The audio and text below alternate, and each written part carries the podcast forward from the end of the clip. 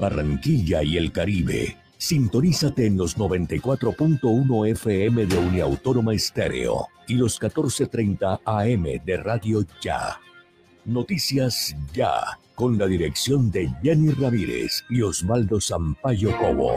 Escúchanos desde las 4 y 45 hasta las 9 de la mañana, con el patrocinio de GESELCA, energía que construye futuro.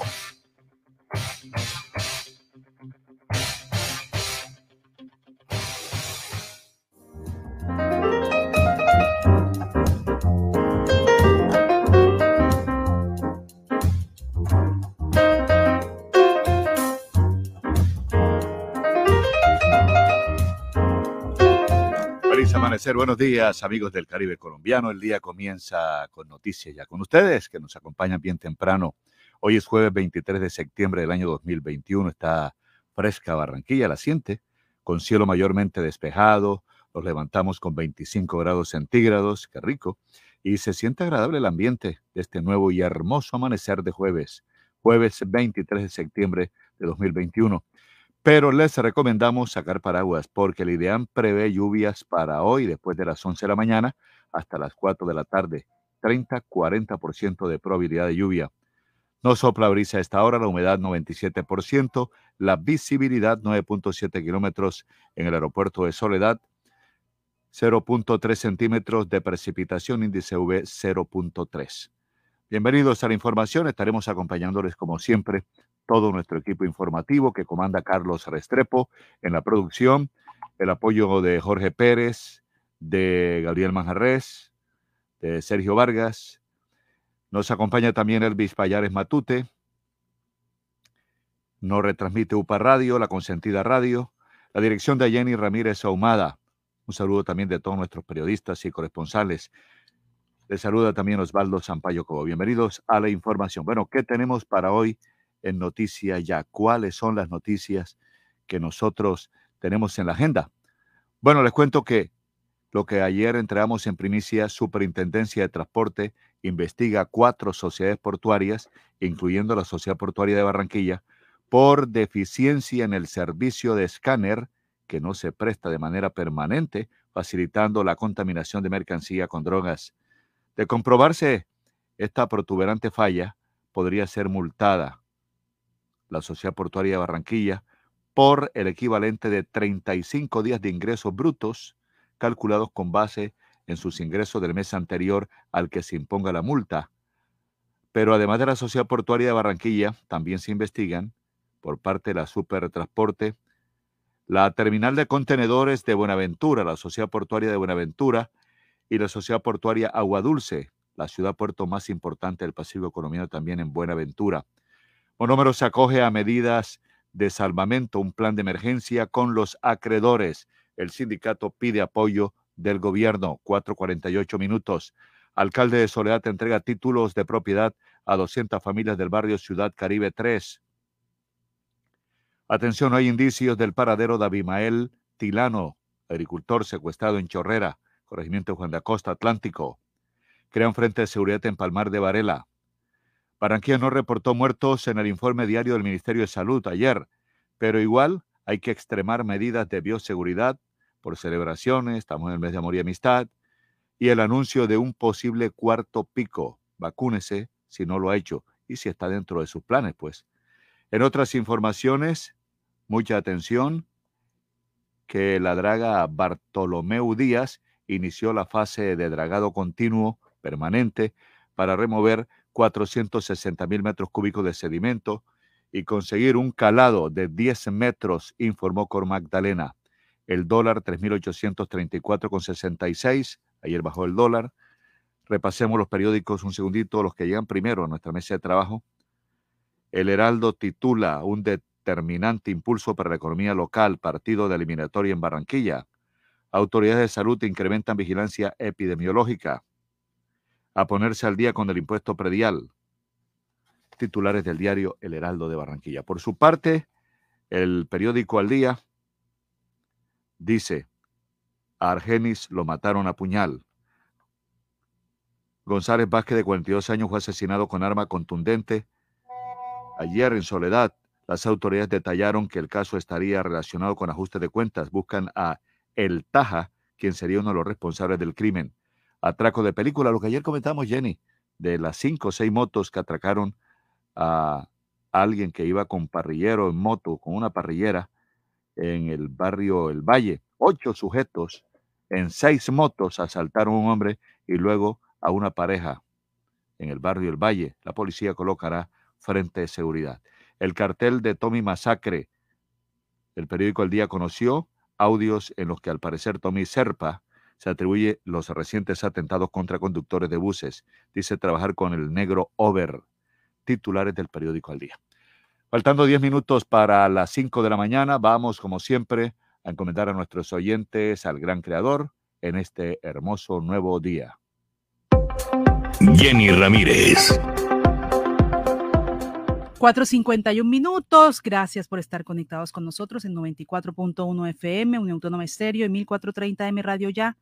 Estamos con ustedes siempre acompañándolo, dándole la información, pidiéndole al Señor que podamos enviarle la más completa y la que les sirva a ustedes para el diario vivir. Así que también eh, damos gracias al Señor por abrir nuestros ojos, por tenerlos a ustedes conectados, por esas personas que se van a conectar para que les den mucha salud, mucha salud espiritual física que muchos de ellos requieren hoy que se levantan desesperados, angustiados por algún dolor no solamente físico, sino también mental, espiritual, que el Señor haga su obra en ellos, que los cubra con su amor maravilloso, con su misericordia, y que sepamos que Él está ahí siempre escuchando nuestras palabras. A todo nuestro equipo que ya está preparado también, bendícelo, Señor, bendice esta casa donde estamos produciendo este noticiero, que Dios nos guíe, nos ayude en el momento que tengamos que avanzar y, así, Señor, sigamos tu línea, sigamos tu amor, sigamos tu luz, que nos guíes, que nos ayudes, que nos eh, des fuerzas, fortaleza en el medio del desierto cuando lo haya y en la alegría que siempre estés presente tú en todo momento, Señor, en nuestras vidas. Así que a esos oyentes maravillosos también, que sea hoy un día de prosperidad, de mucha alegría, de mucha bendición, que Dios los sorprenda como siempre lo hace con nosotros. Así que todos, todos lo dedicamos, todo el trabajo de nuestras manos está hecho para ti, Señor, y es por ti. Así que háblanos al oído a cada una de estas personas que nos están escuchando. Háblale, Señor, dale la respuesta que están necesitando en el día de hoy, que seas tú presente en todos estos eh, eventos que tenemos que cubrir hoy, ya sea en nuestro trabajo, en nuestro hogar, en las actividades diarias. Amado Dios, presentamos ante ti nuestra vida llenos de alegría e ilusión para darte gracias por la dicha de un nuevo despertar, por el maravilloso regalo de poder vivir un día más, por cada uno de los sueños que se vuelven realidad, por nuestras familias, por cada uno de nuestros amigos que son hermosas bendiciones que llenan nuestra vida de luz y de alegría. Señor, por medio de esta oración que nace desde lo más profundo de nuestro corazón, ponemos en tus manos este nuevo día, también nuestras esperanzas, todos esos problemas y esas necesidades. Tú eres un Dios bueno y bondadoso y tú también sabes lo que es mejor para nuestra vida. Aceptamos con confianza tu designios, que se haga mejor siempre tu espléndida voluntad y cuando esté listo para afrontar todas esas obligaciones diarias por las que tenemos que vivir. Por favor, danos esa protección, ilumínanos con tu visión y danos el propósito y la sabiduría para cumplir con nuestros deberes de la mejor manera posible y poder avanzar feliz por el camino de la vida, mientras a cada instante damos lo mejor de nosotros. Si en algún momento, Señor, las cosas no resultaron como esperábamos cada uno de nosotros, enséñanos a ser pacientes y a mantener la fe. Por favor, llena nuestra vida de esperanza para mantenernos firme aún en medio de la más fuerte de las tormentas y danos el valor para poder salir siempre adelante. Señor, qué es, es hermoso poder ser tu hijo y sentirse lleno de tu espléndido amor. Te suplicamos que hoy nos rodees a nuestras familias, a nuestros amigos, a las personas que amamos, con esa luz protectora, nos cuides, nos bendigas y nos libres de todo mal. Por favor, danos la fortaleza para seguir siempre adelante, aún en las pruebas y dificultades, porque es tu gracia la que nos sostiene y donde tú estás no hace falta absolutamente nada. Señor, todos los días en oración vivimos en el día especialmente hoy jueves con alegría, pues Dios nos ama y sabemos que Él está siempre guiando nuestros pasos por hermosos caminos de propósito. Hay triunfo, bendición y abundancia para todos ustedes. Así que estamos preparados ya para llevarles la mejor información y como siempre el Evangelio en el día de hoy, una palabra que viene directamente de la Biblia para todos ustedes, un mensaje que espero que llegue al corazón. En aquel tiempo el tetrarca Herodes se enteró de lo que pasaba sobre Jesús y no sabía a qué atenerse porque unos decían que Juan había resucitado entre los muertos, otros en cambio que había aparecido Elías y otros que había vuelto a la vida uno de los antiguos profetas. Herodes se decía, a Juan lo mandé a decapitar yo. ¿Quién es este de quien oigo semejantes cosas y tenía ganas de verlo? La reflexión importante para el día de hoy, la pregunta para nosotros que ya hemos visto a Jesús y le hemos metido en nuestra vida es, ¿quieres permanecer a su lado, en su amistad? Porque ya hemos experimentado que su camino lleva a la vida y la vida en abundancia. Así que escuchemos la palabra como siempre todos los días, entendámosla y todos los días que nos sirva de reflexión para el resto de este jueves. Las palabras de vida también de Miguel de Jesús Rodríguez, que con mucho cariño siempre la envía para todos ustedes. Señor, tú tienes palabras de vida. No, amados hermanos, no lo he logrado. Pero me concentro solo en esto. Olvido el pasado y fijo la mirada en lo que tengo por delante. Aprender de nuestros errores es una de las mejores formas de crecer. Por tanto, la próxima vez que cometas un error, en lugar de quejarte una y otra vez, pregúntate, ¿qué puedo aprender de esto? El pensamiento que deseo destacar el día de hoy es, que no debemos quedarnos anclados al pasado. Debemos cerrar ciclos para iniciar otros.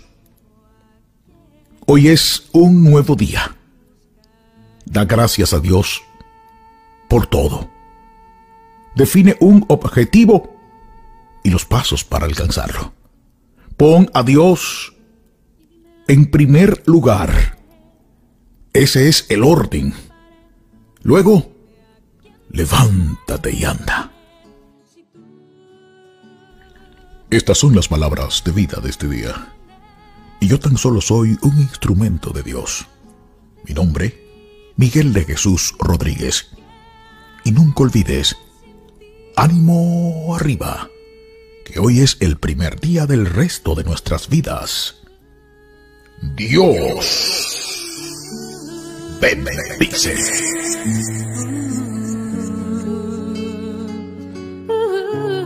57 minutos, 4.57 minutos, las palabras de Miguel de Jesús Rodríguez. Gracias, Jenny. Son las 4.57 minutos. Y bueno, Junior ayer goleó, ¿eh? ganó 3-0 con uno de los coleros, con el Huila, que está en el puesto 19, en el 20 está Alcaldas.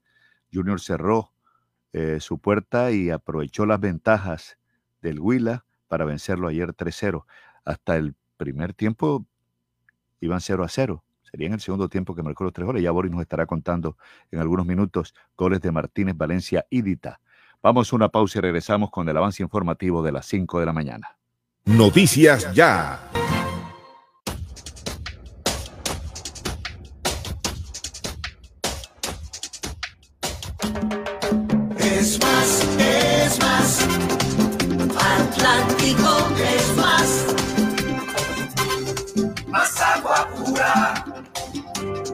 Más bienestar, más tierra fértil, más para dar. Es más, es más, Atlántico es más, muchas más risas gente feliz. Hay tanta magia por descubrir, naturaleza por vivir. Es más, es más, Atlántico es más, es más, es más, Atlántico es más.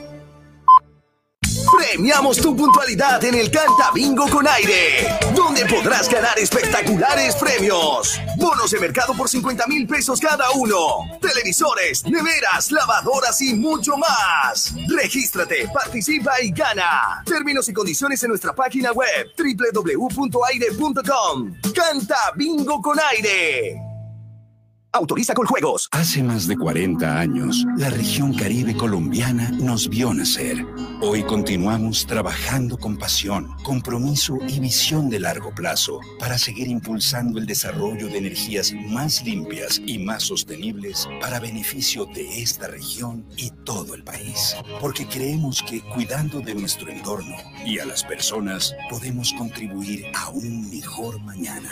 Promigas, energía que impulsa bienestar estar. Pal de la moto, este es el tránsito. El casco no te lo puede quitar. Si tú la vida quieres cuidar, a casa seguro tú quieres llegar y con tu familia volver a disfrutar. Ay, yo no sé cómo vamos a hacer, pero la norma tú tienes que ver. Usa siempre casco y chaleco también y no se te olvide que es por tu bien. Un mensaje de la Secretaría de Tránsito y Seguridad Vial, Alcaldía de Barranquilla. Afuera. Adentro. Si sus obras tienen ventanería y fachadas de aluminio y vidrio de CI Energía Solar, usted está adentro. Tecnología de punta, máxima calidad y precios competitivos nos distinguen. Llame al 366-4600 CI Energía Solar y es Windows, certificado por gestión ambiental y calidad y contexto.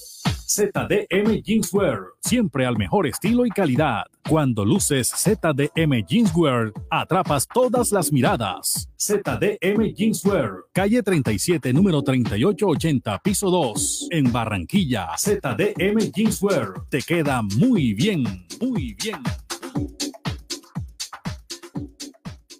Todo lo que hemos soñado lo hemos logrado gracias a Confamiliar Atlántico, porque recibo todos los meses una cuota monetaria. Porque hoy podemos decir que tenemos casa propia y porque Camilita es feliz en el centro recreacional. Tus sueños tienen un lugar en Confamiliar Atlántico. Líderes en servicio de recreación, vivienda, salud y educación. Confamiliar Atlántico, grande como tus sueños. UPA, voz infantil, yo la juventud. Trampolín de proyección para todos los niños. La Unidad Porteña de Aprendizaje UPA, formalización del proceso Voz Infantil o la Juventud en Puerto Colombia, es una institución educativa con énfasis en comunicación y orientada por una filosofía mariana carmelita. Contamos con capilla, emisora virtual y el único observatorio astronómico de la región Caribe. Para mayores informes, comuníquese al teléfono 309-9312 o al 318-3037-246. La Unidad Porteña de Aprendizaje UPA está ubicada en la calle 4A, número 1328, en Puerto Colombia. Unidad Porteña de Aprendizaje UPA, un proyecto de amor.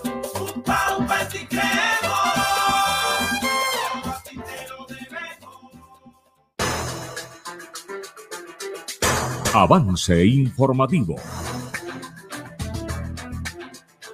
5 de la mañana, dos minutos. Actualizamos a nuestros oyentes a esta hora de la mañana, 5, dos minutos. Mire, Osvaldo, mucha atención. Los pequeños comerciantes están proponiendo que se autorice porte de armas ilegales por inseguridad en Barranquilla. Es la propuesta que tienen los pequeños comerciantes que están de acuerdo desde el Consejo de Barranquilla con esta propuesta, que se autorice el porte legal de armas de fuego para que las personas se puedan defender por la inseguridad que se está presentando en la ciudad.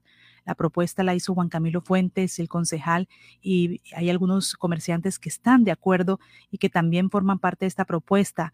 El concejal, entre tanto, sostuvo que las personas están desprotegidas y se sienten inseguras en la ciudad, por lo que consideró que esto le permitirá defenderse. Es más, ayer nos enviaron unas imágenes que están en nuestras redes sociales a esta hora que lo vamos a colocar, en donde eh, Orlando Jiménez, que es directivo de Undeco, presenta, dice, dos delincuentes atracaron un negocio de comidas rápidas ubicado en la calle 53 con carrera 19, a Barrio El Carmen.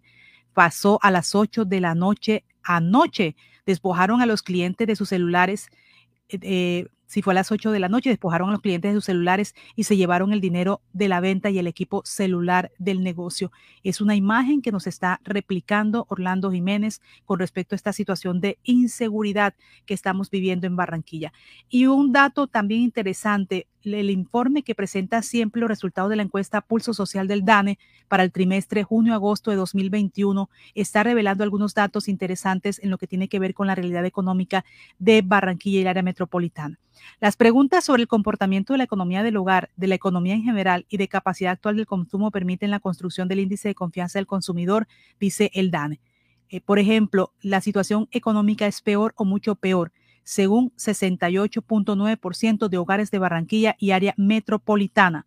¿Cómo considera usted la situación económica de su hogar comparada con la de hace 12 meses? En ese trimestre de junio-agosto de 2021, el 68%, el 68.9% de las personas jefes de hogar y sus cónyuges en la ciudad de Barranquilla afirmaron que la situación económica actual de su hogar es peor o mucho peor comparada con las de hace 12 meses. Para las 23 ciudades y su área metropolitana, el porcentaje de personas que respondieron peor o mucho peor en el trimestre junio-agosto de 2021 fue menor de 54.1%. Hay una diferencia de unos 14.8% porcentuales entre las ciudades de Barranquilla y de área metropolitana y el total de las 23 ciudades. Hay otra pregunta. Comparando la situación económica actual con la de hace un año, tienen en este momento mayores posibilidades de comprar ropa, zapatos, alimentos. En ese trimestre, junio-agosto de 2021, el 61.2% de las personas jefes de hogar y sus cónyuges en la ciudad de Barranquilla y su área metropolitana afirmaron que comparado con la situación económica de hace un año, no tienen mayores posibilidades de comprar ropa, zapatos, alimentos, entre otros. Para las 23 ciudades, este, esta percepción fue del 72%, es decir, un poco más alto que su área metropolitana, que esa percepción que tienen los, en los hogares. Es una diferencia entre 11 puntos porcentuales entre la ciudad de Barranquilla y el total de las 23 ciudades. La otra pregunta, ¿actualmente tiene posibilidades de ahorrar alguna parte de sus ingresos? En esta encuesta, el 18.9% de las personas jefes de hogar y su cónyuge en la ciudad de Barranquilla y su área metropolitana afirmaron no tener ingresos al preguntarles por esas posibilidades de ahorrar alguna parte de sus ingresos. Dice también otra de las preguntas que hace el DANE, durante los últimos siete días en promedio, ¿cuántas comidas se consumían en su hogar al día? En este informe aparece un 29.7% de las personas jefe de hogar y sus cónyuges en la ciudad de Barranquilla área metropolitana dicen que consumen tres comidas al día o más durante los últimos siete días. Entre tanto, para las 23 ciudades y su área metropolitana, el porcentaje de personas que afirmaron que consumen tres comidas al día o más en los últimos siete días durante el trimestre junio-agosto de 2021 fue de 68.5%. Es decir, que en Barranquilla hay menos personas que pueden comer las tres comidas o más con respecto a lo que están mencionándose a nivel de las 23 ciudades. Hay una diferencia de 38.8% entre la ciudad de Barranquilla y la encuesta que se hizo en las 23 ciudades. Son apartes de esta encuesta que ha realizado Pulso y que está realizando del DANE que realiza siempre para ir midiendo cuál es la capacidad económica, cómo están desarrollando sus actividades y también cómo se está empleando la ciudadanía en las diferentes capitales del país. Son las 5 de la mañana, 7 minutos, 5 de la mañana, 7 minutos. Eh, anote también este WhatsApp de la emisora Uniautónoma FM 94.1 FM que le puede servir en cualquier momento para que usted también reporte a través del WhatsApp que les vamos a entregar dónde nos está sintonizando a esta hora de la mañana en Noticias Ya. El 311 657 2707 311 657-2707. Informe dónde nos está sintonizando a esta hora. Y 311-657-2707. Valdo, y para información también para que queda directamente a noticias ya 318-632-4523, 318-632-4523. Son las 5 de la mañana, 8 minutos. Bueno, y hoy Promigas presenta su informe del sector 2021. Lo hará de manera virtual el informe del sector gas natural Colombia 2021, situación actual y sus indicadores. Promigas presenta hoy este informe. Son las 5 de la mañana, 8 minutos. Bueno, y, anoche, Jenny, el barrio El Prado acogió el primer día del rodaje de la serie Disney, El Grito de las Mariposas, que dimos la información ayer, incluso eh, Movilidad colaboró para que esas vías estuvieran cerradas para facilitar el rodaje. Acentos argentinos, acentos españoles, se escuchaban anoche, ayer tarde, en el barrio Prado, mientras se rodaba una de las escenas de El Grito de las Mariposas, la serie que Disney produce para la plataforma Star Plus. Barranquilla se transformó durante la tarde y noche en el Santo Domingo, la capital de República Dominicana de hace 40 años, de la década de, no, hace más, yo creo que década de los 40 del siglo pasado, hace más de 80 años, cuando el dictador Rafael Leonidas Trujillo instauró un régimen de terror que culminó con su muerte. Un equipo de producción de más de 20 personas estuvo a cargo del rodaje que se hizo en inmediaciones del Parque Santander, eh, ubicado en la carrera 54 con calle 66. Se vieron también, Jenny, en escenas vehículos antiguos que fueron traídos inclusive directamente de Bogotá. Son las 5 9 minutos, 5 9 minutos en Noticias Ya. Mire, la policía, eh, el área metropolitana de Barranquilla presentó el balance de lo que ha sido esta campaña Contigo Barranquilla. Ellos hablan de una disminución del 20% de homicidios y 48 horas sin crímenes en Barranquilla. Eh, esta es la campaña Avanza el despliegue operacional contra el delito que adelanta la Policía Nacional a través de la región número 8 y la Policía Metropolitana de Barranquilla, el cual ha dejado excelentes resultados en nueve días de intervención, dicen las autoridades. La intervención ha logrado una disminución de homicidios del 20% entre el 13 y el 21 de septiembre en comparación con el mismo periodo del año pasado. Además, en Barranquilla se completan 48 horas sin crímenes. Con el despliegue que se ha obtenido las capturas eh, de 195 personas eh, que han sido eh, puestas a disposición de las autoridades indicadas de diferentes delitos. 163 fueron en flagrancia, 32 por orden judicial. En promedio, durante la intervención se ha ejecutado una captura por hora. Aquí está el comandante de la regional número 8, el señor mayor general Julio César González. En estos días llevamos 423 armas de fuego que han salido de las calles. Con esas armas de fuego, ¿qué estaban haciendo? El tema de hurtos, lesiones y homicidios, que fue el componente y el fuerte por lo cual estamos acá. Armas cortopunzantes, más de 400 armas cortopunzantes hemos sacado de las, de las calles y a quienes, a quienes se están dedicando al tema de afectar la seguridad ciudadana. Tenemos salir del, del mercado, de las calles, hemos podido sacar más de 18 kilogramos de estupefacientes. 18 kilogramos de estupefacientes, en gran cantidad marihuana y en otra cantidad más corta de los otros derivados, lo que es clorhidrato de cocaína y bazuco. Tenemos la recuperación de 17 vehículos automotores. 17, señores medios de comunicación y compañeros que están en formación. 17 vehículos recuperados, entre los cuales están vehículos normales automotores y motocicletas. Hemos realizado más de 30 allanamientos que ustedes mismos, los compañeros que están formando, han entrado conmigo 3, 4, 5 de la mañana. Hoy estamos adelantando otras diligencias de allanamiento, las cuales en las próximas horas daremos resultados de los mismos, todo en contención al delito de hurto y homicidio. Tenemos más de 1.100 comparendos contrarios a la convivencia, a los ciudadanos que obviamente infringen la norma. Y eso es algo muy básico, pero esto genera también y deriva mucho tema que llega a los delitos más de 78.200 registros a personas. Y estos registros a personas incluyen quién? A los que estaban, a las personas, a los peatones que están en calle, a los que, a los que requisamos en los puestos de control, a los que van vehículos y algo que estamos haciendo con los compañeros que están. Estamos haciendo registros en las bucetas y en los buses. El cuadrante, los compañeros que están llegando a apoyo, paramos las bucetas, paramos los buses, subimos, hablamos con la comunidad ahí está el comandante de la policía de la regional número 8 hablando sobre estos operativos que se están realizando de este plan que se adelanta en Barranquilla, el área metropolitana, con respecto a seguridad. Mucha atención que el juez sexto penal con funciones de control de garantías declaró legal la captura de Aldair José Aguirre Pérez, uno de los presuntos homicidas. Se recuerden del caso de esta menor en el barrio Las Américas de Barranquilla quien al medio de ayer se entregó ante la Defensoría del Pueblo. Durante la audiencia celebrada, la Fiscalía le imputó el concurso de delitos de homicidio grabado en la menor que falleció, tentativa grabada de homicidio en la menor que resultó herida en el brazo, homicidio en el grado de tentativa con respecto al cobradiario a quien previamente intimidaron y luego le dispararon cuando éste intentaba recuperar la moto y el dinero que le fue hurtado. Porte ilegal de armas de fuego agravado, igualmente el delito de hurto calificado agravado del que fue víctima el cobradiario. El imputado no aceptó los cargos y la fiscalía le solicitó al juez que le impusiera medida de aseguramiento intramural, mientras la procuraduría coadyuvó la petición del ente acusador para cobijarlo con la misma en centro de reclusión. 5, 13 minutos. Noticias ya.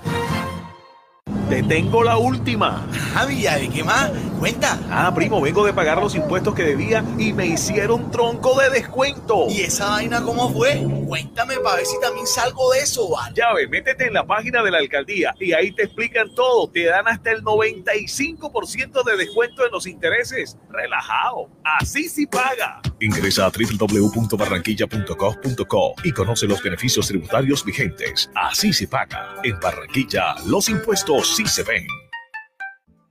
Para que en sus obras la mirada pueda pasar con libertad, manteniendo la seguridad y el buen diseño controlando la temperatura y el ruido externo. Su mejor opción es Tecnoglass. Transformamos el vidrio según sus necesidades. Llámenos 373-4000 Tecnoglass, el poder de la calidad. Certificado por gestión ambiental y calidad y Contec.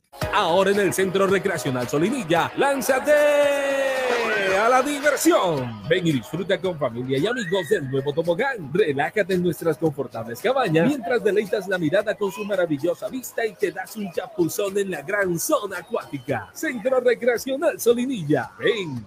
Te estamos esperando. Más información en nuestras redes sociales o en www.conbarranquilla.com. Con Barranquilla, creciendo juntos. Vigilamos sobre subsidio. Laboratorio Porto Azul a una. Toma de muestras en la comodidad de tu hogar. Ampliamos nuestra cobertura a Villa Campestre, Puerto Colombia y Soledad con domicilio totalmente gratis. Agenda tu cita ahora. Contáctanos al 321-859-2178. Pruebas de laboratorio clínico rutinarias y especializadas. Pruebas COVID-19. Aplican condiciones y restricciones. Cuidamos la vida a cada instante. Laboratorio Porto Azul a una. Este mes, súbete a tu bici con Supergiro. Todos los usuarios que se registren por primera vez en nuestra red de puntos autorizados pueden participar por una de las 10 espectaculares bicicletas que se estarán sorteando todas las semanas hasta el 18 de septiembre. ¿Qué esperas? ¡Regístrate ya! Aplica términos y condiciones. Vigilado y controlado. Mintic.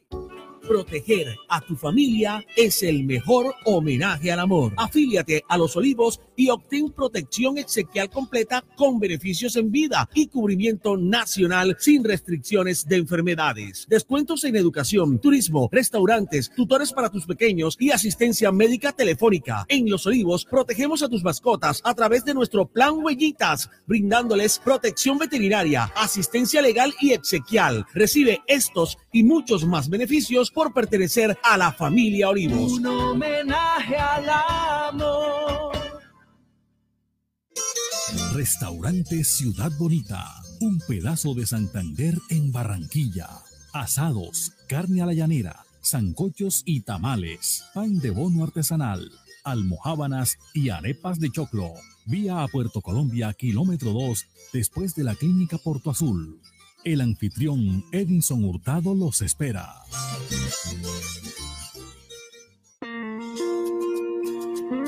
Este domingo 26 de septiembre, conéctate a la gran transmisión en vivo de Catedratón 2021, hora y obra, a partir de las 8 de la mañana hasta las 6 de la tarde, por los canales Telecaribe y CTV Barranquilla, emisoras y redes sociales de la Arquidiócesis de Barranquilla. Ponte modo hora y obra con Catedratón, 18 años, orando con fe y obrando con amor. Canciones de todos, nos levantamos a una voz, somos hermanos.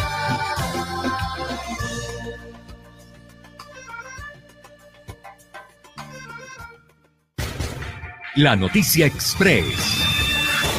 Mucha atención, mucha atención, delegada de la Procuraduría Gloria Guzmán pide a juez compulsar copias a Alex Fernández Harding, el abogado de la defensa del empresario Enrique Vives, por temeridad y mala fe, toda vez que alegó hechos contrarios a la realidad, además por obstruir el desarrollo de las audiencias. Incluso dice la funcionaria que realmente Alex Fernández Harding se ha basado en argumentos de hechos que se apartan de la realidad y sostiene que ha falseado la verdad jurídica, pero que ha desconocido los mínimos principios que orientan este tipo de diligencias, la parte ética. Y es que para la Fiscalía, la Procuraduría y los representantes de las víctimas, no fue de buen recibo que se mostrara a Vives como inocente y casi que sin responsabilidad en la tragedia y a los fallecidos como culpables de su suerte. Son las 5.18 minutos, 5.18 minutos. Mucha atención, AAA está reportando normalización de la variación del agua. Se han, instalado, se han instalado de 350 metros de dique de contención para contener el agua proveniente de los sistemas lagunares. La empresa indicó que tras esta situación el agua que está consumiendo los habitantes de Barranquilla, Soledad y Galapa mantiene la calidad habitual a la que venían acostumbrados. Se realizaron trabajos de dragado en siete zonas agua arriba de la bocatoma en cuerpos lagunares cerca al municipio de Soledad, lo que ha contribuido a la mejora de las entradas de agua cruda fresca a la zona de captación. Se ha iniciado con la instalación de 350 metros de dique de contención, un sistema lineal de big bags, sacos con capacidad de un metro cúbico rellenos de arena para contener el agua proveniente de los sistemas lagunares. Sostuvo la empresa que en algunos predios aún se presentan casos de color por la presencia aún de agua en el sistema. Debido al monitoreo, están siendo drenadas del sistema de distribución.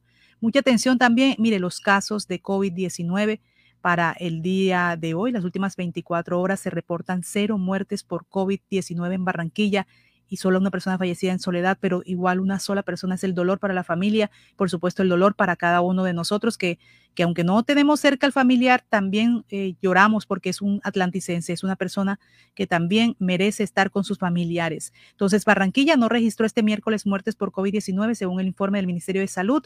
A la fecha en Colombia se reportan 126.006 fallecidos en 18 meses de la pandemia y un deceso por coronavirus que fue en el municipio de Soledad en el país fueron 44 en total. Las cifras de contagio en el territorio nacional fueron de 1.581. En Barranquilla están 171 positivos, en el resto del Atlántico 90 para un total de 261 de los casos presentados por el Ministerio de Salud en las últimas 24 horas. Son las 5.20 minutos, 5.20 minutos. Estados Unidos anunció nueva donación por 330 millones de dólares para atender migración venezolana. En un foro con el presidente Duque, el vocero de Estados Unidos ante la ONU destacó el esfuerzo de Colombia para regularizar los migrantes. Y Venezuela reitera su denuncia de un dron colombiano que habría violado su espacio aéreo, que disponen de datos que muestran que un dron militar de Colombia violó el espacio aéreo de la nación caribeña tras haber sido desmentido por Colombia. 100 becas de especialización para profesores complementan las de 95 que ya se graduaron, dice en su Twitter Jaime Pumarejo, alcalde de Barranquilla. A través de numeral Puedes, hay 1.100 becas para estudiantes en Universidad al Barrio y otras 600 de inglés para el trabajo. Serán 25.000 en el cuatrienio. Esto significa futuro empleo y oportunidades, agrega en su Twitter el alcalde Pumarejo. A los que siempre nos están preguntando qué pasa con la vacuna moderna, apenas tengamos conocimiento que han llegado al territorio del Departamento del Atlántico y que se han distribuido, estamos atentos y les comentamos. Por el momento no se ha dicho nada sobre en esta, por lo que conocemos amaneciendo hoy, no conocemos todavía si se han distribuido. Ustedes saben que había que hacer algún tipo de requisitos que se hacen a nivel nacional porque ya están en Colombia, pero no se ha dado la autorización para distribuirlas. Lo que sí llegaron ya 339.300 dosis de vacunas del laboratorio Pfizer más que fueron eh, alcanzadas a través del acuerdo bilateral con la casa farmacéutica. Así lo explica eh, Germán Escobar, que forma parte del ministerio, es el jefe de gabinete del ministerio y aquí están declaraciones con respecto a estas vacunas de Pfizer. El día de hoy llegaron a Colombia 339.300 nuevas dosis de la vacuna adquirida bilateralmente con el laboratorio Pfizer. Con esto cumplimos el 93% del contrato con esta farmacéutica. Estas dosis entonces estarían destinadas a completar esquemas de vacunación con aquellas personas que ya lo iniciaron con esta vacuna y a iniciar esquemas nuevos de vacunación. Recordemos que a partir del 1 de octubre se iniciarán los esquemas de terceras dosis anunciados, por lo cual es con, el, eh, con los lotes que llegarán del el otro mes que se comenzará esas jornadas de vacunación. Ahí está entonces, también dio luces con respecto a la tercera vacunación en Colombia. Ya lo habíamos hablado, personas de mayores de 70 años que tengan seis meses después de haberse colocado todas las dosis completas van a empezar a hacer esta eh, vacunación de las terceras dosis en Colombia. Bueno, cerramos las noticias express con la información deportiva con Boris Páez. Oiga, Boris, me llama la atención. Junior aparece ya eh, eh, entre los ocho, está en el puesto siete. ¿Usted sabe cuántos equipos están en el puesto siete, Jenny? ¿Cuántos? Cinco. Cinco, seis, seis equipos. Está el Junior, está el Quindío, el América, el Medellín, Bucaramanga, Jaguares. Seis equipos están en el séptimo lugar, o sea, los seis están en el grupo de los ocho. Seis, seis equipos. Y en el puesto seis, que tiene 15 puntos, el Pereira, el Pereira que nos ganó aquí en Barranquilla, el Alianza Petrolera, el Envigado, todos esos equipos están por encima de nosotros. El Tolima Millonario, obviamente Nacional que gana todo. Bori, buenos días. Muy buenos días. Estos son los hechos más importantes para hoy jueves en los deportes de Noticias Ya. Junior volvió al triunfo. Los tiburones derrotaron al Huila 3 por 0 y se metieron también entre los ocho mejores de la Liga Colombiana. Este sábado jugarán ante Águilas Doradas en Río Negro. Designados los árbitros que dirigirán las tres fechas en octubre en los clasificatorios suramericanos al Mundial. También fueron establecidos los precios de la boletería para estos juegos en el Estadio Metropolitano.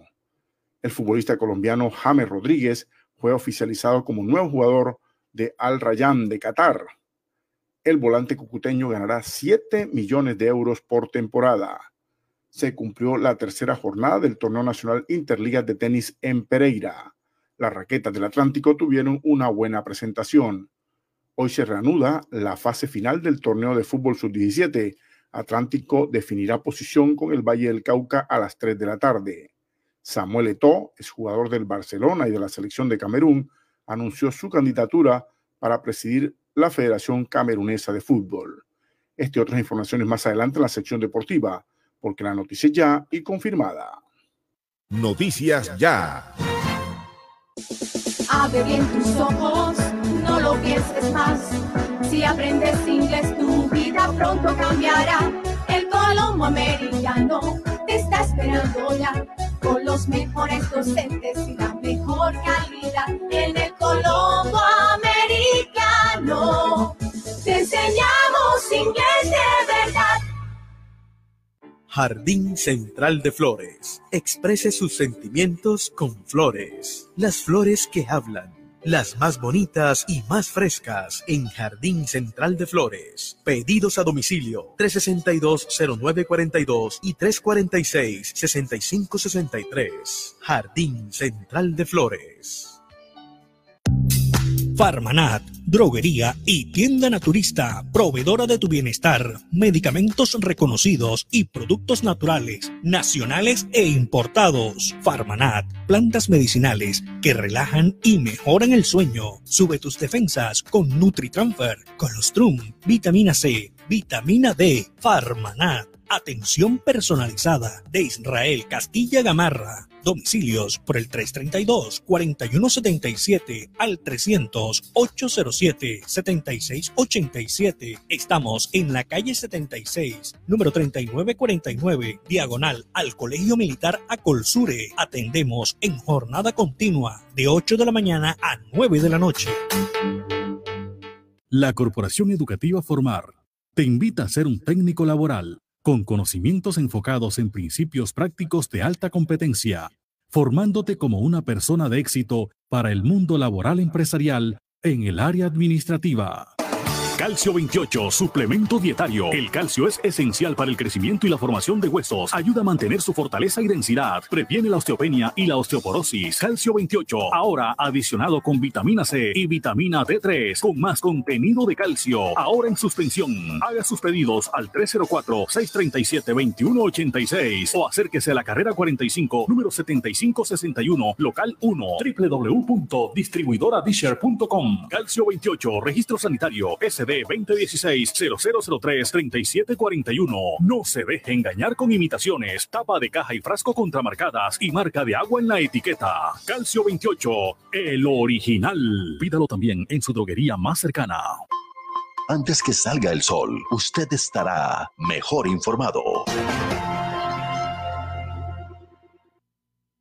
Son las 5 de la mañana, 28 minutos, 5 de la mañana, 28 minutos. Saludos a Juan Carlos Jiménez, nos está sintonizando esta hora.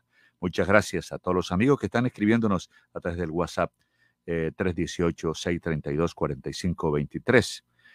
Son las 5.28 minutos. Bueno, ¿dónde nos están sintonizando? También pueden utilizar el WhatsApp ya de la universidad, que es el 311-657-2707.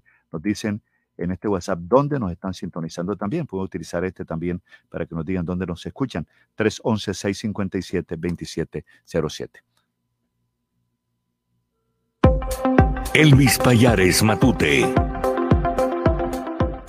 Buenos días, Sopaldo, Jenny, todos los oyentes de Noticias Ya a través de los 94.1 Uniautónoma Estéreo, a través de Radio Ya 1430 AM, también a través de www.radioya.co y a través de radio, eh, a través de www.noticiasya.co.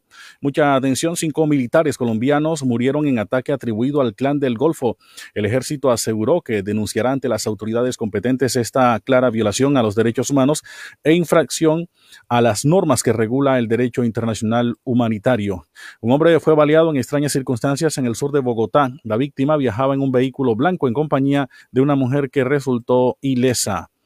Vuelven a declarar cierre preventivo en la vía al llano. Las autoridades instauraron el bloqueo desde las eh, últimas horas 6 de la tarde a causa de las fuertes lluvias que golpean al país en este momento. No se sabe cuándo será la reapertura.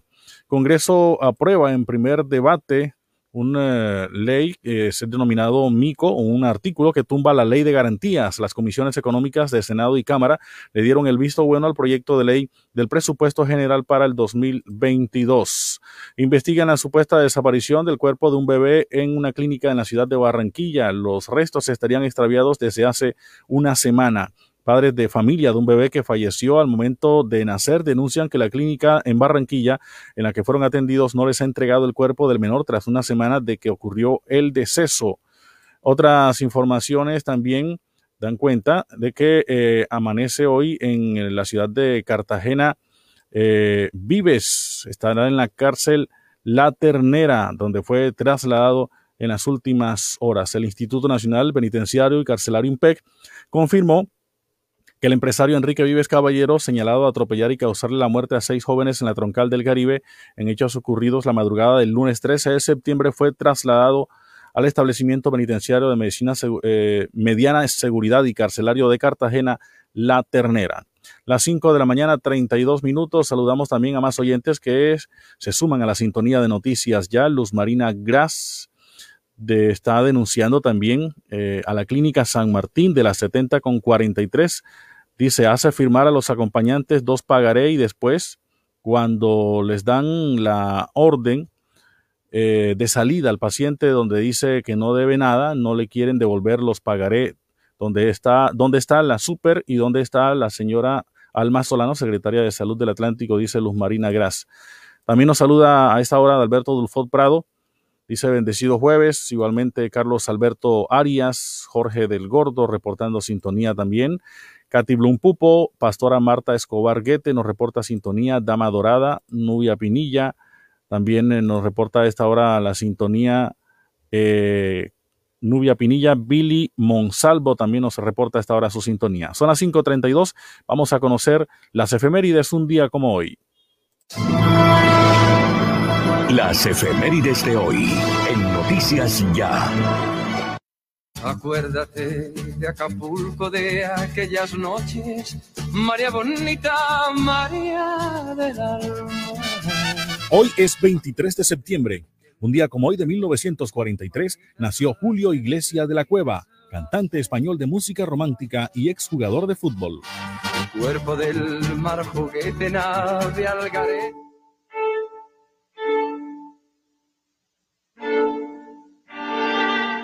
Un día como hoy, en 1939, murió Sigmund Freud, médico y neurólogo austriaco, considerado el padre del psicoanálisis. Un día como hoy, en 1932, nació Óscar Agudelo, en Herbeo, Tolima, cantante de bolero colombiano, conocido como el Zorzal Criollo. Que te marchaste dormir casi no puedo En 1973 falleció Pablo Neruda, seudónimo y posterior nombre legal de Ricardo Eliezer Neftalí Reyes Vaso Alto. Fue poeta y político chileno, Premio Nobel de Literatura en 1971. Acepta la dificultad de edificarte a ti mismo y el valor de empezar corrigiéndote.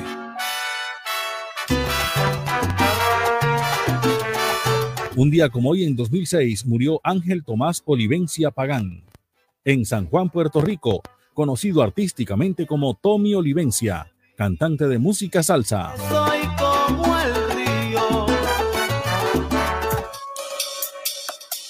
Un día como hoy, en 1951, nació Carlos Holmes Trujillo García, abogado y político colombiano. Fue alcalde de Cali, constituyente en 1991 y varias veces ministro en diferentes carteras.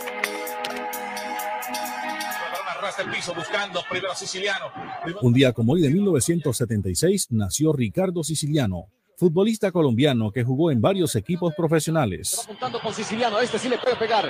Engancha, cambia de perfil con la... Un día como hoy en 2015 se firmó el acuerdo en La Habana entre el gobierno y las FARC sobre justicia de transición y desarme. Un día como hoy en 1994 nació Jerry Fernando Mina González en Guachené, Cauca, futbolista profesional que actualmente milita en el Everton de Inglaterra, además de ser internacional con la Selección Nacional de Colombia. Hoy es el Día Internacional de la Sonrisa. Todos los 23 de septiembre se conmemora el Día contra la Explotación Sexual contra la Mujer y Menores de Edad. Pasaron las efemérides con el apoyo documental de Antonio Cervantes Mesa. Les habló Elvis Payares Matute. Muchas gracias, Elvis. Son las 5 de la mañana, 35 minutos. Vamos a enlazarnos a conocerla, para conocer la información regional. Les anticipo que dos menores fallecieron por dengue en Aguachica, sur del departamento del Cesar. Se han reportado 407 casos activos de esta, de esta enfermedad en el Cesar.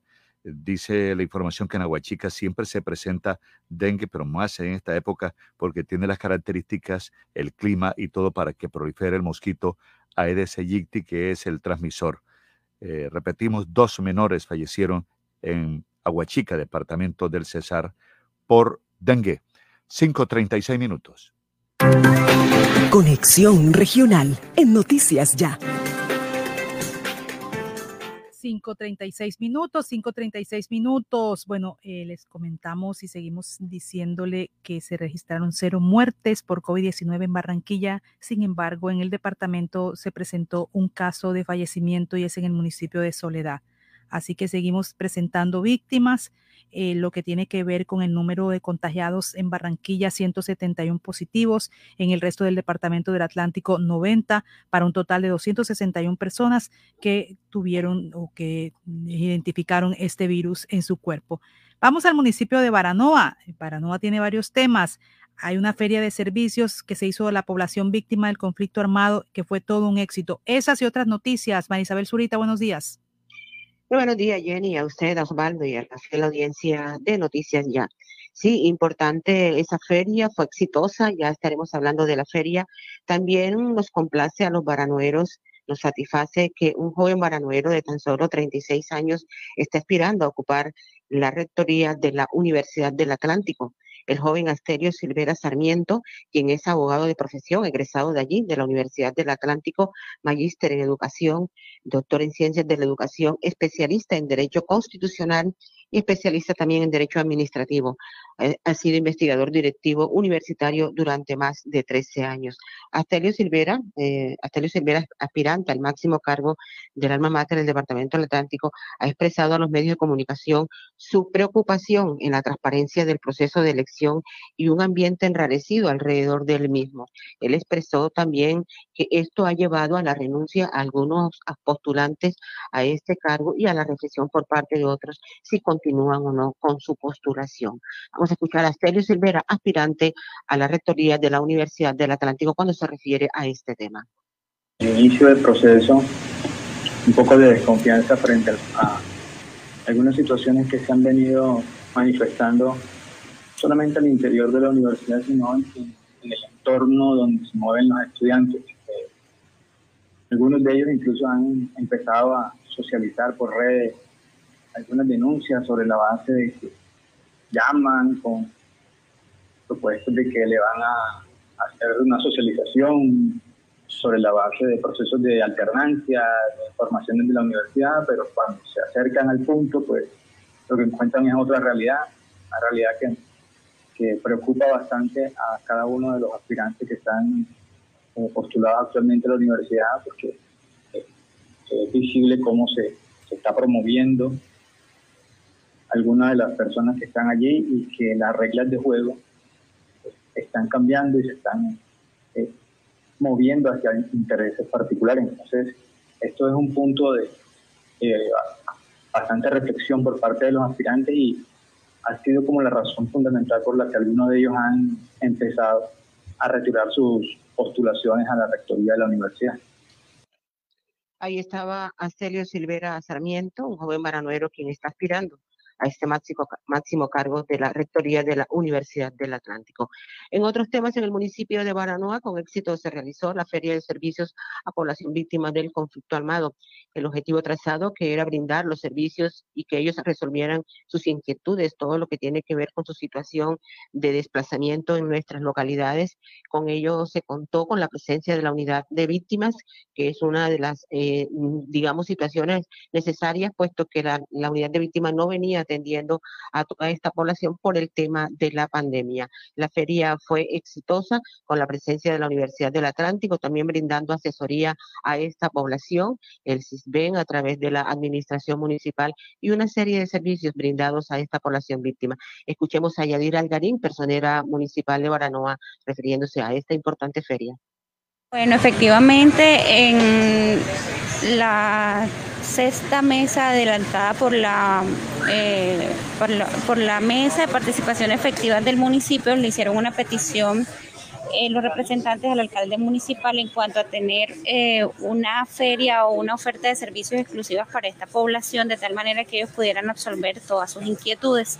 Nosotros como Secretaría Técnica estamos apoyando también, por supuesto, todo el proceso que ellos están llevando a cabo, pero era indispensable la asistencia de la unidad de víctimas, dado que eh, las diferentes sucursales se encuentran cerradas a causa de la pandemia.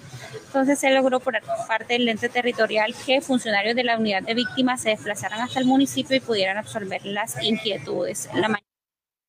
Ahí estaba la personera del municipio de Baranoa cuando manifestaba con éxito eh, de la Feria de Servicios a la población víctima del conflicto armado en nuestra localidad.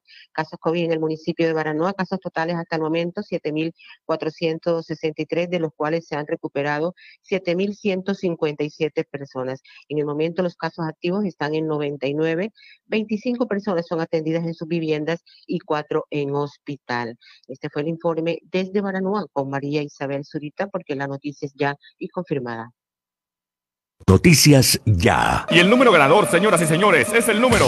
Sí, el ganador de Canta Bingo con aire puede ser tú. Solo tienes que estar al día con tu factura de energía y participar por espectaculares premios. Bonos de mercado por 500 mil pesos cada uno. Televisores, neveras, lavadoras y muchos más. ¿Qué esperas? Regístrate, participa y gana. Términos y condiciones en nuestra página web www.aire.com. Canta Bingo Aire. Autoriza con juegos.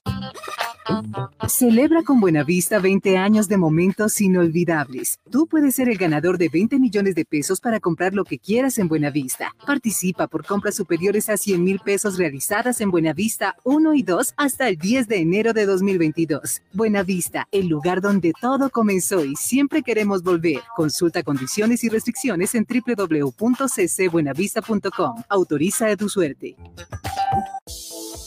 ¿Hora de entregar, cambiar o renovar la dotación de tu empresa? No te preocupes, Gleb Márquez tiene todo lo que necesitas para uniformarte. Prendas corporativas, colegios, personalizadas, telas de calidad, diseños modernos y excelentes servicios. Llámanos, estamos esperando para atenderte. 312-1582, 304-394-4432 o al 301-641-3654. Gleb Márquez Dotaciones.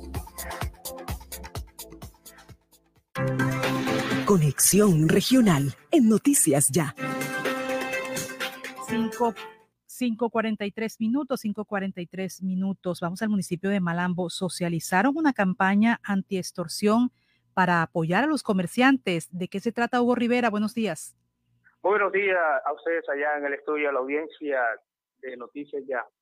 Bueno, Jenny, ante toda esta situación crítica de inseguridad que se vive en el municipio de Malambo y el departamento del Atlántico, eh, con esto de las extorsiones a los comerciantes, eh, que ya se cansaron de esta situación y la administración municipal ayer con en compañía de la comandancia de la Policía Nacional del municipio de Malambo y del área metropolitana, con el propósito de reducir y prevenir los delitos de extorsión en el municipio, la alcaldía a través de la Secretaría de Gobierno y el grupo Gaula Anti-Extorsión socializaron la campaña Yo no pago, yo denuncio de la Policía Nacional con los representantes de establecimientos nocturnos en el municipio de Malambo.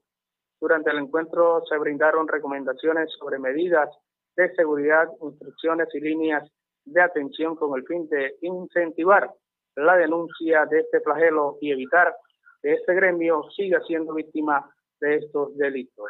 Más adelante, Jenny, después de siete, cuando usted lo considere, estaremos eh, eh, conectando con el, el secretario de gobierno del municipio de Malambo para que amplíe más detalles sobre esta campaña que ayer se, se socializó, eh, una campaña anti-extorsión a comerciantes y también de cómo van estos operativos en diferentes sectores del municipio de Malambo con el tema de los robos, los atracos y de los homicidios, que gracias a Dios en los últimos días no se han presentado homicidios. También estaremos después de 7 de la mañana. Ayer nos llamaron varias personas que laboraron en el hospital local de Malambo cuando estuvo encargado el médico Edgar Vuelvas. Mm, recuerde que la Procuraduría hace pocos días eh, pidió al hospital local de Malambo a la gerencia eh, la copia de 140 personas, de los contratos de 140 personas que según trabajaron, pero no les habían hecho el contrato y eso es eh, lo que está en investigación por parte de la Procuraduría en estos momentos. Anoche nos llamaron varias personas desesperadas que ahora no saben si les van a pagar ese tiempo que trabajaron o qué tienen que hacer para que ellos legalicen esos contratos. Así que más adelante estaremos en directo desde el Hospital Local de Malambo hablando con estos eh, con estas personas y si es y si es posible con la gerente Emily Camargo, algún funcionario de los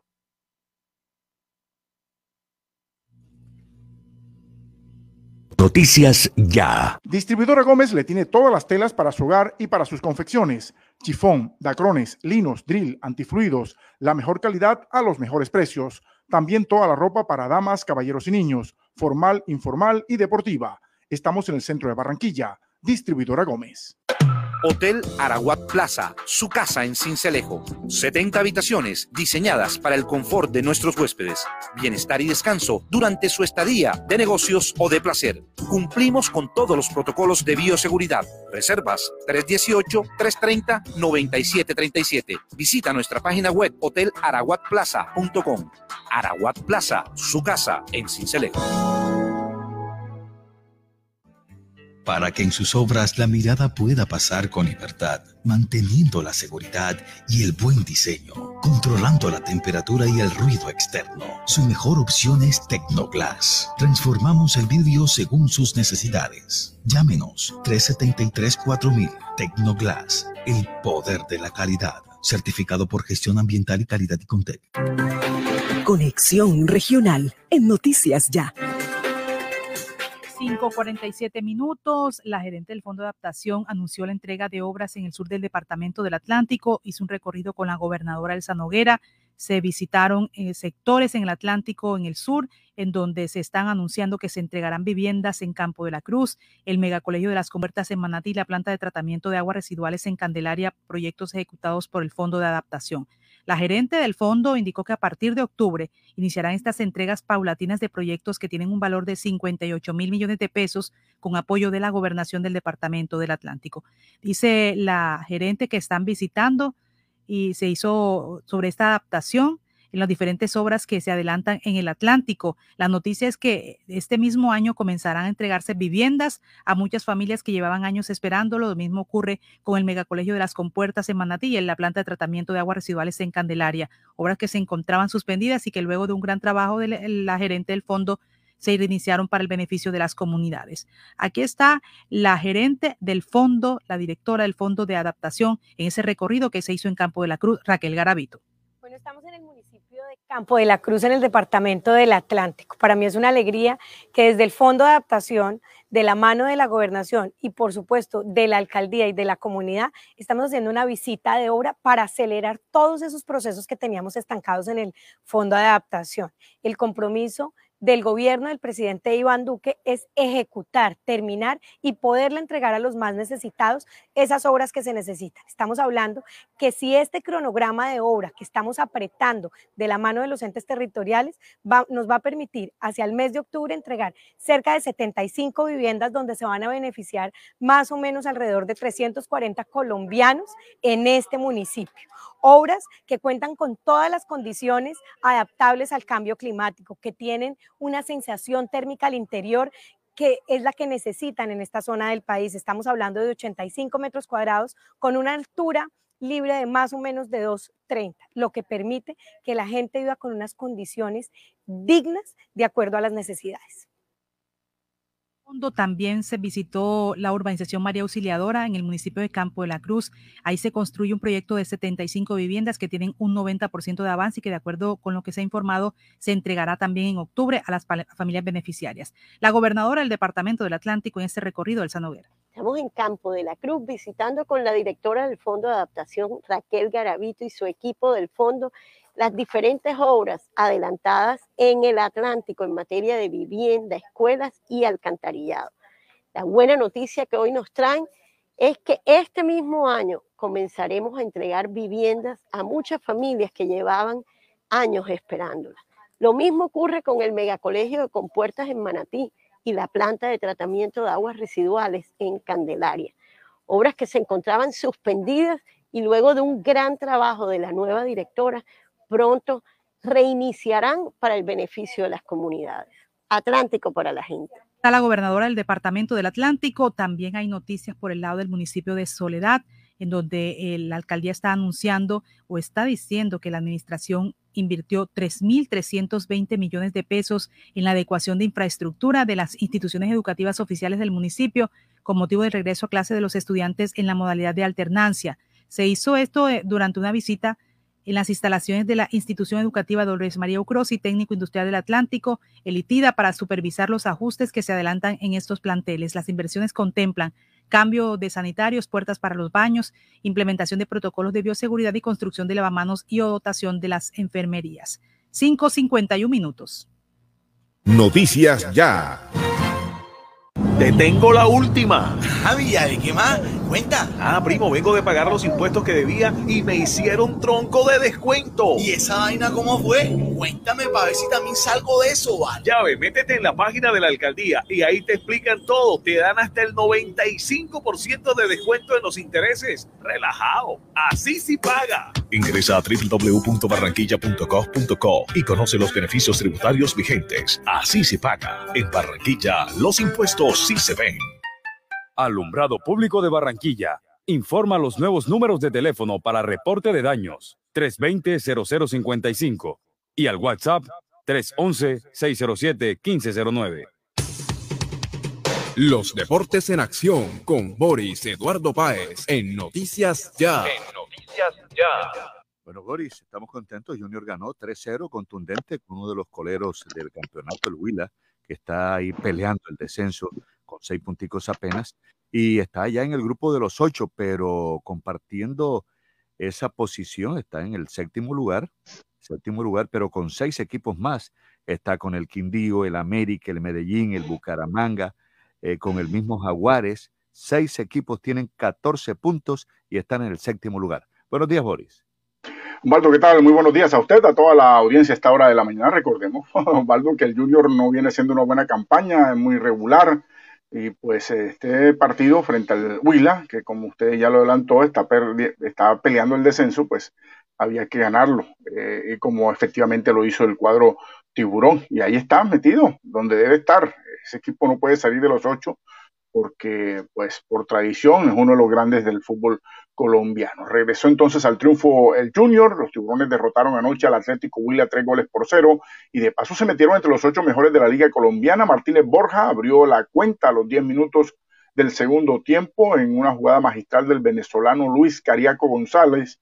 Eh, Carmelo Valencia colocó el segundo para el cuadro tiburón y cerrando el juego el defensor cesarense Willerdita con golpe de cabeza puso el definitivo 3 por 0. Con el triunfo Junior llega entonces a 14 puntos y una diferencia de goles de más 2, allí donde está la clave, por eso está eh, dentro de los ocho clasificados para ubicarse entonces en la séptima posición en la tabla de posiciones. Junior volverá a jugar este sábado cuando visite a Águilas Doradas en el municipio de Río Negro, Antioquia, en cumplimiento de la Liga de Fútbol Colombiano. La Federación Internacional de Fútbol Asociado FIFA dio a conocer los árbitros que dirigirán los partidos de la triple fecha de octubre correspondiente a, las clasificatorias suramericanas que entregarán cupos a la Copa Mundial de FIFA Qatar 2022.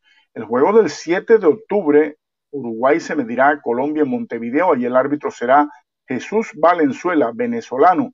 Asistente 1, Tulio Moreno, también de Venezuela, y el asistente 2 será Lubin Torrealba, también venezolano. Para el juego del 10 de octubre entre Colombia y Brasil, aquí en Barranquilla, el juez central será el argentino Patricio Lustó. Y para el tercer juego de esta fecha de los clasificatorios entre Colombia y Ecuador, el día 14 de octubre, también aquí en Barranquilla, el árbitro será el peruano Diego Aro. La Federación Colombiana de Fútbol también dio a conocer los precios de la boletería para el juego ante Brasil. La occidental alta y la baja quedó con el precio de 470 mil pesos. Oriental alta 251 mil pesos, Oriental Baja 268 mil 600, mientras que Norte y Sur, tanto alta como baja, quedaron en 89 mil 600 pesos la boleta. Ese es el precio oficial. Vamos a ver qué sucede eh, para lo que será este juego, estos juegos en condición de local. El futbolista colombiano James Rodríguez fue oficializado este jueves como nuevo jugador de Al Rayyan de Qatar, club al que llega proveniente del Everton de Inglaterra. En sus redes sociales, el club catarí dio la bienvenida a James, quien desde el domingo viajó a Doha, la capital de Qatar, para ultimar detalles de la negociación con su nuevo equipo. James, de 30 años de edad, abandonó el Everton, al que llegó en el verano del 2020 procedente del Real Madrid, luego que el técnico Rafael Benítez manifestara que no iba a contar con él. Al Rayán será el séptimo equipo de James Rodríguez en el exterior después de sus pasos por el Banfield argentino, el Porto de Portugal, el Mónaco francés, el Real Madrid español, el Bayern Múnich de Alemania y el Everton inglés. Eh, con este último equipo marcó seis goles en 26 partidos.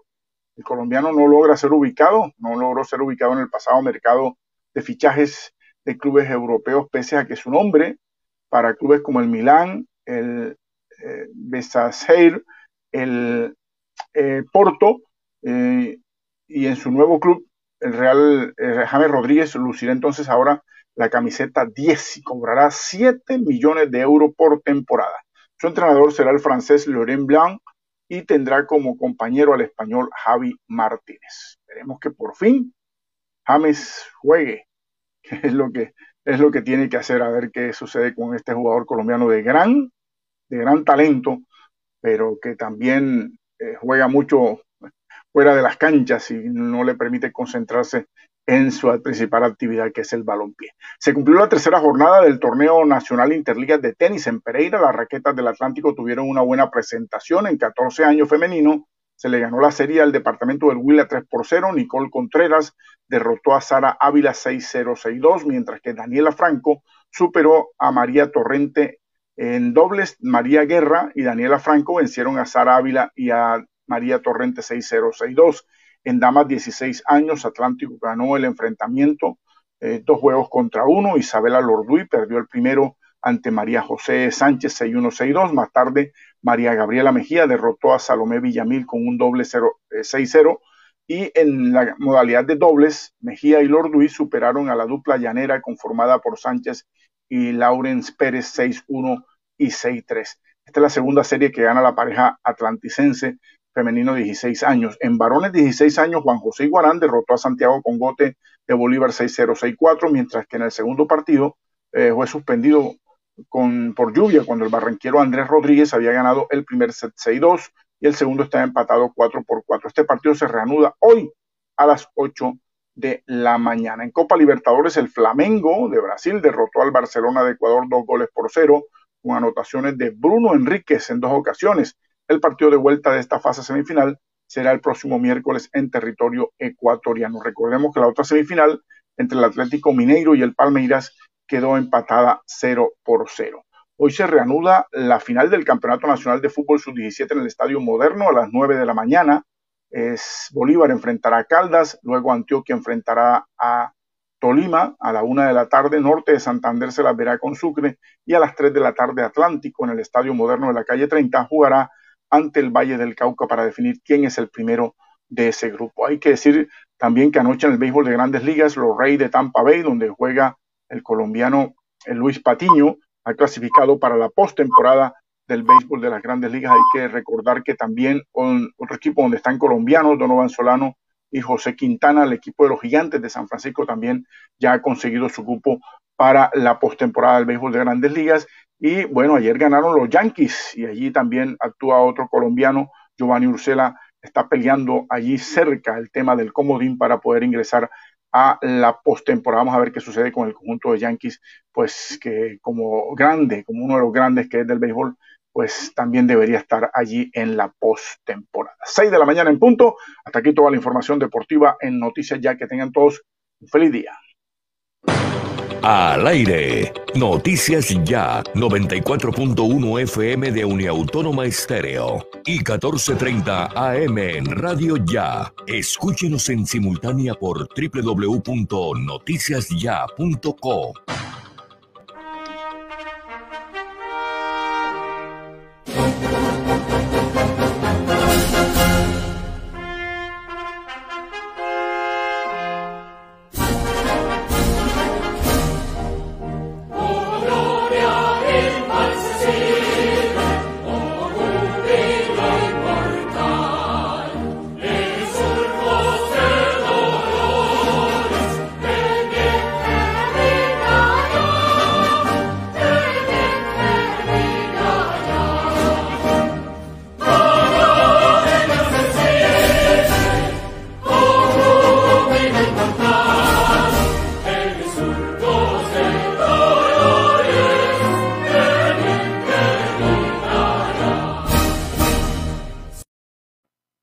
Noticias Ya. ¿Te apasiona el maquillaje y deseas impulsar tu negocio? Aprende con Caja Copy la última tendencia del momento. Inscríbete en el taller de maquillaje Glam y descubre las técnicas para que tú y tus clientes logren un rostro fresco, duradero y radiante. Aparta tu cupo ya y aprovecha los mejores precios. Más información al 318-734-6869. 318-734-6869. Con Caja Copy es posible aprender más. Vigilado Super Subsidio. Pal de la moto, este es el tránsito. El casco no te lo puede quitar. Si tú la vida quieres cuidar, a casa seguro tú quieres llegar y con tu familia volver a disfrutar. Cómo vamos a hacer, pero la norma tú tienes que ver. Usa siempre casco y chaleco también. Y no se te olvide que es por tu bien. Un mensaje de la Secretaría de Tránsito y Seguridad Vial, Alcaldía de Barranquilla. Afuera. Adentro. Si sus obras tienen ventanería y fachadas de aluminio y vidrio de CI Energía Solar, usted está adentro. Tecnología de punta, máxima calidad y precios competitivos nos distinguen. Llame al 366-4600 CI Energía Solar y es Windows, certificado por gestión ambiental y calidad y contexto. Todo lo que hemos soñado lo hemos logrado gracias a Confamiliar Atlántico, porque recibo todos los meses una cuota monetaria. Porque hoy podemos decir que tenemos casa propia y porque Camilita es feliz en el centro recreacional. Tus sueños tienen un lugar en Confamiliar Atlántico. Líderes en servicio de recreación, vivienda, salud y educación. Confamiliar Atlántico. Grande como tus sueños. ¿Tú quieres tronco de almuerzo para tres? Con Coma Rico, Kunik y tu toque especial no necesitas más. Pasta Coma Rico y salchichita Kunik XL. ¡Ay, mamá! Tronco de almuerzo para tres. Y no te vale más de 3,400 pesitos. Premiamos tu puntualidad en el Canta Bingo con aire, donde podrás ganar espectaculares premios. Bonos de mercado por 50 mil pesos cada uno. Televisores, neveras, lavadoras y mucho más. Regístrate, participa y gana. Términos y condiciones en nuestra página web www.aire.com. Canta Bingo con aire. Autoriza con juegos. el sistema informativo de la hora. Noticias ya. 6 de la mañana, 3 minutos, 6, 3 minutos. No se tiene conocimiento, no se tiene información sobre el paradero de Abimael Tilano Molina. No se sabe nada. Eh, los familiares están angustiados en Juan de Acosta, en Chorrera, a raíz de esta incertidumbre que los invade y han dicho que están desesperados, que solamente recibieron un panfleto donde se señala un número telefónico para tener una línea directa con los captores, con personas que realmente no se sabe quiénes son. En todo caso, como lo hemos dicho, la gobernación del Departamento del Atlántico está ofreciendo una recompensa de 18 millones de pesos para quien eh, entregue información del paradero del ex inspector de policía. Son las seis cuatro minutos, seis cuatro minutos. Mucha atención fue aprobado en primer debate después de prolongarse ocho horas las, discusiones. Las comisiones económicas de Senado y Cámara de Representantes aprobaron el presupuesto general de la Nación en 350.4 billones para el año 2022 es el presupuesto más alto que ha tenido Colombia en toda su historia, con una inversión que es cifra récord en Colombia, crece un 50% más con respecto al promedio de la inversión pública que se ha realizado en otros años en nuestro país, así lo dijo el ministro de Hacienda y Crédito Público, José Manuel Restrepo, en esta aprobación. Dice el ministro que, el 68, que 68 billones de pesos serán para inversión. El ministro José María. Pero quiero hoy destacar que hoy Colombia tiene el presupuesto más alto en toda su historia que hoy Colombia tiene una cifra récord, significativamente récord en materia de inversión pública, 68 billones de pesos. En la historia de este país, en promedio, en los últimos cinco años, no se han invertido más de 45 billones de pesos. Este es un salto de casi el 50% en materia de inversión. Ustedes hoy también con esta inversión contribuyen a la generación de empleo, a ese gran propósito y sentido, sentimiento además del ciudadano en nuestro país. Como lo veíamos en Leticia, como lo hicimos en la ciudad de Barranquilla, como lo seguiremos haciendo en el resto del país, donde lo recorreremos contándole al ciudadano cómo se beneficia el proyecto de inversión social, pero también cómo se beneficiará de este proyecto de presupuesto general de la nación. Este esfuerzo se ha construido basado en el interés, con sentido empático de nuestros ciudadanos, de la gente. Y este presupuesto también es una respuesta a la gente, una respuesta a lo que hoy en día reclaman los colombianos. Hoy el presupuesto del 2022 da un paso más en la respuesta a lo que se necesita después de haber enfrentado el peor choque en la historia de nuestro país. Y lo hemos hecho de la mano de ustedes. Continuaremos con su apoyo y su respaldo en las discusiones en las plenarias del Senado y de la Cámara con la convicción de que este es el presupuesto general de la nación que responde a la reactivación, que responde a lo social y que responde a las necesidades de los ciudadanos de este país. Esa es eh, la respuesta a este la primera aprobación en el debate del Congreso. En el trámite que se surtió de este presupuesto en las comisiones económicas también surgieron reparos a la asignación que tendrá el próximo año el sector defensa, el cual contará con 43.1 billones, mientras que la inversión para la paz se le ha venido recortando plata desde hace varios años. Según lo sostuvo el senador de oposición Gustavo Bolívar, el presupuesto para la paz fue de 6.7 billones en 2017 y para 2022 será de 0.78 billones. Hay que destacar que según el proyecto aprobado en primer debate, el sector educación sigue a la cabeza con la mayor asignación presupuestal, 49.4 billones. Le sigue el sector salud con 41.8 billones. Todo esto va a volver a debatirse en el segundo y último debate en la plenaria del Senado y Cámara, donde va a llegar el proyecto de presupuesto 2022 con 75 proposiciones adicionales en este debate que va a ser eh, el, bueno, que se va a hacer en los próximos días pero nada como las dos controversiales propuestas que ya tuvieron un momento difícil en las comisiones económicas, lo de la ley de garantías y el que permite los traslados pensionales desde los fondos privados de pensiones, que eso también fue otra de las aprobaciones que se da en el marco de esta propuesta general, de este, de este presupuesto del 2022. 110 de los artículos fueron aceptados en bloque, entre esos está el 104 que permite el traslado express a colpensiones para cerca de 19 mil personas. Las comisiones económicas conjuntas del Congreso se dieron cita para este primer debate del proyecto de presupuesto general de la Nación 2022. Es un artículo entonces compuesto por ciento, un articulado compuesto por 126 artículos y cuyo monto asciende a los 354 billones de pesos, que fue aprobado. Y mucha atención que la policía mantiene eh, la investigación para buscar a los responsables de dos homicidios en las últimas 24 horas en el municipio de Soledad. Eh, un caso, el de Argenis Alberto González Vázquez, de 42 años, que fue asesinado en el barrio Los Laureles, segunda etapa. Eh, en el sector se conoció la información, según el reporte de las autoridades, que el hecho de sangre respondería a un ajuste de cuentas entre pandillas. La policía continúa apuntando que uno de los presuntos homicidas sería alias El Taja. El otro caso homicidio también, una persona que fue asesinada de tres balazos en el sector de Don Bosco, también en Soledad. La Policía Metropolitana de Barranquilla reportó este caso. El hecho, en el hecho fue asesinado Juan Alfredo Parejo Mendoza, 33 años. Dice la información que las autoridades indicaron que el hoy oxiso caminaba por la calle cuando fue abordado por dos sujetos en una motocicleta. Fue recluido inicialmente en la clínica La Misericordia y por su gravedad murió en las últimas horas.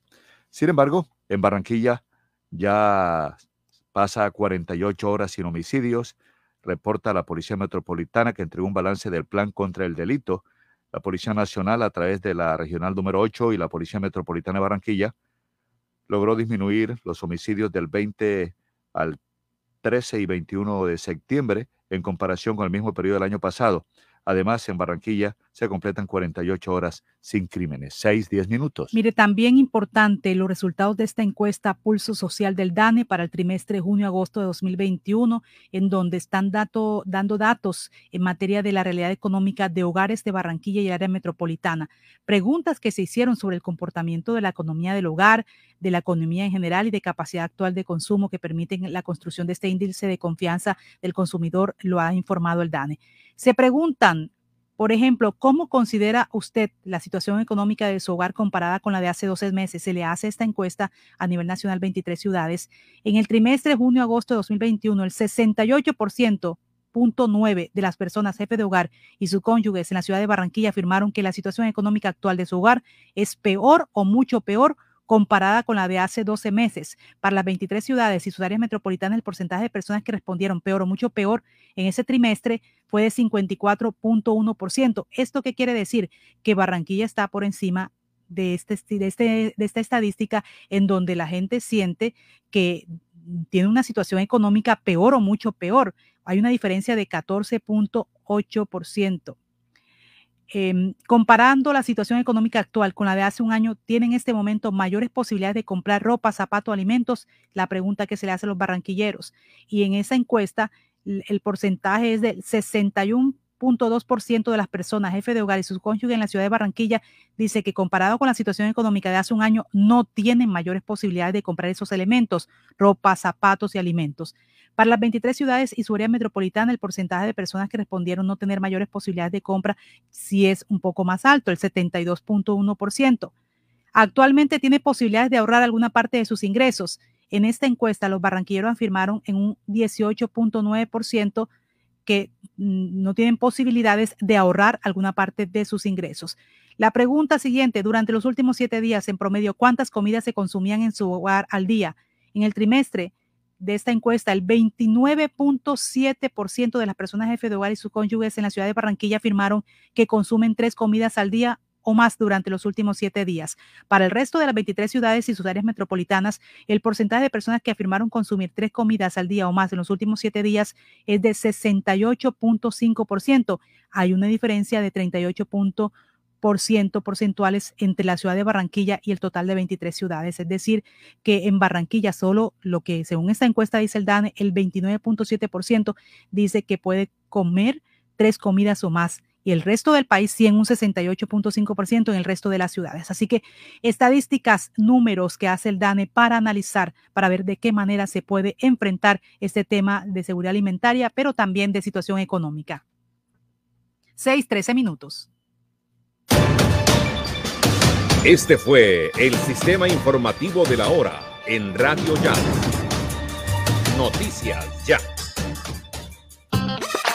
20 millones de emociones, 20 millones de sonrisas, 20 millones de pesos para comprar lo que quieras en Buenavista. Celebra con Buenavista 20 años de momentos inolvidables y gánate 20 millones para comprar en Buenavista. Consulta condiciones y restricciones en www.ccbuenavista.com. Buenavista, el lugar donde todo comenzó y siempre queremos volver. Autoriza de tu suerte. Se siente la vista fresca un ambiente de armonía porque cuidamos del aire que respiras cada día y traemos la alegría que traen los viejos amigos. En familia y en tu casa siempre estaremos contigo. Las compactadoras de AAA cuidan el medio ambiente porque se mueven con gas natural vehicular. Donde estés, estamos cuidando el aire que respiras. Gases del Caribe y AAA. Vigilado Superservicios. Un país avanza cuando se desarrolla kilómetro a kilómetro con energía. Cada vez que un nuevo proyecto es puesto en servicio, cada vez que una infraestructura llega a su punto de destino, cada vez que Transelca avanza de un punto a otro, lo hacemos todos.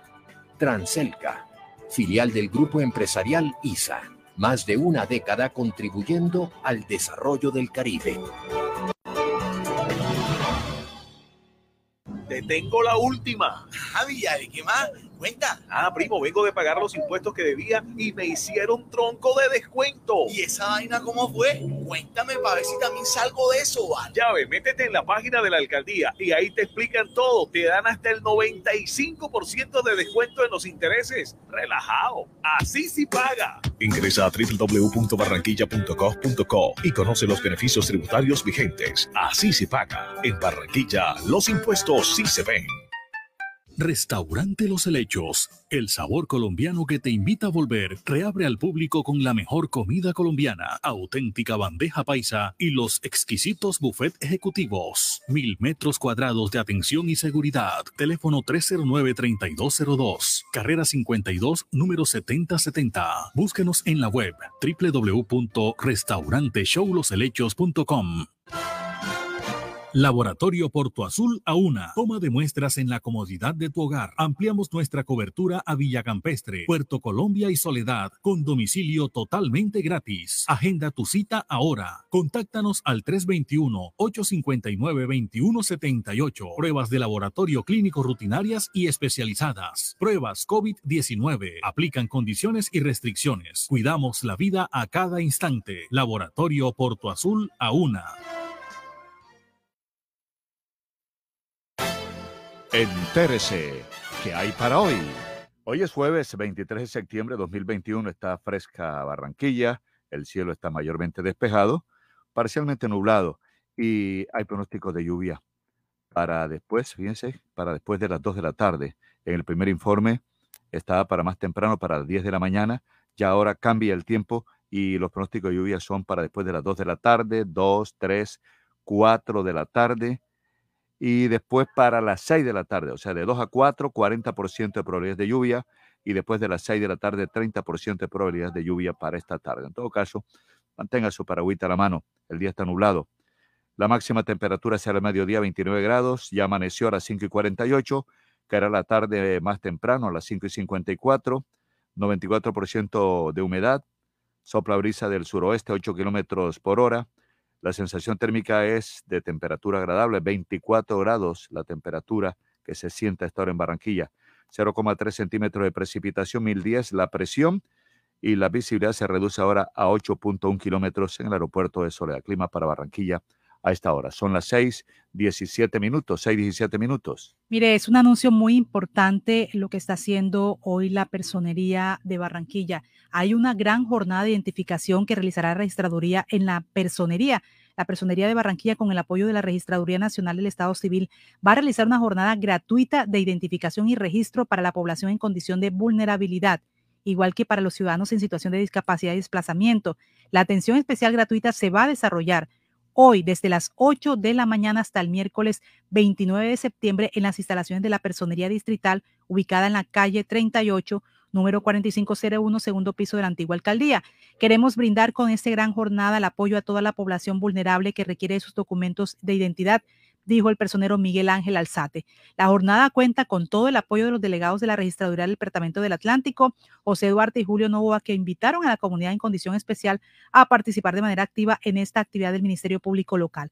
Así que estén atentos porque hoy eh, jueves 23 de septiembre desde las 8 de la mañana hasta el próximo miércoles tienen ustedes esa posibilidad esas personas que están en condición de vulnerabilidad, eh, afiliarse o, bueno, ser identificadas a través de esta actividad de la personería por parte de la Registraduría Nacional del Estado Civil. Está con nosotros Juan Camilo Fuentes, concejal de Barranquilla, que ha propuesto en el Consejo el, el porte legal de armas a los comerciantes, a los pequeños comerciantes, porque realmente la situación se ha vuelto bastante difícil por la inseguridad de la ciudad. Está con nosotros el doctor Juan Camilo Fuentes, a quien saludamos a esta hora de la mañana en Noticias Ya. Doctor Juan Camilo, buenos, días. Buenos días, Osvaldo. Un saludo muy especial para ti y para tu amable audiencia en la mesa de trabajo. ¿Cuál es la propuesta, concejal? Eh, Osvaldo, eh, bueno, la, la realidad que está o lo que está pasando en la ciudad de Barranquilla es lamentable, la sensación de inseguridad, el caso de los homicidios que se han aumentado más de un 19% respecto del 2020, los fleteos, las extorsiones, los hurtos, los atracos que tienen azotados a la ciudadanía, que ya no aguanta más. Eh, la policía, lamentablemente, no ha cumplido con su trabajo. Desde el Consejo, la alcaldía, le hemos dado todas las herramientas habidas y por haber a la policía. Le compramos un helicóptero, le cambiamos todos los elementos de seguridad, se han reforzado los CAIs, se han colocado más cámaras de seguridad, se le cambiaron las motocicletas. Es decir, le hemos dado todas las herramientas a la policía para que haga su trabajo. Lastimosamente los efectos no se han visto, no hay resultados positivos. La gente tiene miedo, los transportadores tienen miedo, los comerciantes están sitiados, encerrados. Y la propuesta es para el presidente Iván Duque, que es su competencia, es la, el permiso de porte legal de armas.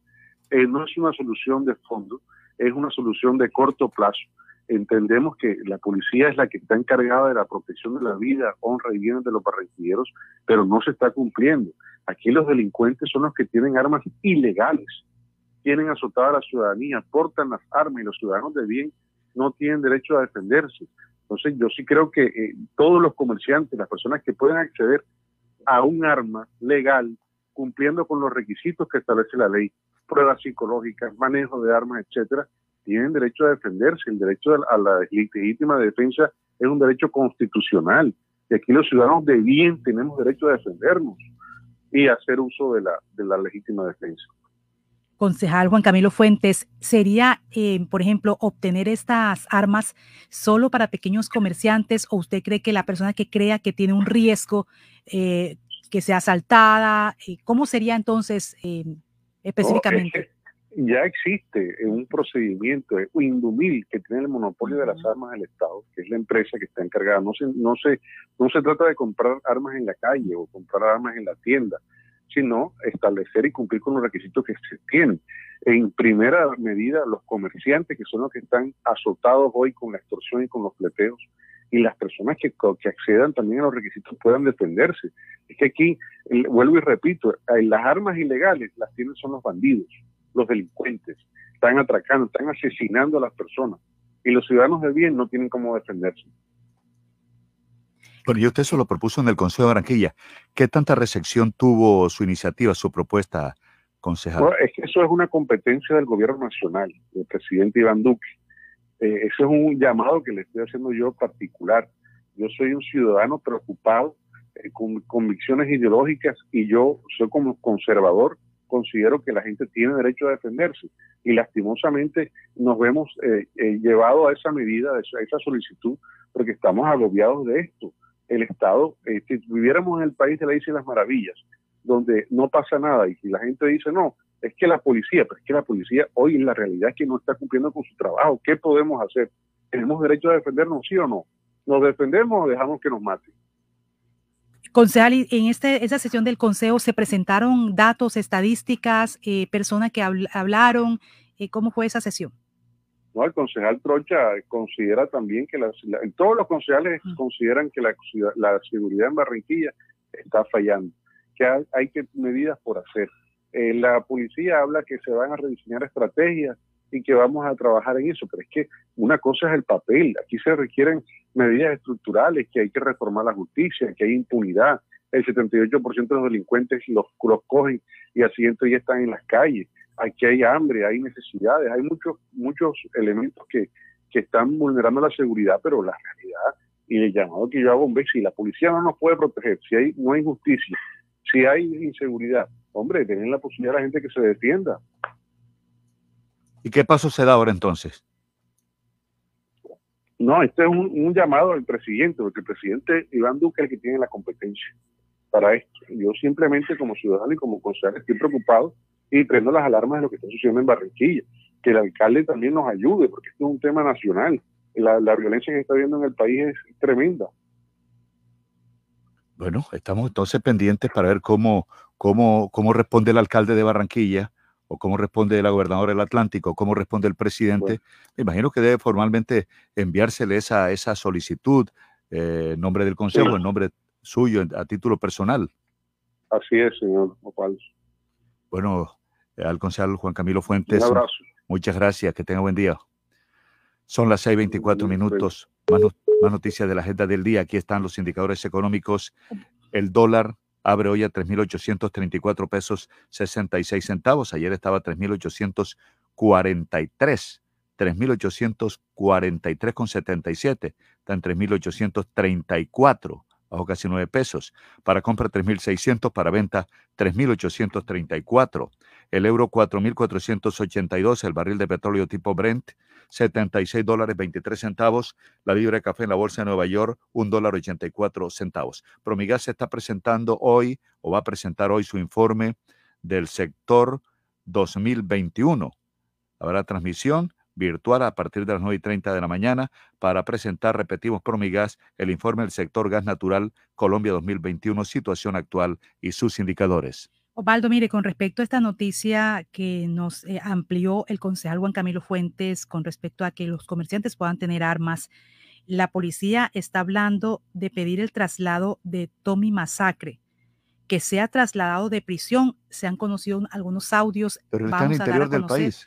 ¿Vale? Que al parecer, mire, él fue trasladado en su momento de aquí a otro sector para que pudiera eh, enfrentar el tema de la extorsión pero estas denuncias de tenderos, quienes están hablando que no dejan de extorsionarlos y el aumento de los casos de robo en Barranquilla, a través del comandante operativo John Sepúlveda, están pidiendo el traslado inmediato del delincuente quien se encuentra privado de la libertad. Hay unos audios que más adelante vamos a revelar que se ha hecho con respecto a estos delincuentes y entre, eh, entre los delincuentes habla de revivir los rastrojos y costeños, de esta forma extorsionar a la empresa de transporte público y presionarlas con atentados contra conductores, ataques con granadas y panfletos intimidatorios en Barranquilla y su área metropolitana.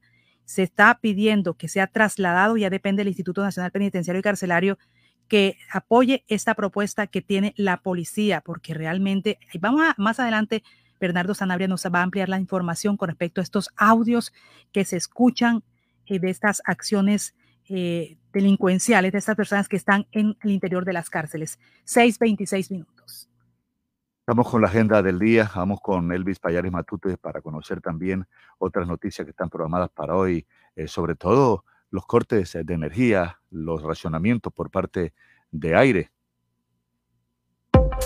Elvis Payares Matute.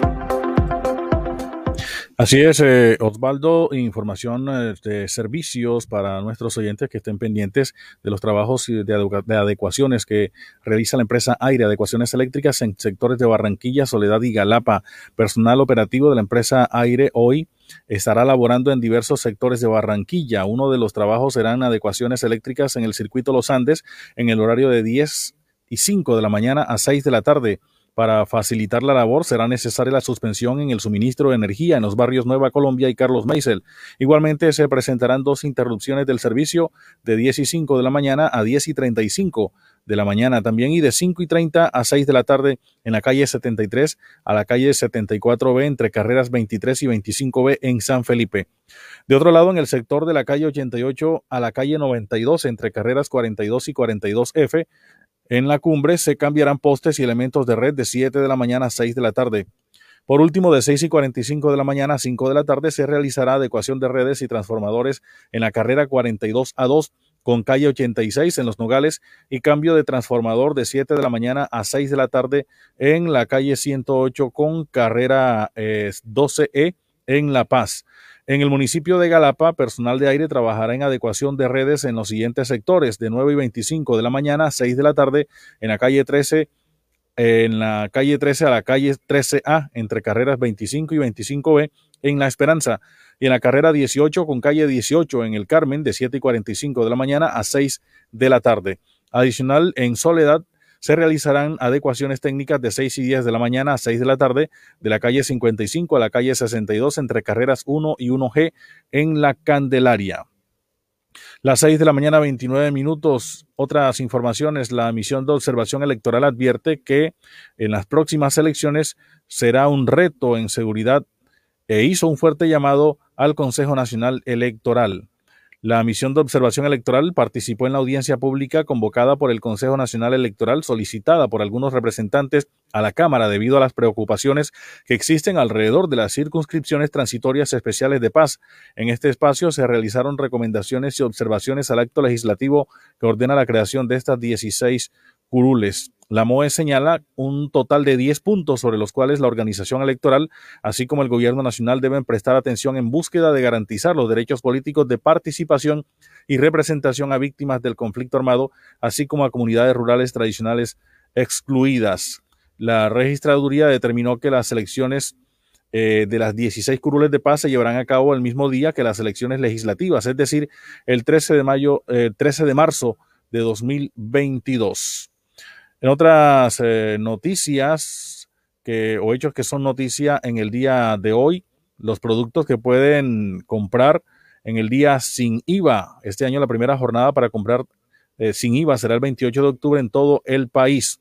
Dentro de los artículos que pueden adquirir en el día sin IVA están las categorías de vestuario, complementos de vestuario, electrodomésticos, computadores, equipos de comunicaciones, elementos deportivos, juguetes, útiles escolares y bienes e insumos agropecuarios. Hay que tener en cuenta que estos no pueden superar los topes señalados en VT en la reforma tributaria.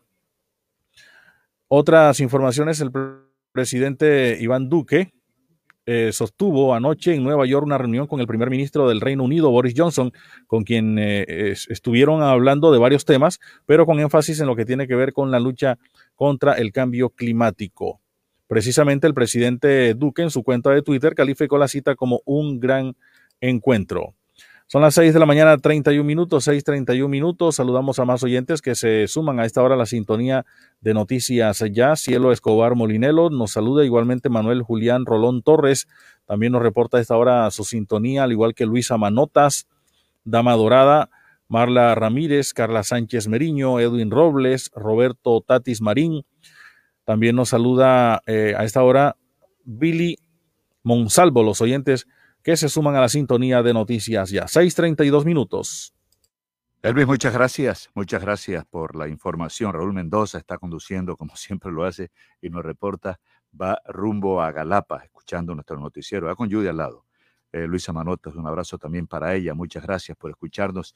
Mire en su Twitter, el gobernador de, de Córdoba, el gobernador de Córdoba, dice que ha dado positivo para COVID, lo dice a través de sus redes sociales. El mandatario cordobés Orlando Benítez Mora reveló que dio positivo para COVID y señala a los cordobeses que presenta síntomas leves y que actualmente permanece en aislamiento en su casa. 6.32 minutos. Vale, uno de los temas que estábamos hablando precisamente de hoy, el, mate, el tema de seguridad que es tan álgido, es tan preocupante para todos nuestros oyentes. Eh, ya hablamos con Juan Camilo Fuentes con esa propuesta, que los comerciantes puedan armarse y que es una propuesta que va a nivel nacional, que va al presidente de la República para que sea aprobada, para que ellos puedan eh, estar armados y defenderse, porque dice que la policía realmente no puede enfrentar esta inseguridad. Es lo que él llama el porte legal de armas. Eh, sí, exacto, para, estas, para los pequeños comerciantes. Pero está el otro caso, el que estábamos hablando, de este señor Tony Masacre, que está en las cárceles y que están, eh, la policía lo está sindicando de estas extorsiones y de gran parte del tema de seguridad. Bernardo Sanabria, un poco de contexto de quién es este señor Tony Masacre y qué es lo que se ha conocido, revelaciones de algunos audios. Buenos días. Un saludo muy cordial, un saludo muy cordial para usted, Jenny, para los oyentes, Osvaldo, Elvis, Marla. Mire, quiero contarles que eh, Tony Masacres, o Tommy Masacre más exactamente, eh, con el nombre real es Joel Serpa Brito, había sido capturado por las autoridades por diferentes hechos de extorsión registrados en la capital de Atlántico, pero el más sonado estuvo detrás de los, eh, de los atentados registrados en el sector del centro de Barranquilla a los almacenes de motocicletas. Lo recordarán ustedes en el sector de la carrera 41, ahí en el Parque de los Enamorados que recordaron la granada que lanzaron en ese punto y que eh, en ese momento también le infiltraron unos audios eh, debido a unas interceptaciones telefónicas donde decía que la gente había caído como hormigas en este punto de la ciudad y se burlaban de esa situación. En ese momento se encontraba detenido en la cárcel de la Tramacúa. Ahora en esta oportunidad lo trasladaron a otro centro asistencia, a otro centro carcelario ubicado en el sector de la Picaleña, eh, más exactamente en territorio tolinense, y en este mismo sitio continúa delinquiendo.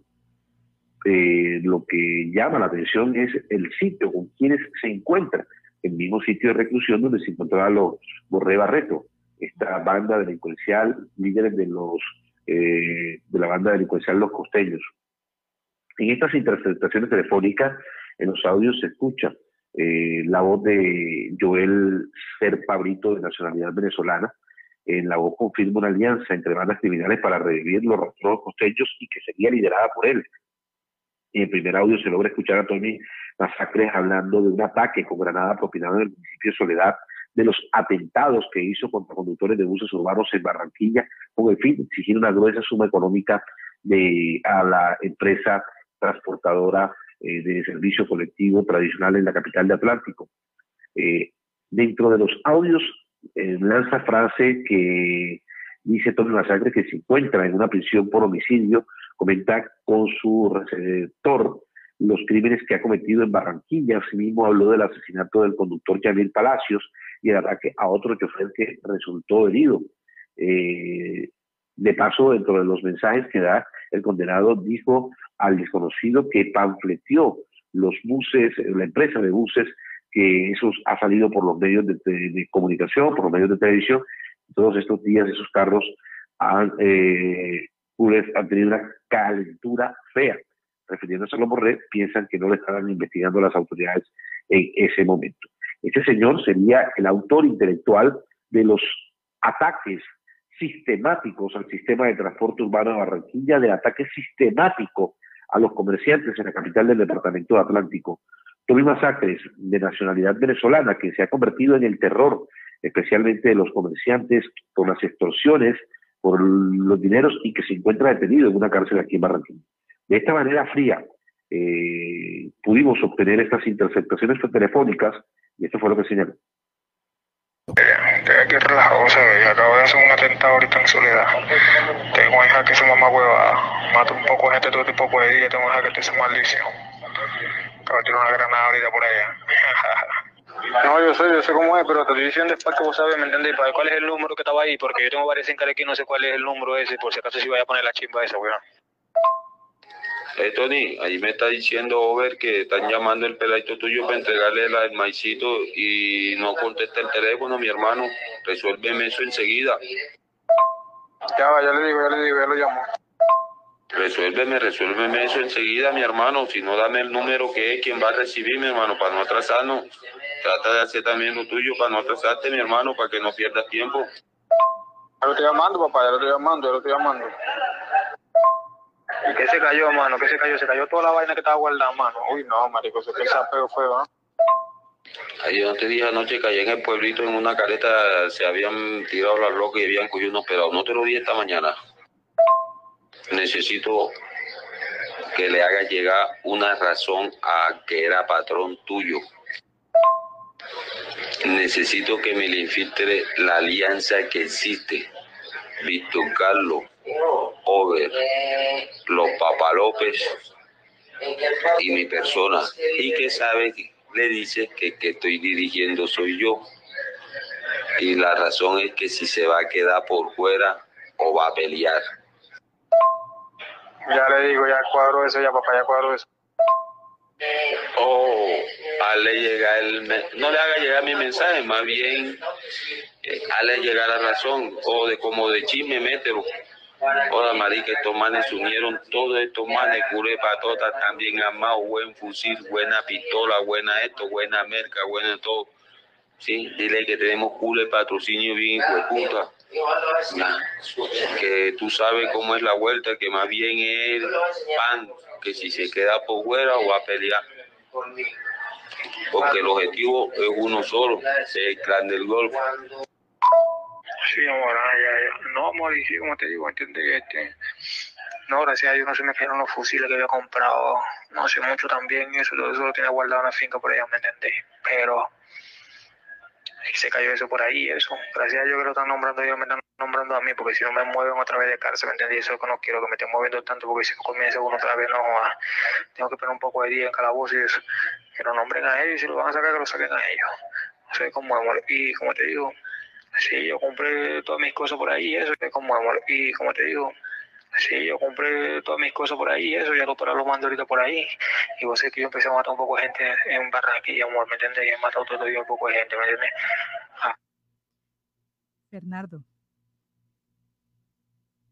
Aquí estoy, estamos escuchando los pormenores de estas eh, conversaciones. Esa es la primera, Jenny, ¿no? Hay otro audio adicional donde eh, Tommy Masacre hace una eh, digamos, por decirlo de una forma, su, revela su intención, su ambición de querer eh, quedarse a cargo de la extinta y que quiere revivir y que revivió los rastrojos costeños, que él sería el líder por encima de los Borré, por encima del negro Oder, otra de las personas que es buscada por las autoridades por participar de, de estos atentados eh, contra las diferentes empresas de transporte de la ciudad.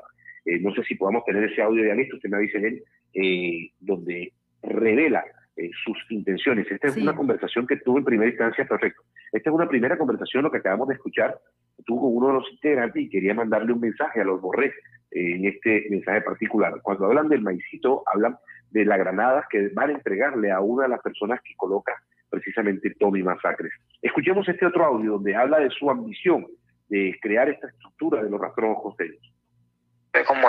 Y como te digo, sí, yo compré todas mis cosas por ahí, eso ya lo para lo mando ahorita por ahí. Y vos sé que yo empecé a matar un poco de gente en Barranquilla, amor, ¿me entiendes? Y he matado todo el día un poco de gente, ¿me entiendes? Hasta diariamente empecé con una empresa grande que le estoy quitando 300 millones, ¿me entiendes? Y la empresa tiene mucha plata, ¿me entiendes? Y ya le he matado a dos trabajadores. Bueno, le matamos uno en estos días, que le mandé un video, le matamos uno en estos días y dejamos uno herido. Eso fue hace como una semana. Y hace como tres días atrás le volvió a matar a otro, que fue que me pasó tener día una foto, ¿te acuerdas? Y panfleteé esa mierda, que esa mierda lo cargo en jaque, porque vos sé que yo no estoy trabajando con los costeños, ¿me entiendes? Yo estoy trabajando ya por la propia, ¿me entendés? yo empecé a trabajar con la causa media, me compré con la causa media, causa media, me dijo, toma, apoyame tal. Vamos a tocar por la de la propia, me dijo él. Le digo, bueno, vamos a tocar con la propia. Pues. Me dijo, bueno, vamos a hacer el cartel este, rastrojo costeño. No costeño, no Rastrojos Costeños. Esa organización era vieja antes, pero eso se acabó, ¿me entendéis? Pero esa organización metió mucho miedo en ese entonces. Bueno, ¿qué hicimos nosotros? Reestructurar todo de nuevo. Yo mandé a hacer todo de nuevo, todos los papeles, todo de nuevo, todo, todo. Yo tengo las armas, tengo los pelados, tengo el carro, tengo todo, ¿me entendéis? Tengo la camioneta. Dije, bueno, vamos a duro con duro, pues todo el que sea el que le copia a los costeños, vamos a matarlo, todo el que sea el costeño lo matamos. Y así es, amor, ¿me entiendes? Y he matado un poco de gente de los costeños que trabajan conmigo, los he matado, porque esa es la contra para mí, amor, porque yo sé que me estoy abogando esa mierda otra vez, ¿me entiendes? Y panfleto, toda esa mierda, los bus y todo, no es que eso salió por televisión y todo, amor, todo estos días eso carga una calentura fea esa vaina. Yo digo que por eso fue que se cayeron los teléfonos también, ayer aquí también, porque a mí se me perdió el teléfono mío de antiel para ayer, ¿me entiendes? En la noche y ayer se metieron en la mañana aquí los tombos, que esos manes no se meten a decir casi, ¿me entiendes? Yo que fue por eso, más por la calentura, ¿me entendés? Pero, como te digo, ya yo estoy haciendo lo mío, yo ando, yo en otras cosas, ¿me entendés? Yo ando en otras cosas, me dedico a otras cosas, yo estoy independientemente, o sea, el primero soy yo, yo soy el de todo, soy el de la armas, la camioneta, de todo. El segundo es el causa mío, ¿me entendés? Y borré y el tercero es el negro O sea, todo lo mago soy yo, todo. Tiene que hacer las cosas primero con lo que diga yo, ¿me entendés? Así es. porque Porque soy el del todo, amor, te hablo claro. Si ellos fueran tenido lo de ellos, está bien, pero yo soy el del todo, ¿me entendés? Mientras tanto, yo soy el del todo. Y como le dije, claro, están usando los míos, pero más adelante ustedes saben cómo es que tienen que ya comprarse los suyos porque vayan también usando los suyos, porque los míos no lo vamos a dañar así tampoco ya. Bueno, ahí escuchamos, Jenny, eh, esta eh, digamos, pavorosa Mm. eh, declaración eh, que hace esta persona. Lo más extraño es que, eh, es que decir que esta persona se encuentra detenida, Exacto. eh, está, está presa. Eh, habla que se le cayó un teléfono, es decir, dentro de las han hecho las autoridades, y tenía otro en la casa. ¿Qué pasa? ¿Qué pasa con el cuidado de estas personas? Eh, ¿Qué forma de mandar desde una cárcel y crear el caos? Este señor eh, Tommy Masacre, que prácticamente pretende conformar una sociedad criminal en, en Barranquilla y el poder que tiene aún desde la cárcel. Estas grabaciones fueron reveladas eh, por una fuente judicial eh, ligada a la investigación y quien eh, confirmó que las mismas fueron extraídas de los celulares que han sido decomisados en recientes operaciones adelantadas por las autoridades. Eh, declaraciones fuertes de esta persona y que, que revelan el, el accionar delincuencial de estos grupos que prácticamente mandan en el AMPA, en Soledad, en Barranquilla e incluso tentáculos en Puerto Colombia, en Galapa, y que han comenzado a sembrar el terror entre los comerciantes. Eh, los, tenderos también han señalado, lo señalaba el, el presidente Undeco, que en los últimos 44 meses eh, 40 tiendas han cerrado en Barranquilla, lo que habla prácticamente de una tienda semanal producto de las extorsiones. Muchos comerciantes que no tuvieron más remedio que cerrar sus negocios porque no pudieron continuarlo debido a las extorsiones, no debido ni a la pandemia. Es que más que el, que azote de la pandemia es la extorsión lo que viene causando este cáncer entre los comerciantes, transportadores, industriales en la capital del departamento de Atlántico. Y de la microextorsión que termina siendo también ah, eh, creando eh, consolidando estas empresas criminales eh, que con la microextorsión se logran fundamental para poder extorsionar a grandes compañías. Ya las autoridades tienen en audio, en los audios de estas investigaciones y se esperan resultados contundentes por parte de la policía. La verdad no lo hemos observado. La verdad no lo hemos observado. Una, Bernardo, es que la persona que capturaron con las armas de fuego, eh, y con, con armas de fuego que tenían supuestamente pertenecientes a, a, lo del negro Over y que terminan siendo, por decirlo de alguna forma, dejados en libertad eh, o, o, le dieron domiciliaria personas que tenían armas de fuego con salvoconducto, eh, perdón, sin salvoconducto y con silenciador. Eh, como así que lo dan casa por cárcel, no se queda pensando, ¿no? ¿Qué pasa con la justicia también? Dígame. Bernardo, es que es aterrador realmente este audio que uno puede escuchar. Hay momentos en que uno dice, no, no, no, sigamos porque es demasiado fuerte. Le pregunto, pero el proceso, ¿cómo es posible que esta persona sea trasladada de un lugar a otro y pueda llegar y pueda hacer y tener el mando y pueda decirse, yo soy, yo soy, y está en la pero cárcel? ¿Sabes, sabes, Eso es lo ¿sabes que qué es lo peor? Pero tú sabes que es lo peor, Jenny, que quedan en los mismos patios donde están los otros grupos líderes extorsionistas de, de Barranquilla y el municipio de Soledad. O sea, quedan ahí. Que quedan en los mismos patios, vinculados a los mismos procesos y quedan ahí prácticamente vigilados, alimentados por las autoridades, alimentados por el gobierno, mientras lideran y campean sus empresas eh, asesinas desde los, desde los municipios. ¿Y Tommy Masacre dónde está Bernardo en este momento? ¿En qué cárcel? La información, la información de su último sitio de reclusión era la cárcel de Picareña. Eh, donde también están los borrés, donde también estaban los borrés. No, no, no, se dice cómo hacen esa, la trasladan de la Tramacúa, porque no podían con el tema de, de, las, de los teléfonos y de las llamadas, eh, donde, donde lideró el ataque criminal y asesino terrorista contra los comerciantes de motocicletas en el sector de la 41, en el centro de Barranquilla, en el Parque de los Enamorados, y lo traslada para otro lado, donde se reúne con su contubernio los Borré, y en ese mismo sitio también lidera estos grupos delincuenciales eh, a través de los teléfonos, donde están los inhibidores de señal. ¿Dónde están? Eh, es muy complicado, porque ahí es donde se le da la razón también a las autoridades, y en este caso a la policía, que están cansados de capturar y la policía soltándolo, o más la, perdón, la fiscalía soltándolo. Y lo que es peor, más que la fiscalía, los jueces. Entonces, eh, aquí es un llamado generalizado. No solo el llamado a atención a las autoridades que intentan capturar y miran y buscan la forma de, de capturar acá y allá, pero terminan presentándolo ante los jueces de control de garantía y terminan sueltos. Hace poco hacía el balance el director nacional de la policía, el general Vargas, sobre las capturas que ha realizado la policía. Y de cada 100, 100 capturas, 80 personas quedan libres. Muy difícil, muy difícil. Pero aquí el centro, eh, Bernardo, el centro es el chantaje, la extorsión, es el microtráfico. ¿Qué, ¿Cuál es el centro? Eh, el, el, punto esencial de la extorsión es la extorsión, pero la extorsión ligada al microtráfico de droga también. Es que es decir, eh, para que la gente pueda entender, las personas que van en el vehículo, estas empresas criminales comienzan con el tema de la microextorsión. Y de ahí, cuando comienzan a captar recursos, comienzan a armarse. Compran motocicletas, compran armas, ya no, ya no las alquilan, ya comienzan a tener sus propios vehículos para manejar esta empresa criminal. Contratan gente, tienen la persona que va y cobra el dinero de la extorsión, tienen la persona que va en la motocicleta.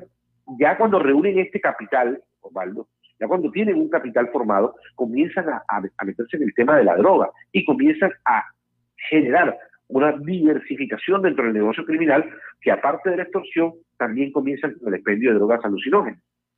Y de ahí comienzan también a librar guerras entre esas mismas bandas delincuenciales para poder quedarse con el control total.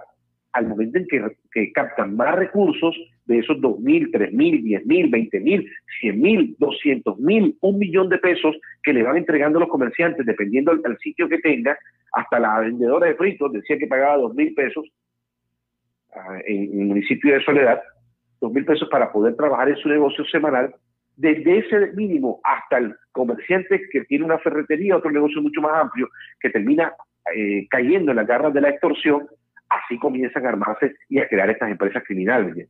Bernardo, pero es que tienen tentáculos en todas partes. Fíjense ustedes que las cuatro sociedades portuarias del país están siendo investigadas por la sociedad, por la superintendencia de transporte, precisamente porque fueron permeadas también eh, a través de, la seguridad, a través de la deficiencia en el servicio de escáner que no se presta de manera permanente. Esa es la noticia también. Y facilita precisamente la contaminación de mercancías con drogas que van a ser exportadas especialmente a Estados Unidos o Europa. Mire la última investigación que sale del puerto de Barranquilla, con la captura de ocho entre funcionarios y exfuncionarios. Ingresaban la droga en vehículos eh, transportadores de seguridad, transportadores de valores, llegaban, ingresaban al puerto de Barranquilla para posteriormente contaminar los contenedores. Como no son revisados, es decir, una empresa transportadora de valores que, que no va a revisar eh, en su interior y ha utilizado ese tipo de, de, manera para poder entrar en la droga del puerto y poder posteriormente contaminar el sitio donde hay cámaras de seguridad los contenedores esto es una red eh, que funciona ya, a, mayor escala, ¿no? A mayor escala, pero empiezan de lo mínimo, de lo micro, hacia lo macro y, terminan organizándose y creando verdaderos, eh, o, generando verdaderos jaques en la ciudad porque el tema de la extorsión y del atraco tienen jaque a las autoridades. Revelábamos a través de del Twitter de, noticias ya el atraco registrado en una empresa de comida rápida, en, un restaurante, lo que hablaban ustedes en el día de ayer, eh, del atraco en la, empresa de comida rápida. Hoy también nos enteramos de la, de la noticia del robo registrado en el colegio del, del barrio Las Flores, en la institución educativa del barrio Las Flores que tenía 15 computadores sin entrenar se los llevaron, los ventiladores se los llevaron, los equipos de, transmisión Wi-Fi se los llevaron, los eh, equipos de transmisión como eh, amplificación, eh, como parlantes, micrófonos, se los llevaron. Es, que es una cosa con otra. Nos comentaba nuestro camarógrafo de Noticias RCN, Carlos Sierra, que ayer en horas de la noche iba en el bus urbano rumbo al barrio Simón Bolívar y un sujeto en una motocicleta le, quitó el celular a una de las jóvenes que iba dentro, dentro del vehículo. Un solo sujeto metió la mano, le robó el celular y siguió en la motocicleta. es decir, es que está desbordado el tema del atraco. Y ya así el colmo de los colmos, el robo registrado en el barrio Villa, en el barrio del Valle. Eso sí es el colmo. ¿Dónde estaba el cuadrante? Es que no son dos motocicletas, eran ocho.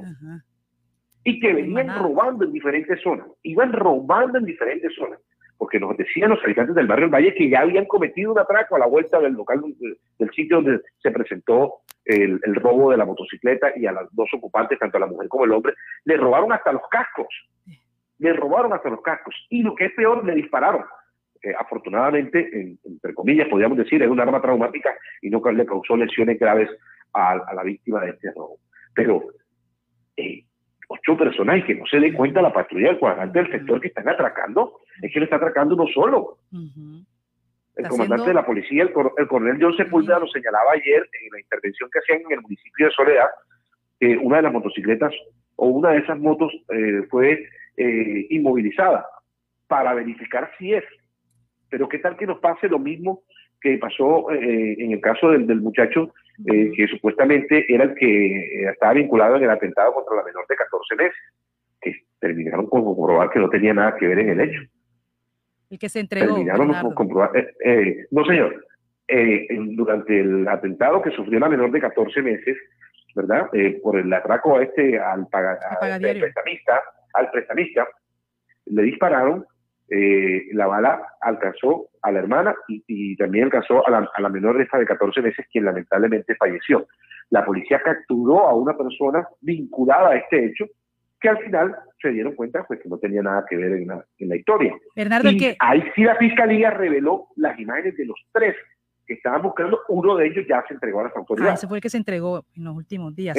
Y el primero que cogieron no tenía nada que ver entonces. No tenía nada que ver, era un ciudadano venezolano, pero no tenía vinculación a este hecho eh, lamentable. Fotografía, hay que explicarlo también, hay que ser claros, que no filtró las autoridades, pero que se filtró eh, a través de lo del, de la fotografía que se vio en el CTI de la Fiscalía en el momento de la detención del joven. Usted se imagina donde hubiese visto ese muchacho, lo hubiesen terminado linchando, ¿no? Pero ese joven, en ese caso en particular, no tenía nada que ver. Después la fiscalía revela las tres imágenes de las, tres personas y ahí también la recompensa de 20 millones de pesos que ofrece la Policía Nacional y que ofrece también la Fiscalía en concordancia con la alcaldía. Bueno, ante la propuesta de Juan Camilo Fuentes del porte legal de armas, es decir, que los comerciantes, la gente, vaya a indumir a la brigada y tramite su arma como lo establece la ley y que, y que se, se, le dé facilidad en el sentido que se permita el porte legal de armas, es decir, la va a portar quien debe portarla, porque en este momento, según decía Juan Camilo Fuentes, quienes portan las armas son precisamente los delincuentes. Lo que pasa es que eso es muy usted complejo. no puede portar armas porque no está permitido. esa este propuesta es compleja. Bernardo, ¿usted qué opinión tiene? Eh, yo creo que deben abrir la posibilidad de que la gente tenga la opción eh, y si reúne todos los requisitos de poder portar su arma de fuego. Eso es de, tener la opción. La gente se siente desamparada. El comerciante de bien se siente eh, desamparado. El ganadero que va para su finca y, que no puede cargar el arma que anteriormente colgaba, eh, portaba, se siente desamparado. Oye, Bernardo, pero si yo tengo un eh, arma con salvoconducto. estudio, si yo tengo un arma con salvoconducto, Bernardo, ¿yo la puedo usar o está prohibido aun cuando yo tenga el salvoconducto? En este momento, Osvaldo, son muy pocas las excepciones que entregan las autoridades para que usted pueda portar el arma. Ellos tienen dos tipos de, digamos, dos modalidades. Una que es para tenencia y una que es para porte. La que es para tenencia es la que usted no puede sacar de su lugar de presidencia. Es la que se la autoriza el gobierno, pero usted debe tenerla en casa. ¿Ok? Esa es la primera. Es para tenencia. Y para porte es que usted puede portarla en diferentes eh, o puede movilizarse en diferentes lados bajo una, eh, digamos, unas reglas muy claras y estrictas, como que no puede, si está ingiriendo licor, no puede portar un arma de fuego. Eh, hay unos, unos parámetros claros que establecen las autoridades en torno a ese hecho. Al igual, hay una discreción por parte de las autoridades de decomisarle el arma para una revisión. hay muchas restricciones en torno a eso, pero, pero también creo que los comerciantes y bajo estrictos controles debería regularse el uso de armas de fuego. Al igual, Jenny, en este momento usted sale y cuando usted le dice, le muestran un arma de estas ahora traumáticas, usted no va a preguntar o va a mirar si es traumática o, es, o, es, real. O sea, es decir, como dice en el argot popular, quieto es quieto. Y si a usted le llega el arma a una persona eh, con un arma, usted no va a preguntar, ah, no, esa es traumática, ah, no, ese es un arma de fuego. Es lo, último que usted se. Mire, usted lo primero que trata es mantener su, eh, digamos, su integridad mantener su integridad, es lo, lo, lo, principal. Y las mismas autoridades lo que señalan, los mismos expertos en temas de seguridad, tratar de no poner resistencia para evitar, evitar que termine cayendo en manos de los delincuentes. Entonces, o termine usted perdiendo la vida o termine herido, lesionado por una situación de esta. Entonces, eh, eh, yo creo que es una, lo que dice el concejal, hay que estudiarlo con calma, pero no está tan alejado de la realidad del clamor. Eso también es la, la función de los concejales, escuchar el clamor de la ciudadanía, de los comerciantes, ganaderos, transportadores, que están exigiéndole al gobierno la posibilidad de poder defenderse, de poder tener eh, un arma con el cual poder defenderse. Creo que eh, lo hacen en, eh, en, la escucha de ese clamor de muchos ciudadanos que vienen argumentando esto. O sea que desde, desde hace ya unos años atrás, el porte de armas de fuego desde el gobierno de Juan Manuel Santos ha venido una restricción y los permisos se han cancelado prácticamente para la ciudadanía civil. Entonces, es un clamor que hacen los, los, los, los ciudadanos que recogen los concejales para tratar de darle vía libre a esta posibilidad de habilitar nuevamente la tenencia de armas en diferentes zonas y, y, con mayor facilidad para que las personas puedan hacer, porque hay realmente muchas restricciones para, la, para el porte de armas de fuego. Bernardo, otra pregunta también y es la preocupación, el tema del señor Abimael Tilano Molina. Él es inspector ahí en Juan de Acosta, en este corrimiento de Chorrera. ¿Qué se conoce de este caso?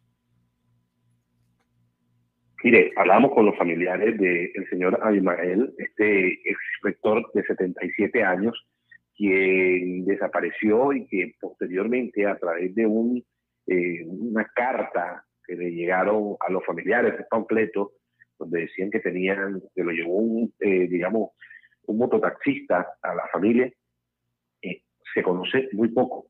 las autoridades trabajan de manera ágil para poder tratar de dar con el paradero. Han dicho las autoridades el comandante de la policía en el departamento del Atlántico ha sido enfático en señalar que es delincuencia común, eh, que están tratando por todos los medios de hallarlo. Recordemos que esto fue en el corregimiento de Chorrera, eh, pero hasta el momento no se tiene eh, pistas claras sobre el paradero. Los familiares han señalado pues, que no tienen conocimiento sobre dónde se encuentra, en qué sitio está, eh, y pues la policía adelanta las labores de búsqueda, el gaula de la policía e incluso el gaula del ejército eh, nacional para poder liberar a este campesino, más que cualquier otra cosa, más que inspector, es una persona entregada al campo, entregada a las labores de campo, quien fue secuestrada en eh, jurisdicción del municipio de Juan de Acosta. Muchas gracias, Bernardo, por ese, ese análisis completo de este momento difícil. Y bueno, también concatenando todos estos elementos con las propuestas como la del, la del expresidente del Consejo de Barranquilla, Juan Camilo Fuentes, que bueno, tiene, tiene, tiene esa directriz, tiene eh, ese mandato, es el presidente, el gobierno es el que tiene que decidir sobre ese tipo de propuestas. Bernardo, muchas gracias. Un abrazo, Osvaldo. Eh, estaremos atentos a cualquier situación de orden público que se siga registrando y esperemos que las cosas mejoren por el bien del país. Porque recordemos, esto no solamente está pasando en Barranquilla, se registra en varias ciudades del país, en Bogotá el atraco también está desbordado, entonces creo que eh, es un tema de país ya lo que nos está afectando y que terminamos también creyendo víctimas de estas eh, bandas delincuenciales que quieren sembrar el terror, ahí es donde debe actuar con contundencia el gobierno nacional, las autoridades, para evitar que terminemos cayendo presos en manos de los delincuentes. Bernardo Solari, aquí de la noticia, ya hay confirmada. Gracias, Bernardo. Completo informe. Ustedes pudieron escuchar también esos videos, esos audios que han, tienen las autoridades en su poder y por lo cual están pidiendo traslado de estas personas. Pero mire, comentarios de la gente, por ejemplo, nos escribe Vladimir Cabrera del barrio Los Laureles. Buenos días, ¿cómo es posible que esos delincuentes tengan teléfono? Tienen que acabar con el IMPEC. Usted va a hacer un trabajo a la cárcel, no lo dejan ingresar ni teléfono ni plata en el IMPEC, es donde es la corriente de la cárcel. Hay otro también que me está hablando, se acuerda Johan Torres que siempre nos habla sobre el, a él le robaron su vehículo, pues él tiene su opinión al respecto sobre lo que pasa. Esto es lo que dice. Acuérdese de mi caso. En mi caso es la misma banda en Malambo. Ya los tenemos identificados por fotos, por nombre. Ya yo he ido a la policía, identificamos por fotos allá y siguen atracando. Ya llevan cuatro o cinco atracos la misma banda y no hacen nada. El día que yo fui, los policías se reían porque decían que otra vez volvieron los mismos con las mismas a atracar y jajaja, se reían. Y no hacen más nada la justicia. No ha habido un, un acto de captura para ellos, sabiendo que ya están identificados por tres personas que fuimos víctimas. Bueno, ahí está entonces eh, algunas opiniones que tienen los oyentes. También nos dicen total complicidad IMPEC, bloqueador de señal de cárceles. ¿Qué? Nos pregunta. Ahí están las inquietudes de los oyentes a través de nuestras redes sociales y a través también de nuestra identificación de los WhatsApp que estamos utilizando para que ustedes puedan eh, decirnos y contarnos lo que piensan al respecto. Son las 7 de la mañana, 3 minutos. El WhatsApp de noticias ya es el 318. 632-4523 para que nos entreguen cualquier información, cualquier comentario, cualquier opinión, cualquier tema que deseen que profundizamos. 318-632-4523. Y está habilitado el WhatsApp de la emisora para que nos diga también dónde nos escucha o cualquier información o comentario que tengan para con eh, la, la, emisora, cualquier información que necesiten. 311-657-2707. Siete, cuatro minutos. Noticias ya.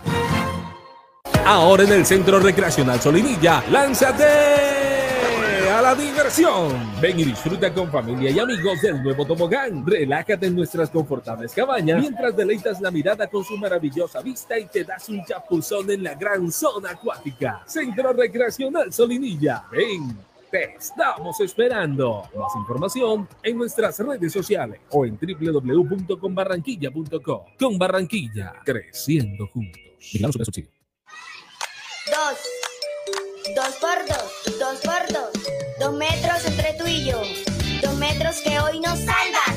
Lejos para cuidarnos. No podemos bajar la guardia. No podemos bajar la guardia. Por mis papás, por mi abuelita y por toda la comunidad. Recuerda que tu autocuidado es clave para ganar. Con GESELCA junta contra el coronavirus lo vamos a lograr. Pellizcate. Y el número ganador, señoras y señores, es el número. Sí, el ganador de Canta Bingo con aire puede ser tú. Solo tienes que estar al día con tu factura de energía y participar por espectaculares premios. Bonos de mercado por 500 mil pesos cada uno. Televisores, neveras, lavadoras y muchos más. ¿Qué esperas? Regístrate, participa y gana. Términos y condiciones en nuestra página web www.aire.com. Canta Bingo Aire. Autoriza con juegos.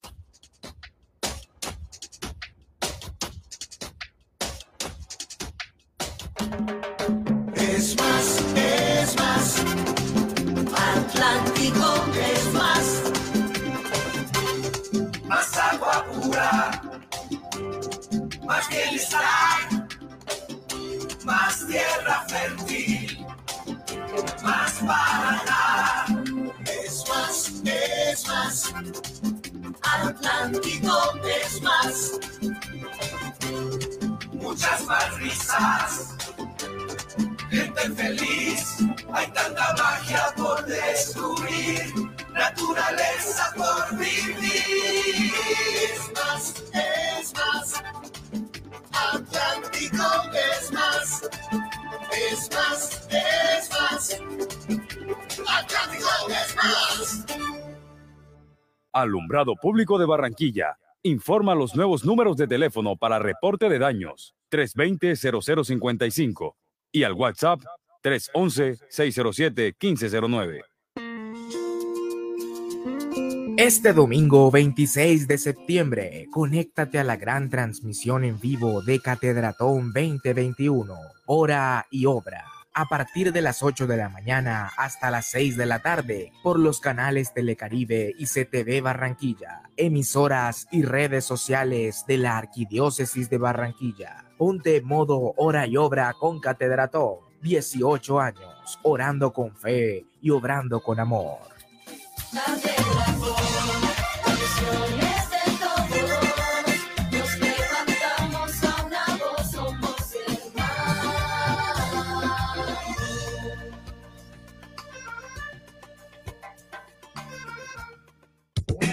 Alianza de Medios, TVNet, su canal 8 y Noticias Ya te unen para ofrecerles la mejor información de lunes a viernes de 7 a 9 de la mañana. TVNet y Noticias Ya, más que televisión por cable. Les saluda Valeria Charri Salcedo, reina del Carnaval de Barranquilla 2022. Los invito a seguir bien informados con Noticias Ya, porque quien lo vive es quien lo goza. Carnaval de mis amores. Celebra con Buenavista 20 años de momentos inolvidables. Tú puedes ser el ganador de 20 millones de pesos para comprar lo que quieras en Buenavista. Participa por compras superiores a 100 mil pesos realizadas en Buenavista 1 y 2 hasta el 10 de enero de 2022. Buenavista, el lugar donde todo comenzó y siempre queremos volver. Consulta condiciones y restricciones en www.ccbuenavista.com. Autoriza de tu suerte. Un país avanza cuando se desarrolla kilómetro a kilómetro con energía. Cada vez que un nuevo proyecto es puesto en servicio, cada vez que una infraestructura llega a su punto de destino, cada vez que Transelca avanza de un punto a otro, lo hacemos todos.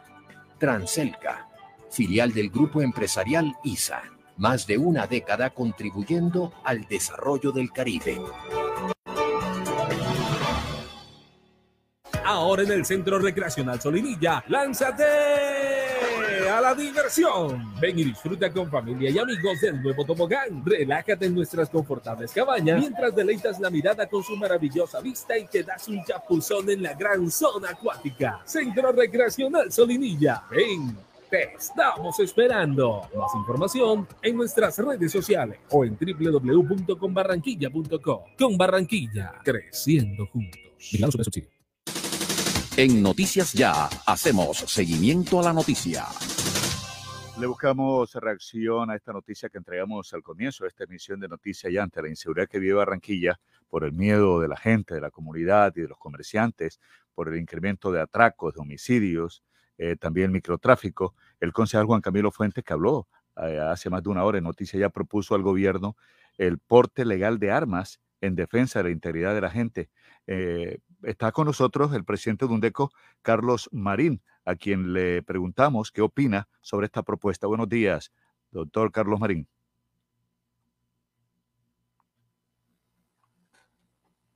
Vamos a, a buscar aquí la, la, conexión, 7 de la mañana, 11 minutos. ¿Se cayó la llamada? Se cayó la llamada. Vamos a buscar la reacción con el presidente de UNDECO, un gremio que ha sido bastante golpeado, las tiendas que se han cerrado, los negocios, que han debido eh, entregarse en administración a otras personas. Eh, y son muchas las tiendas, especialmente en el área metropolitana de Barranquilla, en Soledad, en Malambo, en Barranquilla, en Sabana Larga.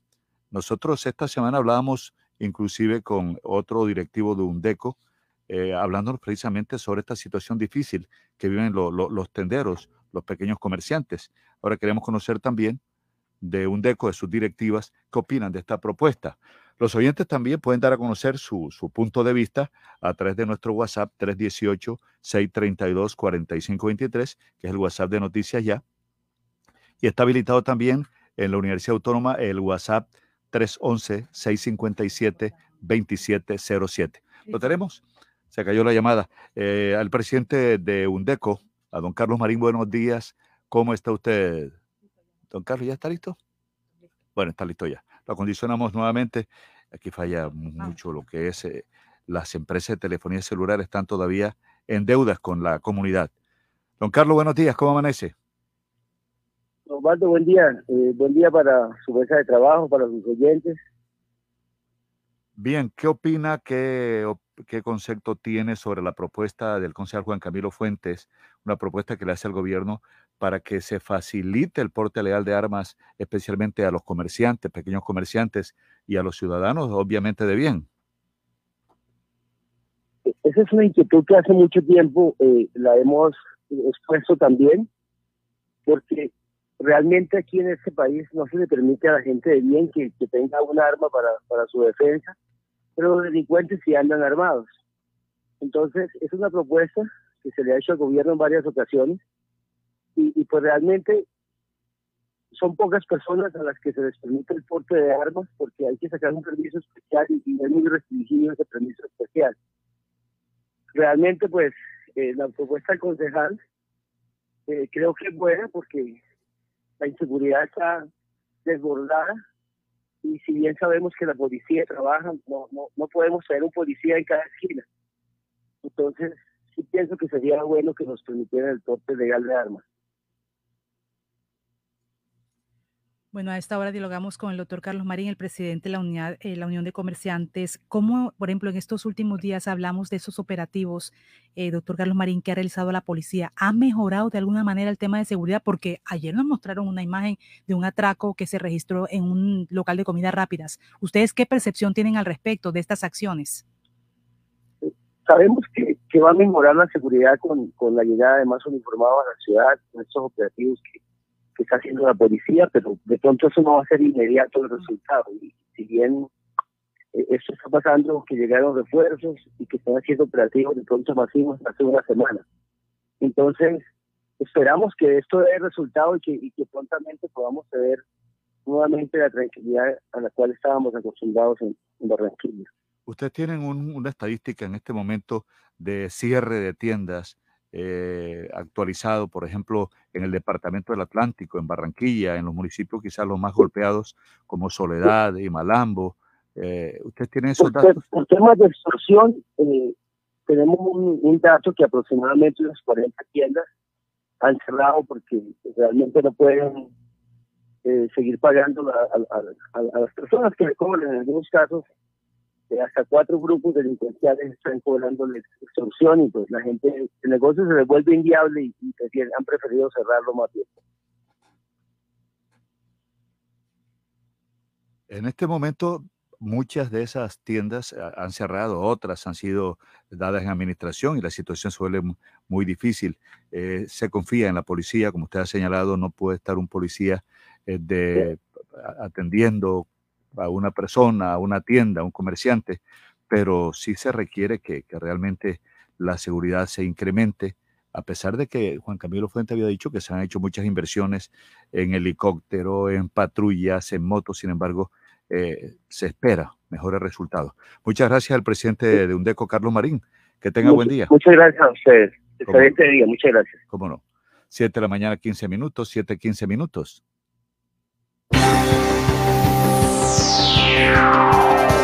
Confirmado. Noticias ya. Periodismo útil. En buenas manos.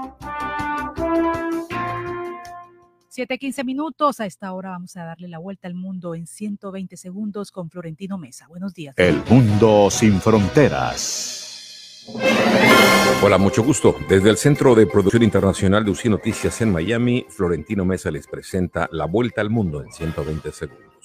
La región de las Américas probablemente siga teniendo brotes de COVID-19 hasta bien entrado el 2022, advirtió la Organización Panamericana de la Salud a las autoridades de salud del continente.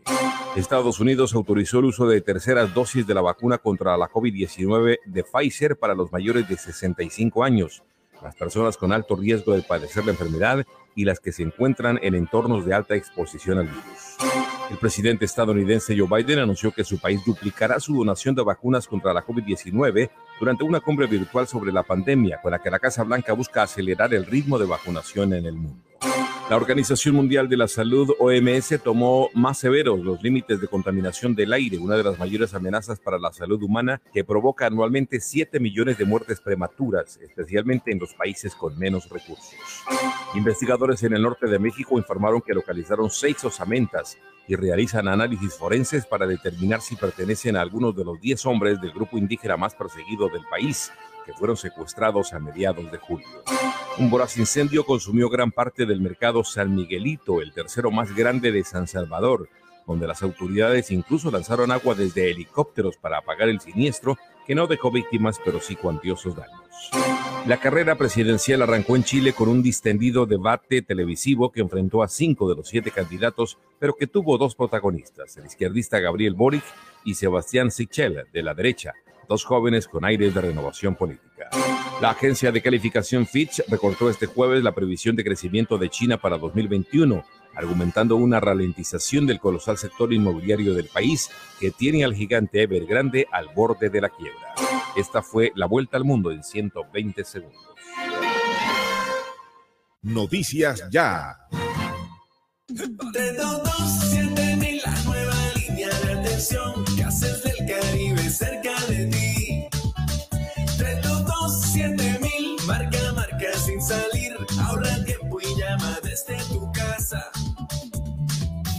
Trámites y consultas 3227 Trámites y consultas 3227 mil. Trámites y consultas 3227 mil. Gases del Caribe, vigilados por servicios. Pal de la moto, este es el tránsito. El casco no te lo puede quitar. Si tú la vida quieres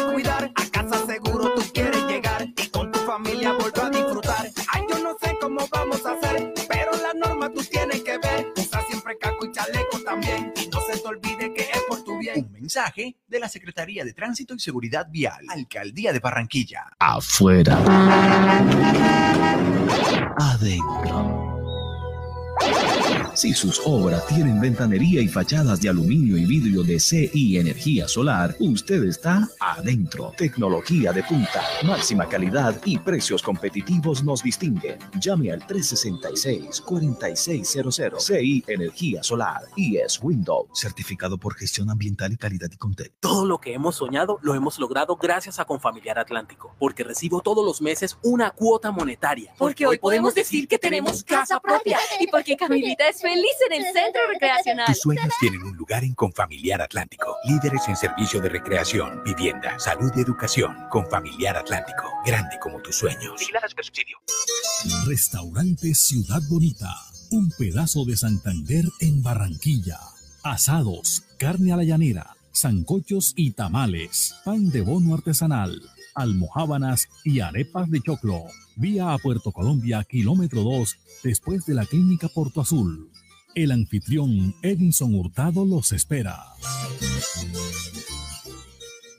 Te tengo la última. Javi, ¿de qué más? Cuenta. Ah, primo, vengo de pagar los impuestos que debía y me hicieron tronco de descuento. ¿Y esa vaina cómo fue? Cuéntame para ver si también salgo de eso, ¿vale? Ya ve, métete en la página de la alcaldía y ahí te explican todo. Te dan hasta el 95% de descuento en los intereses. Relajado. Así sí paga. Ingresa a www.barranquilla.gov.co y conoce los beneficios tributarios vigentes. Así se paga. En Barranquilla, los impuestos sí se ven. Hablemos de música.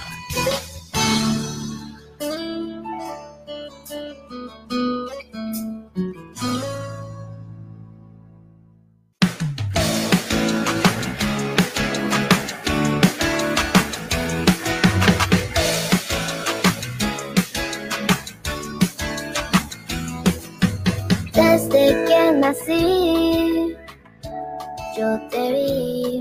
Mi corazón empezó a saltar. Al parecer hoy lo tengo en un muy, muy buen lugar. La hija mayor del artista y compositor Felipe Peláez, Sara Peláez, ha sorprendido con su nueva incursión en la música estrenando su segundo sencillo Gracias, esta vez bajo su propia composición en dedicatoria a su madre.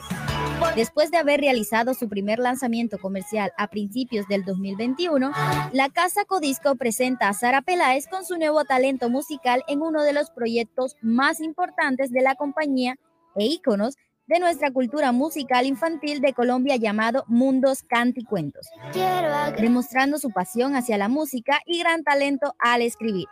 Sara Peláez agradece a su mamá por cada una de las enseñanzas y momentos a su lado, destacando el amor y gran sentimiento hacia las madres por el gran papel que cumplen en nuestras vidas. Por aguantarte mis caprichos. Bajo su elección y estilo, el video oficial se rodó en la ciudad de Medellín, contando con la dirección de Juanita Ospino y participación de su hermana y sus primas, junto a una banda musical de niños, recreando una gran presentación al estilo 80, con muchos colores en un gran escenario. Soy Ellen del Castillo, en Hablemos de Música, para Noticias Ya.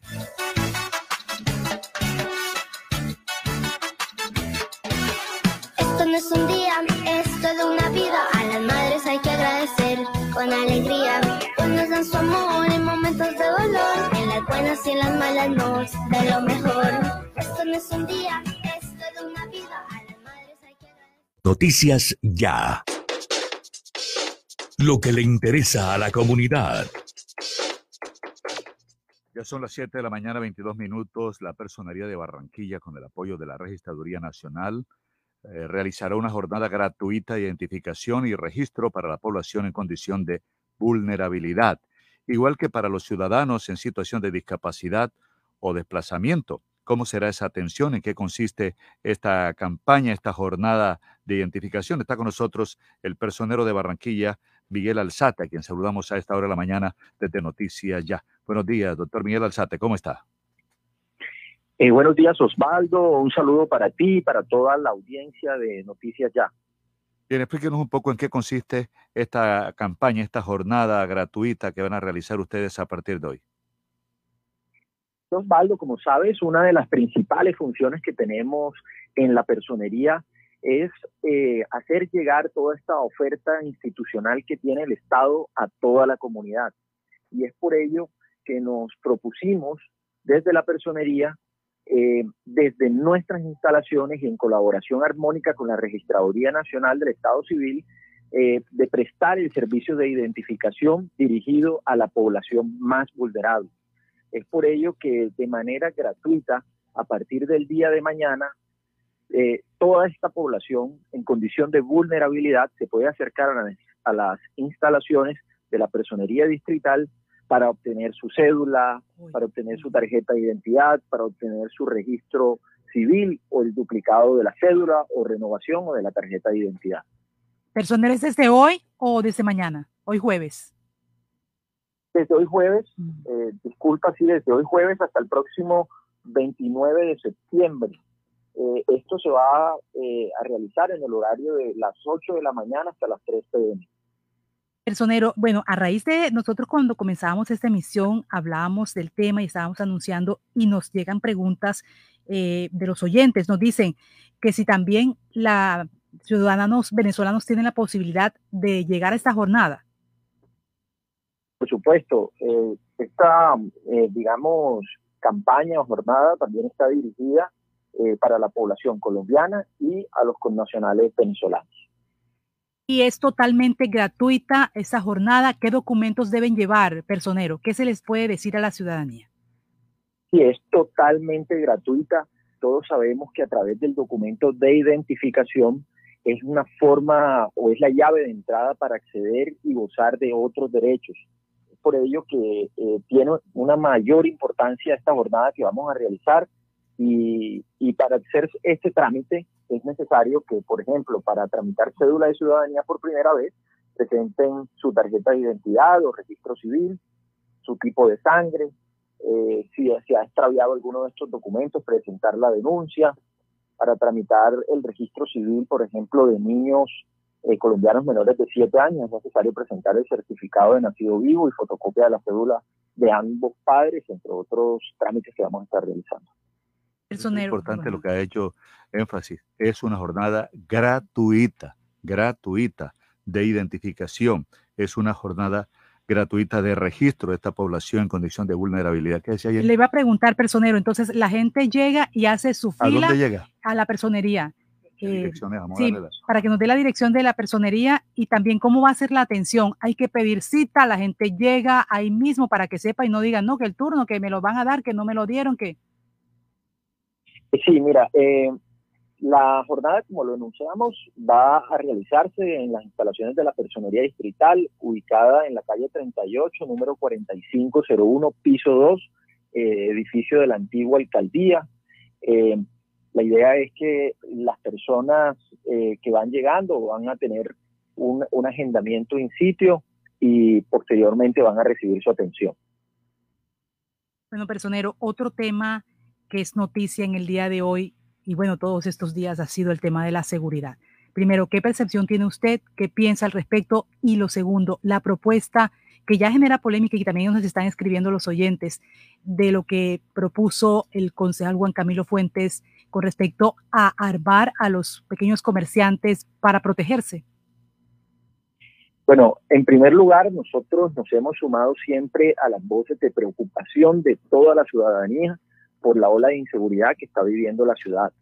Nosotros en las distintas reuniones que hemos participado hemos señalado que eh, la razón y la causa principal para que estemos viviendo en Barranquilla esta situación es por la falta de capacidad de las distintas autoridades que hacen parte de la cadena. Falta de jueces, fiscales, policías, policía judicial, cupos en establecimientos carcelarios, entre otros. Y por eso nosotros creemos que la solución eh, más acertada para contrarrestar esta ola de inseguridad es fortalecer a todas estas autoridades para que puedan eh, atender toda esta ola de delitos. Eh, nosotros vemos cómo se ha implementado un plan de intervención contra el delito, donde ya llegaron 1.200 agentes nuevos de policía.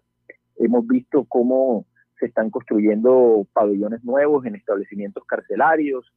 Hemos visto cómo se ha hecho ya un traslado de las estaciones de policía que no tienen las condiciones de seguridad ni, ni de derechos humanos para poder eh, tener personas capturadas ahí, como se han hecho ya unos primeros traslados a los establecimientos carcelarios. Por tanto, eh, y frente a la segunda pregunta, nosotros confiamos en que la salida a esta ola de inseguridad debe estar encaminada por la institucionalidad. Nosotros no creemos que armar ciudadanos o armar a la población sea la, la salida correcta. Nosotros debemos apostarle a las salidas institucionales sin decir que estamos en contra al porte legal de armas. Eh, creo que esto es una institución que está establecida, pero la salida a la ola de inseguridad debe apostarse eh, como primera medida una salida institucional. Pues no, muchas gracias al personero de Barranquilla, Miguel Alzate. Entonces, recordarle a los oyentes que está hoy, esta campaña es por una semana, es de hoy por una semana, en la personería de Barranquilla, con el apoyo de la registraduría, esa jornada gratuita de identificación y registro para la población en condición de vulnerabilidad y también para los ciudadanos en situación de discapacidad o desplazamiento. Personero, gracias por atendernos en esta mañana. Buen día y éxitos en la jornada. Buen día y muchas gracias a ustedes. 7.29 minutos, son las 7.29 minutos. Así es, Osvaldo. Mire, hablando sobre este tema eh, de inseguridad, ya la gente está, de la propuesta del concejal Juan Camilo Fuentes, la gente ya está opinando. Me dicen, no es armar a las personas, entonces, ¿para qué está la policía? Muchos policías trabajan con la doble y no hacen su labor. Uno ve a los que andan de parrillero, lo que pasa, lo pasan chateando. Eso se convertiría en un oeste y se mataría sin preguntar también me están escribiendo y me dices, me dicen. Sí, es un cuchillo doble filo, Jenny. Sí, me dicen, no se puede tener armas de fuego, armas traumáticas, taser, gas pimienta. Entonces, desde este como que sí está de acuerdo. Sí, sobre todo que, que mire, la, población eh, es belicosa. Muchas veces las personas están eh, en situaciones de estrés y, y, no, no, no razonan y pueden reaccionar como uno no quisiera, después viene el arrepentimiento. Todos esos, esos insumos son importantes. yo decía que es una propuesta bastante compleja. Mire, eso se tuvo hace algunos años también, hace como aproximadamente dos años. Siempre se, dos años empezó también con las armas, con las armas, y ahora vuelve a ser eh, otra vez tendencia. Mire, además, conociendo los torcidos que son los que entregan salvoconductos, legalizan las armas de, de delincuentes y cualquier protesta tendría la licencia para matar no al porte de armas para nadie. Muchos delincuentes que fueron capturados tienen salvoconducto de armas. Son opiniones que tiene la gente con respecto a esta propuesta que se baraja en el día de hoy, que es noticia en este momento. Bien, recordamos a nuestros oyentes que ustedes pueden proponer, proponer temas, pueden participar de nuestros temas, pueden opinar, porque este es un espacio totalmente libre, independiente, pueden dar a conocer su punto de vista, obviamente de manera respetuosa, y los canales están abiertos. Pueden utilizar nuestro WhatsApp de Noticias Ya 318-632-4523. 318-632-4523. Eh, a partir de ayer está habilitado otro WhatsApp para nuestros oyentes que nos sintonizan por Uniautónoma 94.1 FM y nos dicen eh, qué tema quieren proponer o dónde nos están escuchando, cómo nos están escuchando. 311, anótelo, les puede servir también. 311-657-2707. 311-657-2707. Pueden también eh, opinar y pueden solicitar, dependiendo del tipo de programa que se esté transmitiendo, ya sea deportivo, musical o informativo, pueden también proponer lo que ustedes crean. Esta emisora está abierta a ustedes. El WhatsApp de la emisora es Uniautónoma 311-657-2707. Les preguntamos, ¿dónde nos están sintonizando? Ustedes vamos a estrenar ese WhatsApp. ¿Dónde nos están sintonizando? 311-657-2707. El, el WhatsApp de Noticias Ya, y ustedes lo conocen, es fácil, 318-632-4523. Las 7.32 minutos. Mire, están enviando las autoridades, la policía está hablando de 75 de los 84 casos denunciados por extorsión asignados a la Policía Nacional han sido resueltos por el Gaula de la Policía en Barranquilla. Son 120 los delincuentes capturados y 100 estructuras desmanteladas por los delitos de secuestro, extorsión en lo que va corrido del año 2021. Y esto lo envían las autoridades, dice, en esta campaña que se realiza Yo no pago, yo denuncio. La policía, a través del Gaula de la Policía Metropolitana de Barranquilla, realiza planes de prevención y control contra los delitos de secuestro y extorsión por lo que está invitando a la comunidad a que denuncie a través de la línea 165. En la actualidad se han recibido 105 denuncias por extorsión, en lo que va del año, uno más que en 2020 de estas 84 fueron asignadas al Gaula de la Policía y el resto al Gaula Militar y al CTI de la Fiscalía. De estas 84 denuncias, el Gaula Policía ha resuelto favorablemente 75, lo que representa un 89% de efectividad el resto continúa en investigación. Igualmente se han desplegado operativos que han permitido la captura de 120 personas por delito de extorsión y se han logrado desmantelar siete estructuras ligadas a los costeños y a los papalopes. A través de la campaña Yo no pago, yo denuncio, el Gaula de la Policía está invitando a que se reporte cualquier caso de extorsión a través de la línea 165 y también estos, ellos están anunciando que realizan acompañamiento permanente al gremio de comerciantes y al sector de transporte público para impactar a los grupos delincuenciales organizados dedicados a esta renta ilegales. Habla sobre este balance de la lucha contra los delitos del secuestro y extorsión en Barranquilla el mayor general Julio César González Bedoya, comandante de la región de policía número 8. Bueno, durante el año 2020 la Policía Nacional y la Fiscalía General de la Nación recibimos 114 denuncias por extorsión aquí en Barranquilla. Durante este año, en el año 2021, llevamos 105 denuncias por extorsión. Es decir, menos nueve denuncias con respecto al año pasado, lo que indica una reducción del 8%. De esas 105 denuncias que nosotros hemos recibido, 84 se las dieron a Policía Nacional para investigarlas y las 11 restantes se las entregaron a Gaula Militar. De las 84 investigaciones que nosotros tenemos, 75 dieron un resultado positivo, es decir, fueron unas investigaciones exitosas lo que generó la captura de 120 delincuentes dedicados a la extorsión y se desvertebraron siete estructuras, inclusive unas carcelarias.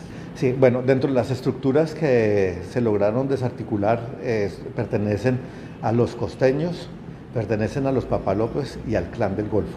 Entre esas, yo la recomendación que le hago a la ciudadanía es precisamente nosotros tenemos una campaña que es yo no pago, yo denuncio, y pues allí en esta, en esta campaña les queremos decir a la ciudadanía que hay total reserva, hay discreción y hay resultados, como los pueden ver dentro de la actividad operativa que viene desarrollando la Policía Nacional.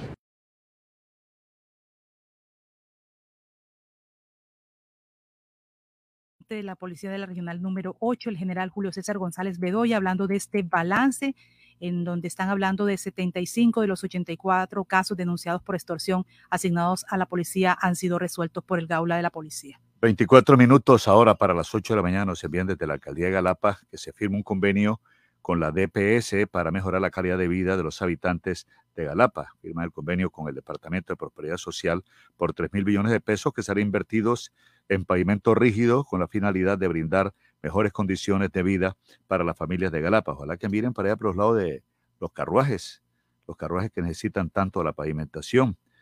Durante la firma del convenio estuvo presente el subdirector del Departamento de Prosperidad Social. Bueno, en el campo internacional, la BBC Mundo dice que eh, Su Jianjin, ¿sabe quién es? El magnate chino que fundó el gigante inmobiliario Evergrande, que está en situaciones económicas difíciles. ¿ah?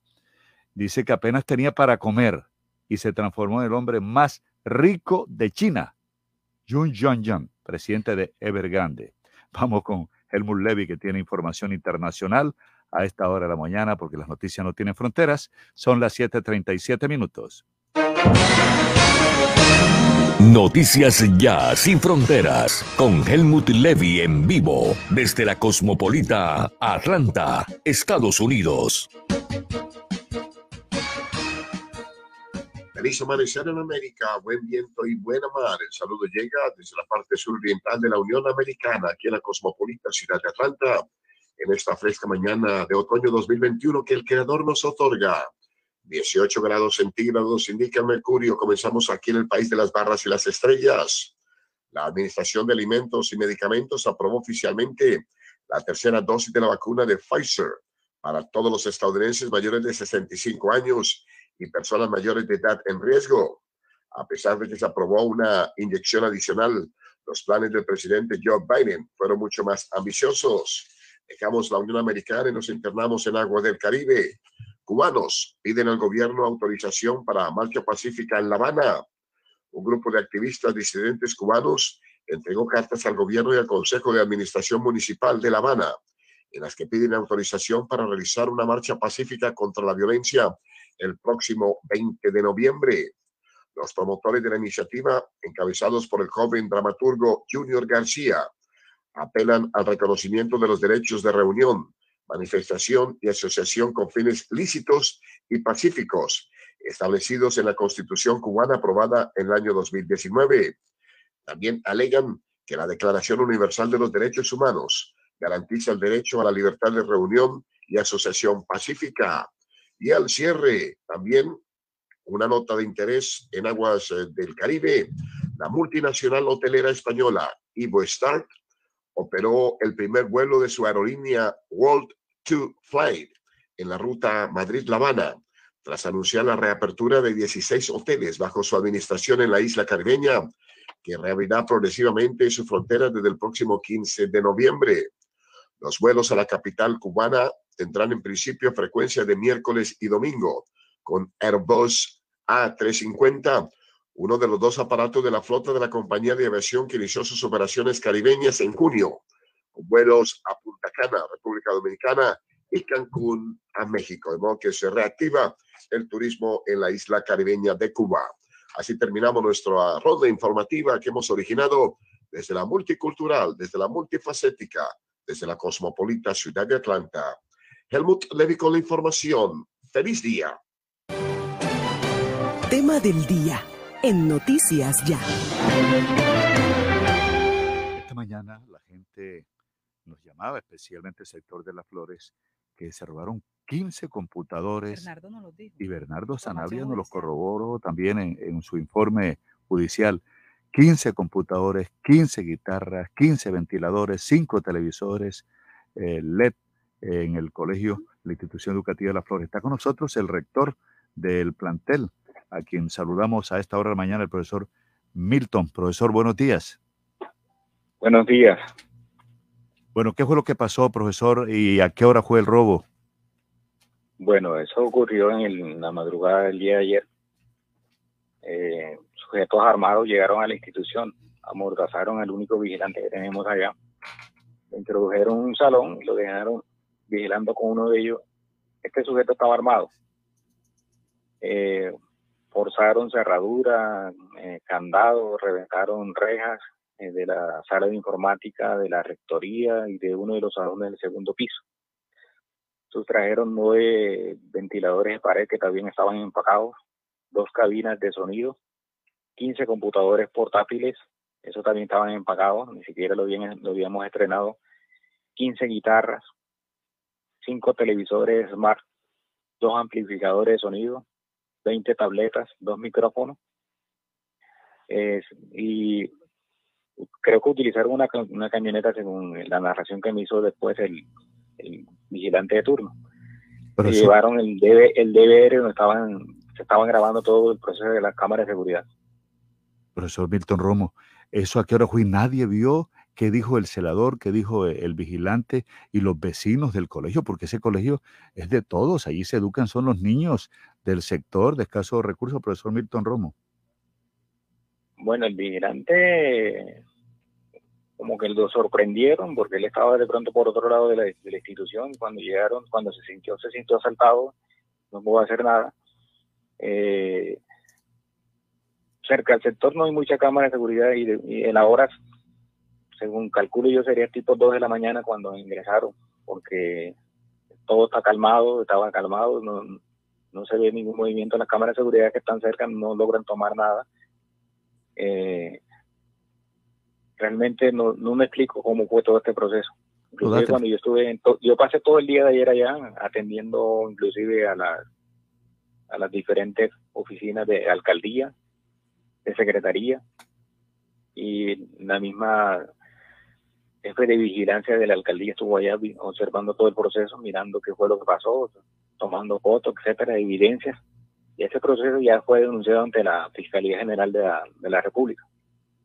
Da tristeza, profesor Milton Romo, porque realmente Bastante, bastante. cuántos niños se educan en ese colegio y son, son del sector de las flores, en su mayoría, ¿no? Sí, todos, todos son del sector de las flores. ¿Cuántos niños? Eh, tenemos 1083 niños. En 1083. estos momentos todos están virtu- en virtualidad, imagínense. Esto afecta bastante a los estudiantes. se, se afecta la, la, la virtualidad porque me imagino que ustedes tienen eh, eh, la conexión también con los muchachos, pero- lo hacen directamente con los profesores o, o el colegio intercede en ese tipo de, de, de- de No, capacitaciones. Los, los muchachos, algunos y algunos muchachos ya, tienen conectividad en sus casas, pero la conectividad en el barrio de la Provincia no es muy alta.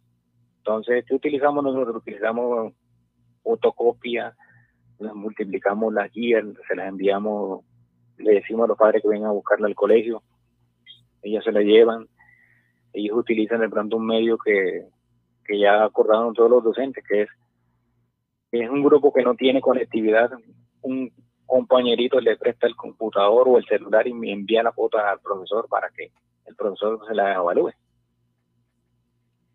Profesor Milton Romo, bueno, este hecho, ¿usted cree que conocían toda la institución, elemento, todos esos elementos, sabían cómo estaban distribuidos en el colegio, ya tenían todo planeado, porque no creo que lleguen de un momento a otro solamente a, ver qué encuentran y con camión y todo.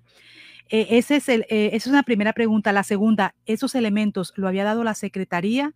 ¿Ustedes lo habían conseguido? Eh, una parte, bueno, lo- los portátiles los donó el Ministerio de las TIC. Nos colaboró en esa parte, las tabletas también. El resto hay fundaciones que nos están respaldando a nosotros directamente como institución. Y, y esa parte también, o sea, hay fundaciones que están respaldando directamente al colegio, que se ha conseguido a través de la, de la, de la coordinación de primaria, a través de la rectoría. Fueron elementos que llegaron hace poco a la institución. Eh, ¿Qué más le puedo decir? Bueno, La otra estoy, pregunta, bast- que, que estoy bastante dolido por todo esto Sí. que está pasando. Sí, la otra pregunta, ¿cuál es? Eh, Entendemos, profesor Milton Romo. La otra pregunta es, ¿sabían eh, estos delincuentes dónde estaba cada, eh, cada elemento ubicado? Todos estos, los computadores, todos estos equipos. Es decir, que no era desconocido la, la gente que, que entró. Los delincuentes sabían por lo que iban y en dónde estaban. Sí, ¿Qué cree según el procedimiento, como, según yo vi el recorrido, parece que toda la información ya la tenían recolectada previamente. Es lo que miro yo, porque fueron directamente a los espacios donde estaban ubicados estos elementos. Reventaron cerraduras, candados y entraron.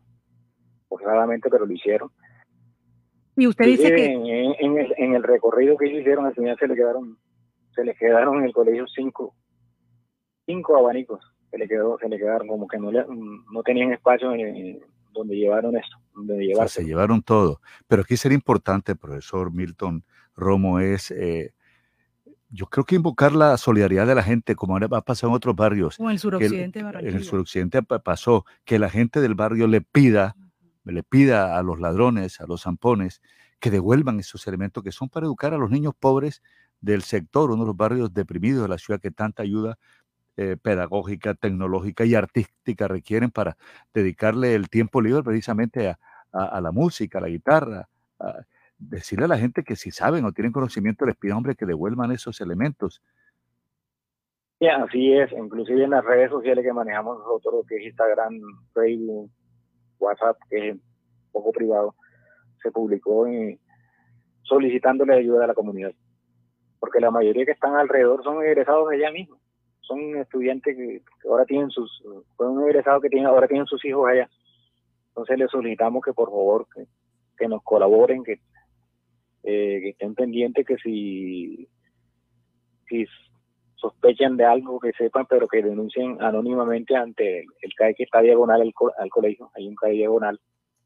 Entonces o ante las autoridades competentes que lo pueden hacer anónimamente y si tienen alguna información eso se le pidió ayer mismo ¿Y qué respuesta han tenido, profesor? Es, o sea, diciendo lo que se habían, que elementos armados se habían entrado a la institución, se habían llevado todo lo que les comenté anteriormente. que si tenían alguna información se acercaran a las autoridades competentes y denunciaran todos los referentes, si tenían alguna información. Hasta ahora no ha habido denuncia eh, de parte de ellos. Ya hice mi proceder que es ante la Fiscalía General de la República. Ya las oficinas de, la alcaldía se acercaron el día de ayer, el mismo, la misma Sijín ha estado pendiente, eh, ya ellos tienen la denuncia en su poder, entonces estamos verificando todo eso, agilizando también los procesos a ver qué, se, qué podemos rescatar y cómo podemos ubicar, de pronto se pueden ubicar los posibles responsables, los presuntos, pues entonces es- ya eso se está haciendo, la oficina de la alcaldía, la secretaría está al tanto de todo esto y está pendiente llamándome, inclusive anoche tuve entrevista con varios de ellos y estamos en el proceso. Rector, eh, bueno, cuando usted comenzaba la entrevista hablaba que se llevaron algo que tiene que ver con el video de seguridad. ¿O se alcanza Sí. a encontrar alguna evidencia, alguna imagen para, bueno, también uno, si la puede poner a través de las redes sociales para identificar, también sería bueno. Sí, es un DVD que donde se guarda toda la información de las cámaras de seguridad. Pero sin embargo ya cortaron, cortaron todo el cableado. No sé si lo hicieron antes o después, no sé, porque cuando yo llegué ya estaba. Lo primero que yo salí a buscar fue eso, el DVD y ya no estaba. No estaba el monitor donde se registran todo el movimiento de las cámaras. Sí. Sabían La todo. sabían todo. Sabían todo, lamentable. Bueno. Es que uno siempre, eh, rector, y se lo digo, pues somos docentes, también duele, duele, porque estos niños son los que más se necesitan de ese apoyo. De pronto, eh, el niño, el niño que tiene un computador en la casa, que tiene otras facilidades, que estudia en un colegio privado, pero estos colegios viven de lo que regala el gobierno, de las fundaciones, de, de- de las ayudas, de los computadores, fíjense. Pero estos equipos están, están marcados también, eh, profesor, están marcados con, me imagino, con el Ministerio de, Ministerio de Educación, están marcados esos computadores, esas tabletas. Sí, ¿no? los portátiles automáticamente cuando ya el Ministerio de las TIC envíe el, el IP automáticamente, eso se pasa la información a la policía de informática y bloquean a los computadores automáticamente. O sea, no va a servir para nada. No van a No, servir no les para- servía. No van a para servir nada. para nada. Es un daño que le hacen a los niños que no quieren ser eh, personas que no tengan esa oportunidad de estudiar y la tienen en un colegio cerca y donde, como usted lo señala, están los que ya se han educado allá y los hijos de esos egresados del Colegio de las Flores. Muchas gracias, profesor es. Milton Romo. Gracias a usted. Son las 7:50 minutos. A mí me da realmente tristeza, Jenny, me da desesperanza ver cómo le roban a- al que no tiene nada, al, que, al niño que está necesitado, que está en precarias condiciones económicas, que tiene cómo, cómo estudiar, eh, sus ayudas tecnológicas, pedagógicas, artísticas, la guitarrita, ¿dónde la puede encontrar? No la tiene, no la tiene. Qué horror. 7:51 minutos. Bueno, a esta hora vamos eh, con Sofía Pisani, voz de América. El presidente Joe Biden prometió donar 500 millones de vacunas adicionales a los países que luchan por superar la pandemia. Sofía Pisani, adelante.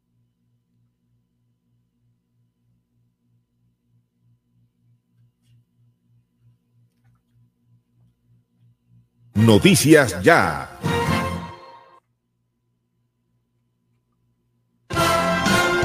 Laboratorio Porto Azul a una. Toma de muestras en la comodidad de tu hogar. Ampliamos nuestra cobertura a Villa Campestre, Puerto Colombia y Soledad, con domicilio totalmente gratis. Agenda tu cita ahora. Contáctanos al 321-859-2178. Pruebas de laboratorio clínico rutinarias y especializadas. Pruebas COVID-19. Aplican condiciones y restricciones. Cuidamos la vida a cada instante. Laboratorio Porto Azul a una. Alumbrado Público de Barranquilla. Informa los nuevos números de teléfono para reporte de daños 320-0055 y al WhatsApp 311-607-1509. El COVID no se ha ido. Pellizcate. Usa el tapabocas, pero bien puesto. No en el cuello ni tampoco abierto. Cubre tu nariz, ojo con eso. Bien pegado a tu rostro tiene efecto. Antes de ponértelo, lava tus manos. Y de esa forma con que nos cuidamos. No lo toques ni te lo quites con frecuencia. Entre todos creemos conciencia. Pellizcate. ZDM Jeanswear, siempre al mejor estilo y calidad. Cuando luces ZDM Jeanswear, atrapas todas las miradas. ZDM Jeanswear, calle 37, número 3880, piso 2, en Barranquilla. ZDM Jeanswear, te queda muy bien, muy bien. Quieres tronco de almuerzo para tres? Con Comarrico, Kunik y tu toque especial no necesitas más. Pasta Comarrico y salchichita Kunik XL. ¡Ay, mamá! Tronco de almuerzo para tres. Y no te vale más de 3,400 pesitos. 20 millones de emociones, 20 millones de sonrisas, 20 millones de pesos para comprar lo que quieras en Buenavista. Celebra con Buenavista 20 años de momentos inolvidables y gánate 20 millones para comprar en Buenavista. Consulta condiciones y restricciones en www.ccbuenavista.com. Buenavista, el lugar donde todo comenzó y siempre queremos volver. Autoriza tu suerte.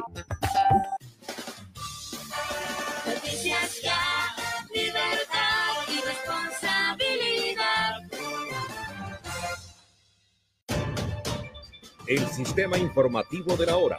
Noticias ya.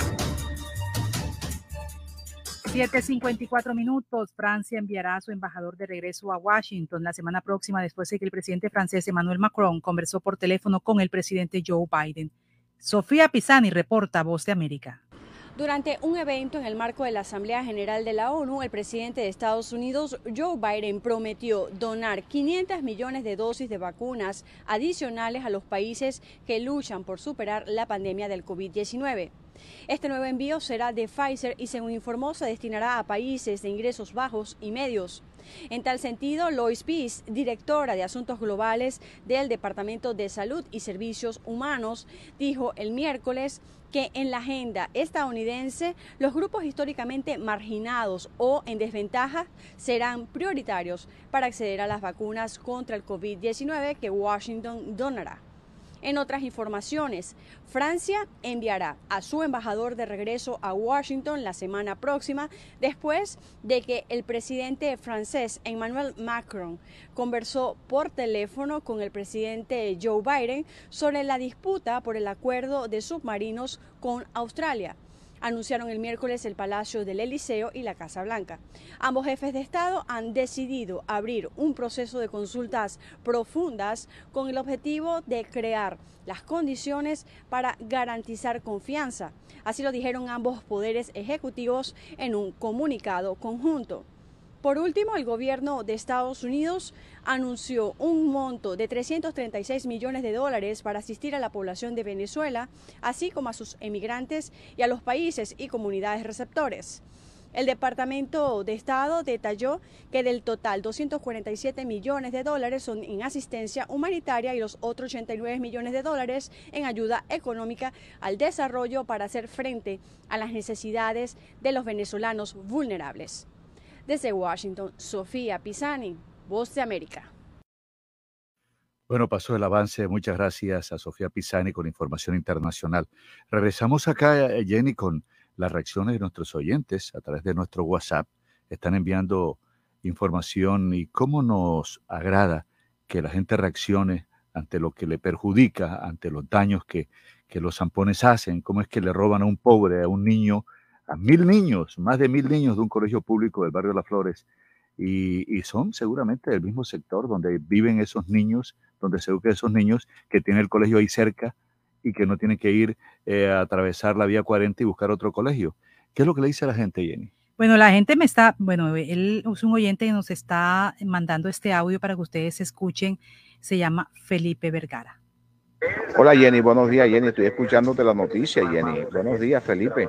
Chica, sería bueno que le comentaran ahí por, por el medio de ustedes, le digan a, los a los bandidos. Me le agradezco, le agradezco que nos están grabados, están grabados, todos están grabados los que entraron aquí, les agradezco. Por favor, tráiganos los equipos nuevamente, diga dónde lo vamos a buscar y lo buscamos allá y verán. Pero están grabados todos antes que la policía les llegue. ¿Listo? Ahí es eh, los oyentes interesados también. Dice, buenos días, eh, reportamos sintonía en el barrio Los Andes, Barranquilla, Vinson Padilla, Albaluz de Padilla. Eh, bueno, y saludos para todos nuestros oyentes que están hoy activos eh, escribiéndonos y hablándonos con respecto a estos temas de seguridad que estamos desarrollando en el día de hoy. Me permite, Jenny, recordarle a los oyentes que nos pueden comunicar directamente con el noticiero cualquier pregunta, cualquier sugerencia, cualquier eh, aclaración, lo que ustedes deseen, al 318-632-4523. 318-632-4523. Ese es el WhatsApp de Noticias Ya. Pero está habilitado otro WhatsApp, el de Uniautónoma 94.1 FM, que tiene una programación muy variada.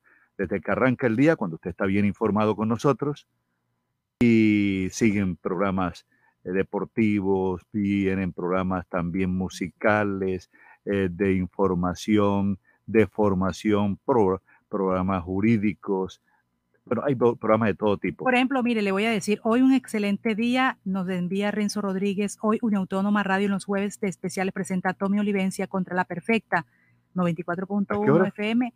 Gracias, porque yo en el día de hoy, Carlos. ¿A qué hora, Carlos? ¿Renzo? ¿A las 2 de la tarde? A las 2 de la tarde.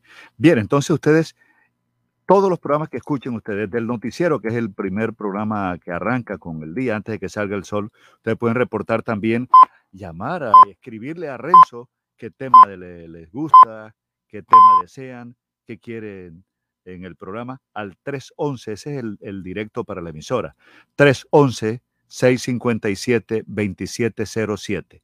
311 657-2707. Estréneselo hoy, nos, nos dice por el 311-657-2707, ¿dónde escucha noticias ya? ¿En qué barrio? ¿En qué municipio? ¿En qué sector? 311-657-2707. ¿Cómo nos sintoniza? Falta un minuto para las 7. Noticias ya. Informa mejor.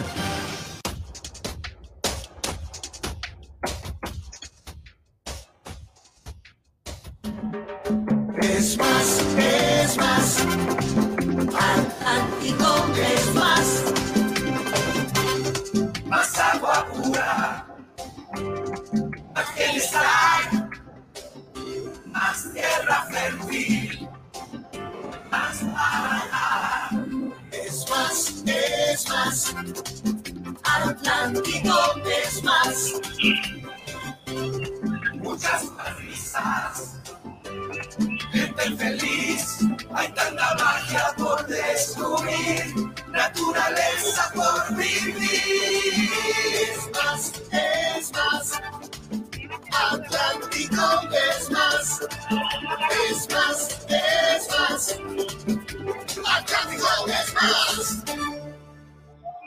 Premiamos tu puntualidad en el Canta Bingo con aire, donde podrás ganar espectaculares premios. Bonos de mercado por 50 mil pesos cada uno. Televisores, neveras, lavadoras y mucho más. Regístrate, participa y gana. Términos y condiciones en nuestra página web www.aire.com.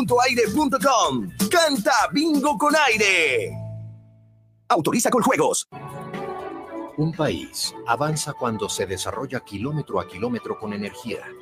Cada vez que un nuevo proyecto es puesto en servicio, cada vez que una infraestructura llega a su punto de destino, cada vez que Transelca avanza de un punto a otro, lo hacemos todos.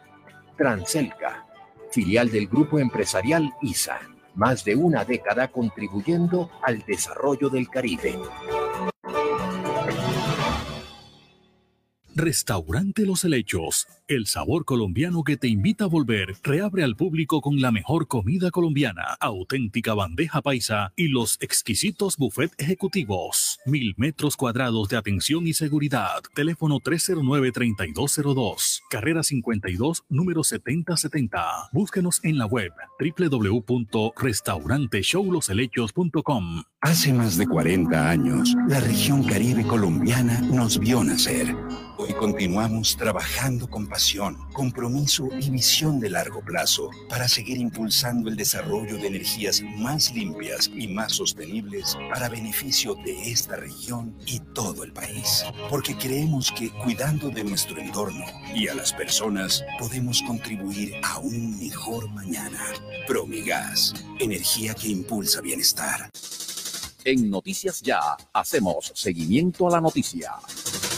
Seguimiento a la noticia, la noticia de la inseguridad. La inseguridad, ya vimos los robos en un colegio del norte de Barranquilla, en el sector de las Flores, donde se llevaron todas las dotaciones tecnológicas, pedagógicas, artísticas, la inseguridad del comercio, la inseguridad, el chantaje, la extorsión, de la que no se escapa tampoco Malambo. Por eso Hugo Rivera a esta hora de la mañana está con nosotros para hablarnos sobre los planes de seguridad que se adelantan en el municipio de Malambo y ha contactado a esta hora de la mañana al secretario de gobierno de Malambo, al doctor Javier Torres. Saludamos inicialmente a Hugo. Hugo está con nosotros. Hugo, buenos días. Buenos días, Osvaldo. Ustedes allá en el estudio, la audiencia de Noticias Ya. Como usted lo ha manifestado, Malambo no se escapa a estas situaciones de la inseguridad. Ayer se realizó una socialización, una campaña anti-extorsión con un grupo de comerciantes del municipio de Malambo. Espero que sea el doctor Javier Torres, secretario de Gobierno del municipio de Malambo, nos amplíe más detalles sobre esa socialización que se hizo ayer, una campaña anti-extorsión. Eh, doctor, muy buenos días, bienvenido a Noticias Ya. Bendiciones. buenos días, bendiciones para ti, para todo tu grupo de trabajo y tu audiencia en general. A ver, detalles eh, sobre esta socialización, esta reunión que ustedes tuvieron ayer con los comerciantes eh, ¿Qué se viene ahora con las autoridades, los operativos? Eh, bueno, efectivamente se realizó eh, una socialización, fue la charla que se hizo con un grupo de comerciantes que tenían, venían con la inquietud sobre el tema de extorsión que algunos ha tocado la puerta de sus negocios, este tema de llamadas carcelarias, este tema de del volanteo de los de números telefónicos, por lo cual fue necesario articular con el grupo aula de la policía para que fuese ellos mismo quienes eh, le dijeran los pasos, métodos a seguir, eh, respuestas a dar en cuanto a estas llamadas y a, todas estas situaciones eh, que se pueden encontrar en, esta, en estos temas de extorsión. así las cosas también pues eh, de inmediato se les comunicó el municipio de Malambo va a iniciar una campaña eh, contra la extorsión, una campaña que va a ser en diferentes partes del municipio, que va a llegar a las zonas comerciales de, establecimiento por establecimiento, donde se le va a dar la charla, la pedagogía de cómo reaccionar ante esta situación, donde se les va a dejar un sticker para que eh, pues el delincuente, el antisocial sepa y ahí estuvo el y que ya la persona sabe cómo reaccionar ante una llamada o una situación de esta, que tiene línea directa con el gaula y que va a tener pocas posibilidades de realizar su cometido, llevar a cabo su cometido, que es despejar de dinero mediante adelantamiento a esas personas. A ver, Osvaldo, Jenny, ¿le escucha el funcionario? Claro que sí. Eh, bueno, al secretario de Gobierno del municipio de Malambo, Javier Torres, con quien dialogamos a esta hora, le preguntamos, secretario, ¿tienen ustedes bueno, entendemos que puede existir un subregistro, pero ¿conocen de los casos de extorsión directamente? ¿Ustedes han tenido ya la información por parte de la policía? ¿Cuántos en el municipio de Malambo han tenido que recibir? ¿Y quiénes son los que más reciben estas llamadas extorsivas? Bueno, resulta que eh, en el municipio y, en todas las partes de Colombia, eh, los casos, los delitos se miden directamente por las denuncias. En el municipio de Malambo eh, hasta la fecha solo hay eh, seis denuncias por extorsión eh, con corte al 20 de septiembre del 2021. Entonces, eh, que se presentan casos, sí se presentan casos, pero la situación es que mientras no estén denunciados, pues obviamente el grupo Gaula ante extorsión no puede llevar a cabo la captura o desarticulación de estos grupos delincuenciales.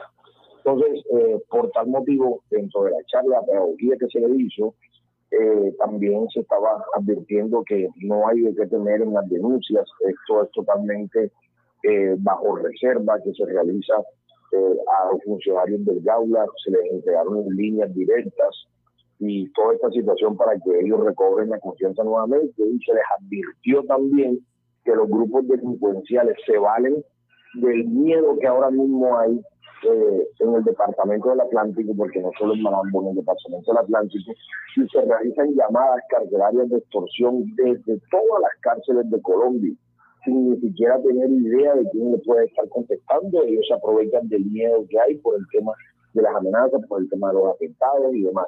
Entonces, eh, son situaciones que estos delincuentes aprovechan y empiezan a realizar llamadas a cualquier parte del departamento de la planta. Secretario, hace aproximadamente, creo que dos días, ustedes hicieron un consejo extraordinario de seguridad. ¿Qué resultados han, ya después de, de haber desarrollado esta actividad, qué resultados han dado la policía en el municipio?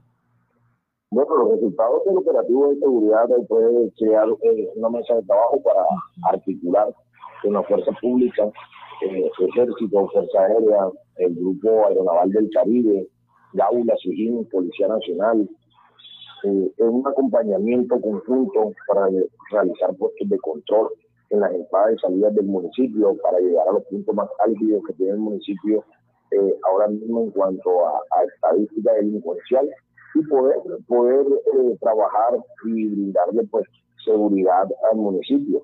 Eh, estos operativos se vienen realizando pues desde, desde antes del Consejo de Seguridad, donde por ejemplo el, el, haciendo el balance del lunes posterior al fin de semana de media se realizaron cuatro capturas, una de ellas por homicidio en flagrancia, eh, lesiones personales, porte ilegal de armas de fuego eh, industrial. Entonces, son operativos que se vienen realizando eh, diariamente con el apoyo de, la Policía Metropolitana, porque nos brinda unos funcionarios, unos uniformados en, horas establecidas, ya que pues no contamos con el pie de fuerza como es de conocimiento de todo el mundo para, para cubrir gran sector del municipio secretario de Gobierno del municipio de Malambo, el doctor Javier Torres. La propuesta que hoy, con la que hoy amanece Barranquilla, pero también se podría extender a todo el país, por supuesto, es una propuesta que está haciendo el concejal Juan Camilo Fuentes y que se la hace directamente al presidente. Pero, ¿qué opinión tiene usted de esa propuesta de armar que los comerciantes, pequeños comerciantes, puedan estar armados para enfrentar el tema de la seguridad? Eh, sucede que el, el delincuente no exige ni tramita licencia para portar armas de fuego. Entonces, lo que quiere decir que la usa sin piedad contra la persona honrada y trabajadora. Entonces, en este sentido, quien, quien debe defender su patrimonio y su negocio debería tener ese beneficio de, defenderse. Pero bueno, es algo que por, por mucho clamor que sea de, de las entidades, es algo que le corresponde directamente al Congreso de la República legislar y, posterior sancionar al señor presidente. Sí, porque eso, eso está por ley, es decir, el porte legal de armas, lo que pasa es que eh, está restringido en este momento, pero el porte legal de armas, lo, lo, el gobierno es el que lo autoriza a través de las brigadas, en fin, lo que usted señala es, es cierto, eh, pero sería que eh, ya sería, estaría en manos del presidente de la República, que, que si se arma, que si se da lo que la Constitución establece, que haya el salvoconducto para las armas de quienes puedan estar en riesgo como medida de defensa, pero, pero bueno, usted ha hecho también su, ha dado también su punto de vista sobre la situación. El que está en peligro debería estar armado, pero obviamente es el gobierno el que tiene esa, esa potestad. Así es, Bueno, Hugo. No, una, una inquietud sobre este tema de la extorsión eh, preguntarle al secretario de gobierno del municipio de Molambo, el doctor eh, Javier Torres, si usted lleva una estadística sobre este tema de cuántos comerciantes han cerrado sus negocios por el temor de ser asesinados, eh, ya se han presentado casos, eh, lo más reciente, usted lleva una estadística de cuántos comerciantes han cerrado sus locales por el temor de ser asesinados, de no pagar una extorsión.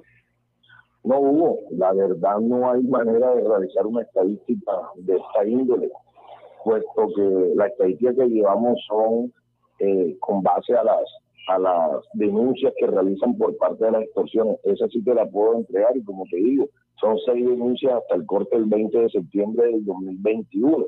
Pero de negocios eh, hay muchos que han cerrado por no tener clientela, porque de pronto eh, en el sector hay personas que se dedican a, exigirle eh, dinero, que la moneda, que el billete a quien va a realizar la compra, entonces tienden a cambiarse de, punto de, compra de, lo que vayan a realizar, entonces esto disminuye las ventas y muchas veces ni siquiera es porque directamente llegan a hacerle cobros al establecimiento de comercio, pero eh, sabes que no hay manera, dado que eh, Cámara de Comercio pues le va a seguir vigente, Industria y Comercio le va a seguir vigente, los impuestos prediales le van a seguir vigentes, a, solamente que la persona vaya y haga la solicitud de manera directa de que va a hacer un cierre y pues ya ahí sí se lleva una estadística, pero eso no sucede.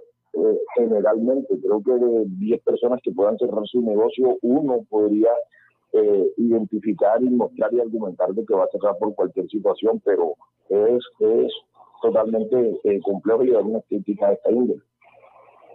Oh, gracias, doctor eh, Javier Torres, secretario de Gobierno del municipio de Malambo, por atender el llamado de Noticias Ya. Hugo, eh, bueno, presto siempre en lo posible de, de atender y colaborarle y brindarte la información que requiera. Bendiciones para ustedes. Amén. Eh, ahí estaba el secretario de Gobierno del municipio de Malambo, doctor Javier Torres, haciendo un balance de la campaña que se inició desde ayer, el tema de la extorsión con los eh, comerciantes del municipio de Malambo. De la información, Hugo Rivera, porque la noticia ya y confirmada.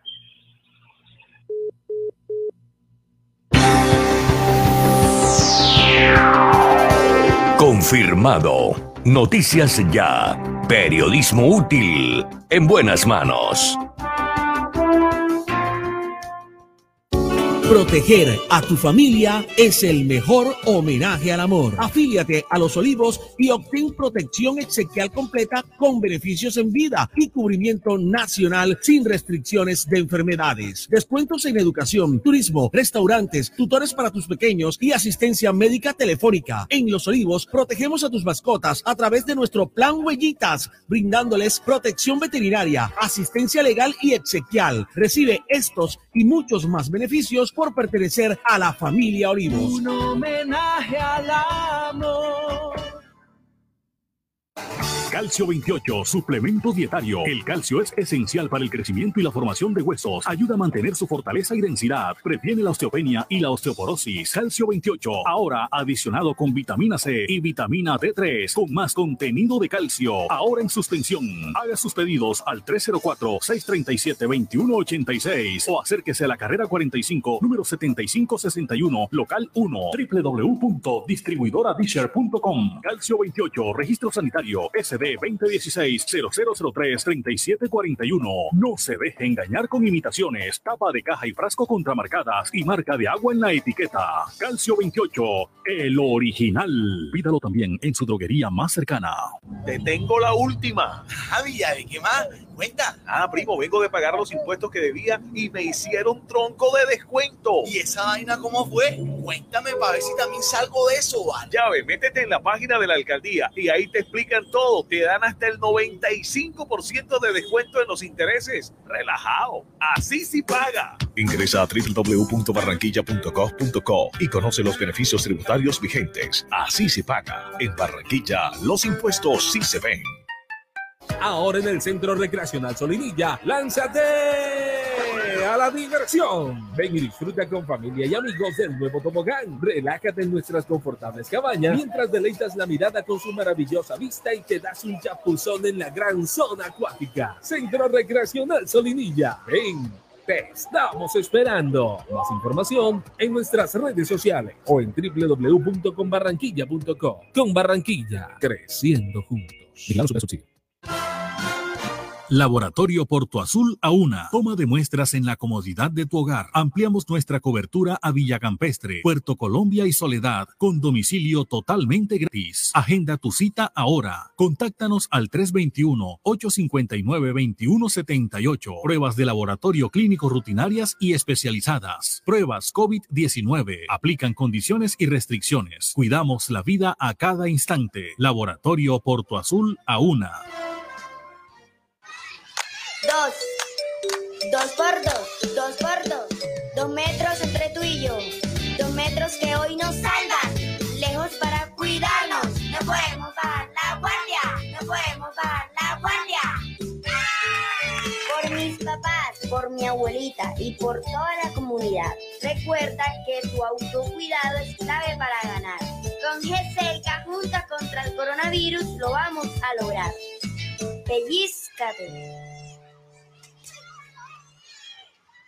El de la moto, este es el tránsito. El casco no te lo puede quitar. Si tú la vida quieres cuidar, a casa seguro tú quieres llegar y con tu familia volver a disfrutar. Ay, yo no sé cómo vamos a hacer, pero la norma tú tienes que ver. Usa siempre casco y chaleco también y no se te olvide que es por tu bien. Un mensaje de la Secretaría de Tránsito y Seguridad Vial, Alcaldía de Barranquilla. Afuera. Adentro.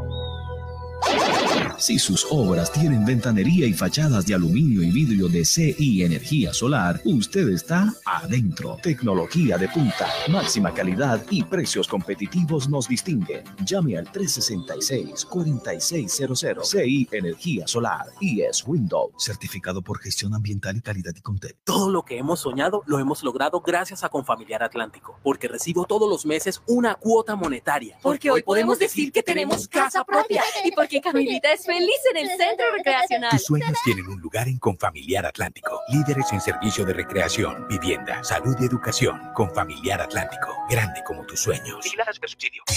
Radio Ya Fútbol con Richard Martínez Blanco.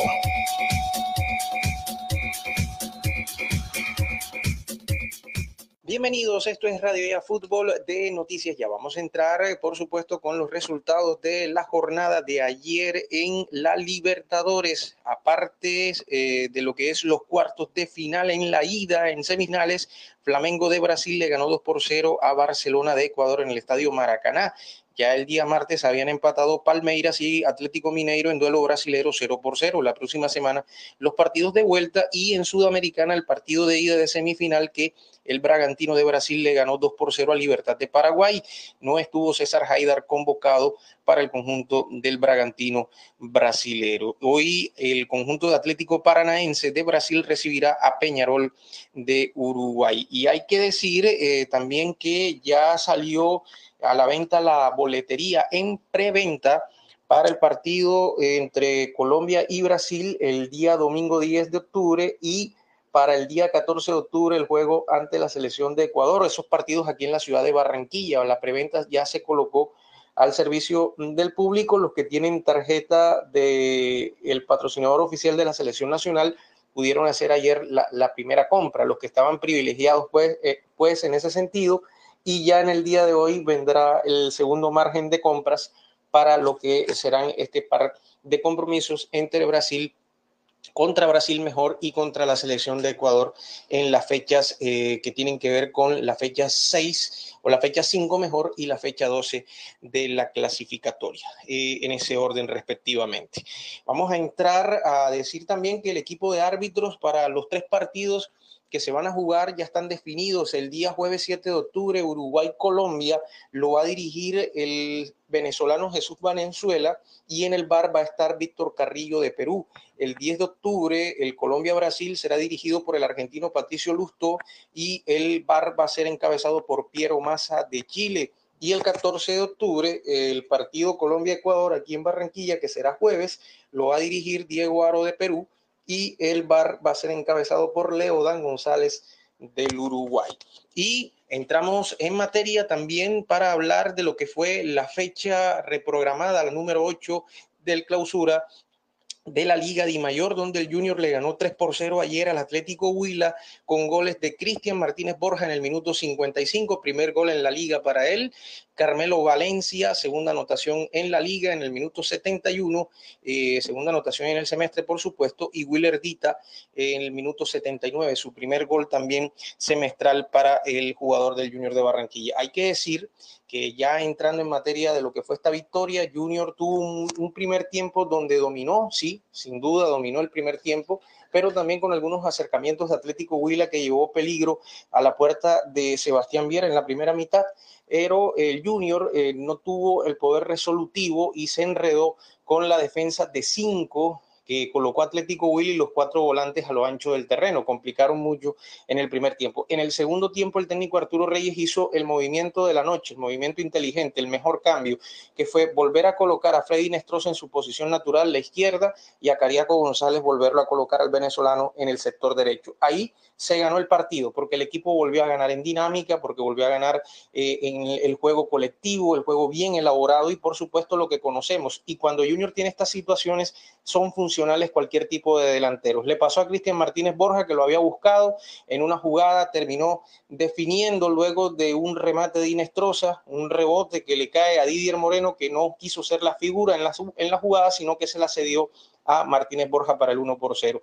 En el eh, segundo gol, por supuesto, toda la, magia y que eh, la jugada que se roba Cariaco González para que pueda mm, definir, eh, eh, después de venir en una velocidad importante, para que pueda definir el jugador Carmelo Valencia, que ya había ingresado al partido, marcar el 2 por 0 y el tercero, el de Dita, en un centro de ese tren, un tiro de esquina en la unión de la tribuna de Occidental con Norte y el cabezazo al arco norte precisamente de Dita con una exhalación para el 3 por 0. Un triunfo importante. En el segundo tiempo también el Atlético Huila se acercó, tuvo algunas posibilidades, un remate de afuera de Harold Rivera que se estrelló en el horizontal que casi cuelga el arquero Sebastián Viera. De resto, buen comportamiento del Junior, ganó el partido que tenía que ganar, empezar a ganar después de haber perdido contra Nacional aquí de local y esos tres puntos son importantes porque ahora Junior es eh, séptimo en la tabla de clasificación con un total de 14 puntos, al igual que seis equipos más, pero Junior tiene más dos. La tabla en el clausura Nacional 28, Millonario segundo 22. El tercero es Tolima 19, cuarto Envigado 18, quinto Alianza Petrolera 17, sexto Pereira con 15, séptimo Junior con 14 y más 2, octavo el Quindío, noveno el América, décimo el Medellín, todos ellos con 14 eh, puntos también, pero con más uno, 11 Bucaramanga con 14, 12 Jaguares con 14 puntos y menos 2 y el puesto 13 para las Águilas Doradas, el rival del próximo sábado a las 4 de la tarde con 13 puntos. Eso en cuanto al tema de la el clausura, la reclasificación Nacional 63, Millonarios 63, 1 y 2 los líderes, Tolima tercero 60, aunque ya ganó el apertura, Tolima no cuenta para ese cupo de Libertadores. Cuarto Junior ahora con 50. Quinto Equidad 45. Sexto América. Séptimo Santa Fe y octavo Cali con 44. Y en el descenso Atlético Huila sigue estancado en el puesto 20 con 94 puntos. 19 Quindío 102. 18 Pereira 103. 17 Jaguares 108. Puesto 16 Patriotas 111. Lo importante de colocar a cada jugador en su posición, donde juega mejor, donde pueda rendir cómo se vio de mejor Inestrosa, cómo se vio de mejor Cariaco, cómo se pudieron aprovechar las situaciones. A propósito de, de ese movimiento, eh, le consultaron al profesor Arturo Reyes y esto mm, habló en la conferencia de prensa de colocar en los perfiles originales a Cariaco por izquierda, o mejor por derecha, y eh, Inestrosa por el costado izquierdo. Yo creo que tiene, tiene mucho que ver el cambio del perfil de Inestrosa y de Cariaco con el módulo que ellos estaban teniendo estaban haciendo un 5 atrás y teníamos dificultad para poder ganar las bandas y cuando ganábamos la banda eh, teniendo a Inestrosa un perfil cambiado iba hacia adentro, Cariaco iba hacia adentro y no teníamos, no podíamos estar, no podíamos desbordar. Creo que mejoramos eh, no solo en, en, el tema de, de encontrar más eh, sociedades, sino que eh, abastecimos mejor de pronto al, centro atacante. Y se le preguntó, eh, se le preguntó al técnico Arturo Reyes sobre eh, la, la, sustitución de Larry Vázquez del partido, el ingreso de Fabián Ángel, que sin duda se complementó mejor con Didier Moreno en la etapa complementaria. Sí, la amarilla creo que en un partido como estos había que cuidarla y teníamos que el partido anterior había hecho un buen juego y que no había jugado todo el partido también y que nos, nos podía dar eh, la tranquilidad de, de, poder manejar una tarjeta en un partido eh, en donde ellos tenían jugadores arriba con velocidad y en esas transiciones era mejor cuidarlo comienza la preparación express entonces para enfrentar al conjunto de Águilas Doradas el sábado a las 4 de la tarde en el Estadio Alberto Grisales en Río Negro. Solamente el día de hoy en horas de la tarde y el día de mañana ya en la mañana para en horas de la tarde viajar a suelo Río Negrero. Y habló Walmer Pacheco de cómo se sintió después de haber estado desde aquel partido con Once Caldas, el debut eh, del profesor Arturo Reyes sin jugar y qué reflexiones hizo porque también se lo mencionó con casos de indisciplina. Sí, me faltó un poco, me faltó un poco más de confianza, un poco más de, de seguridad. Me habló lo que sentía personalmente pero nunca dejé de trabajar, nunca dejé de creer y bueno, este, gracias a Dios que me brindó la oportunidad de jugar hoy y de hacer una excelente presentación. Igual resalto que cualquiera de los tres laterales que pongan está en condición de jugar y aportarle al grupo hay que seguir apuntando más arriba en la tabla de clasificación porque igual la situación está apretada con el tema del puntaje. Esta y otras informaciones las puedes escuchar en el podcast de Radio Ya Fútbol de Noticias Ya. Una feliz jornada para todos. Noticias Ya. Soy tan feliz. Ferre Materiales Dawson, completo surtido de materiales para la construcción y ferretería en general. Ofrecemos créditos con precios de contado, sin fiador, para mejorar tu vivienda con Construya. Mayores informes en Barranquilla, en la carrera 29, número 3832, y en los teléfonos 301-243-9876 y 332-3906. Ferre Materiales Dawson. Promovemos calidad de vida. Promovemos desarrollo.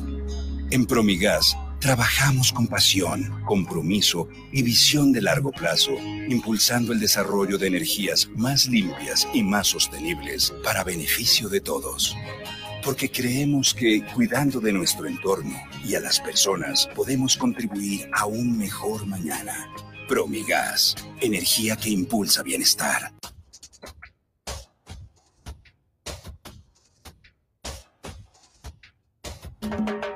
Es más, es más. Atlántico es más. Más agua Más bienestar. Más tierra fértil. Más para dar. Es más, es más. Atlántico es más. Muchas más risas gente feliz. Hay tanta magia por descubrir, naturaleza por vivir. Es más, es más. Atlántico es más. Es más, es más. Atlántico es más. ¿Tú quieres tronco de almuerzo para tres? Con Comarrico, Kunik y tu toque especial no necesitas más. Pasta Comarrico y salchichita Kunik XL. ¡Ay, mamá! Tronco de almuerzo para tres. Y no te vale más de 3,400 pesitos. Restaurante Los Helechos, el sabor colombiano que te invita a volver, reabre al público con la mejor comida colombiana, auténtica bandeja paisa y los exquisitos buffet ejecutivos. Mil metros cuadrados de atención y seguridad. Teléfono 309-3202, carrera 52, número 7070. Búsquenos en la web www.restauranteshowloshelechos.com. Hotel Araguat Plaza, su casa en Cincelejo. 70 habitaciones diseñadas para el confort de nuestros huéspedes, bienestar y descanso durante su estadía de negocios o de placer. Cumplimos con todos los protocolos de bioseguridad. Reservas 318-330-9737. Visita nuestra página web hotelaraguatplaza.com. Araguat Plaza, su casa en Cincelejo. ¿Te apasiona el maquillaje y deseas impulsar tu negocio? Aprende con Caja Copy la última tendencia del momento. Inscríbete en el taller de maquillaje Glam y descubre las técnicas para que tú y tus clientes logren un rostro fresco, duradero y radiante. Aparta tu cupo ya y aprovecha los mejores precios. Más información al 318-734-6869. 318-734-6869. Con Caja Copy es posible aprender más. Vigilado Subsidio. Alumbrado Público de Barranquilla. Informa los nuevos números de teléfono para reporte de daños 320-0055 y al WhatsApp 311-607-1509. La Renovadora, su lavandería de siempre en Barranquilla, ofrece su servicio en línea mediante WhatsApp 312-648-9532. El servicio se brinda dando cumplimiento al artículo 3 del decreto 531 de 2020, implementando acciones de bioseguridad. La Renovadora, carrera 44, número 5763 por el Mercadito de Boston. Abre bien tus ojos, no lo pienses más.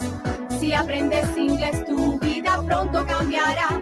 El Colombo Americano te está creando ya con los mejores docentes y la mejor calidad en el Colombo Americano. Te enseñamos inglés de verdad. Ahora en el Centro Recreacional Solinilla, lánzate a la diversión. Ven y disfruta con familia y amigos del nuevo tobogán. Relájate en nuestras confortables cabañas mientras deleitas la mirada con su maravillosa vista y te das un chapuzón en la gran zona acuática. Centro Recreacional Solinilla. Ven. Te estamos esperando. Más información en nuestras redes sociales o en www.conbarranquilla.com. Con Barranquilla, creciendo juntos. Dos. Dos por dos. Dos por dos. Metros entre tú y yo. Dos metros que hoy nos salvan. Lejos para cuidarnos. No podemos bajar la guardia. No podemos bajar la guardia. Por mis papás, por mi abuelita y por toda la comunidad. Recuerda que tu autocuidado es clave para ganar. Con GESELCA juntos contra el coronavirus lo vamos a lograr. Pellizcate. El sistema informativo de la hora. Noticias ya.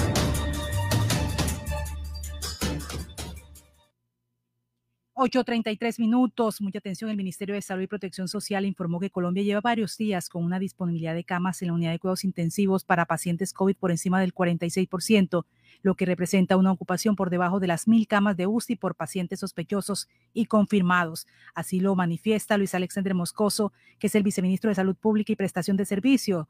Moscoso recordó que en el país circula la variante Delta, que es mucho más transmisora, lo cual genera un riesgo mayor e instó a no bajar la guardia y mantener todas las medidas correspondientes para continuar la disminución en el número de camas UCI ocupadas, las pérdidas de vidas y los efectos severos de esta enfermedad. El ministro, el viceministro de Salud, Luis Alexander Moscoso. Eh, ya varios días con una ocupación eh, por UCIs confirmadas y sospechosas de menos de mil ocupaciones. Eh, esto es un hecho positivo que muestra la disminución de, del grado de infección que tenemos en este momento en el país. Sin embargo, algunas ciudades están teniendo algún alguna estabilización, algún reporte, repunte hacia el crecimiento, especialmente la ciudad de Medellín y la ciudad de Barranquilla. Eh, en las cuales estamos revisando con las entidades territoriales posibles causas, pero recordemos, tenemos eh, una cepa más transmisora, la cepa delta, entonces esto nos genera un riesgo importante. Si nosotros queremos seguir disminuyendo el número de unidades de cuidado intensivo ocupadas y las pérdidas de vida y los efectos severos de esta enfermedad, tenemos que tomar las medidas que nos corresponden. Recuerden, hay vacunas disponibles para personas de 12 años y más en todos los puntos de vacunación del país. Entonces, es hora de, vacunarse, recordar las medidas de bioseguridad, el uso del tapabocas, el lavado de manos, el distanciamiento, el recordar que las aglomeraciones y los espacios cerrados son espacios de riesgo. Y por último, si está sintomático, si tiene un síndrome gripal, quédese en su casa con toda su familia, hágase las pruebas y haga el aislamiento que le corresponde con todas las cadenas de contactos. Advirtió que algunas ciudades están teniendo un ligero repunte con tendencia al aumento de casos.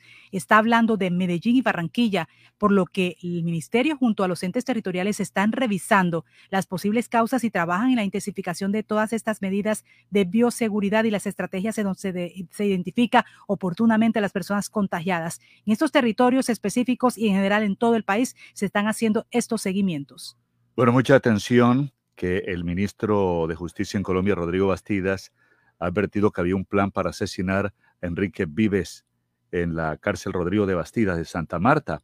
Ayer, como ustedes saben, finalizó la primera etapa de este proceso contra el empresario y será un juez de circuito quien decida si revoca o ratifica la medida hasta ahora tomada.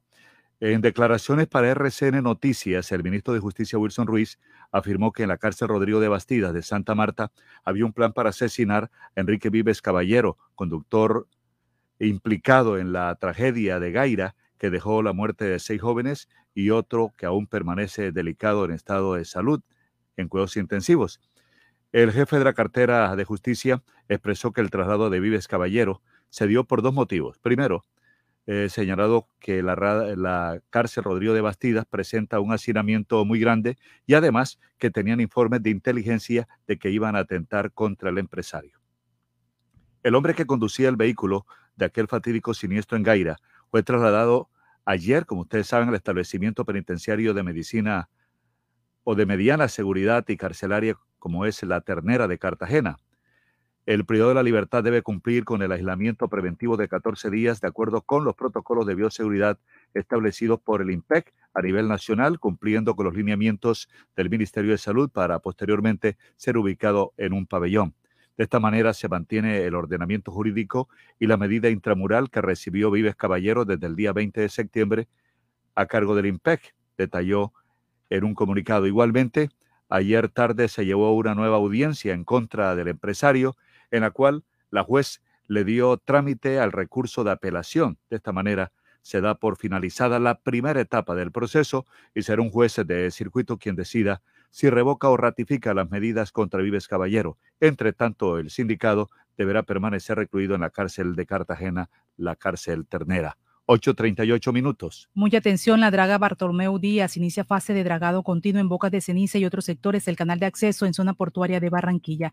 El dragado en el canal de acceso a la zona portuaria de Barranquilla se garantiza con la reactivación de estos trabajos de Bocas de Ceniza desde el miércoles como parte de la adjudicación del contrato a través de Findeter, con el que se busca remover más de 460 mil metros cúbicos de sedimento del canal navegable y así garantizar la operatividad de los puertos en Barranquilla plan de dragado contempla trabajos iniciales en la zona de Bocas de Ceniza. Posteriormente, la draga Bartolomeu Díaz trabajará en otras áreas como el dique direccional y la zona próxima a la sociedad portuaria de Barranquilla. Además de dragar las profundidades necesitadas de acuerdo con las batimetrías, se trabajará en mantener un ancho ideal para que los buques de gran calado que se tienen programados para las próximas semanas puedan ingresar. Así lo dice el director de Cor Magdalena, Pedro Pablo Jurado.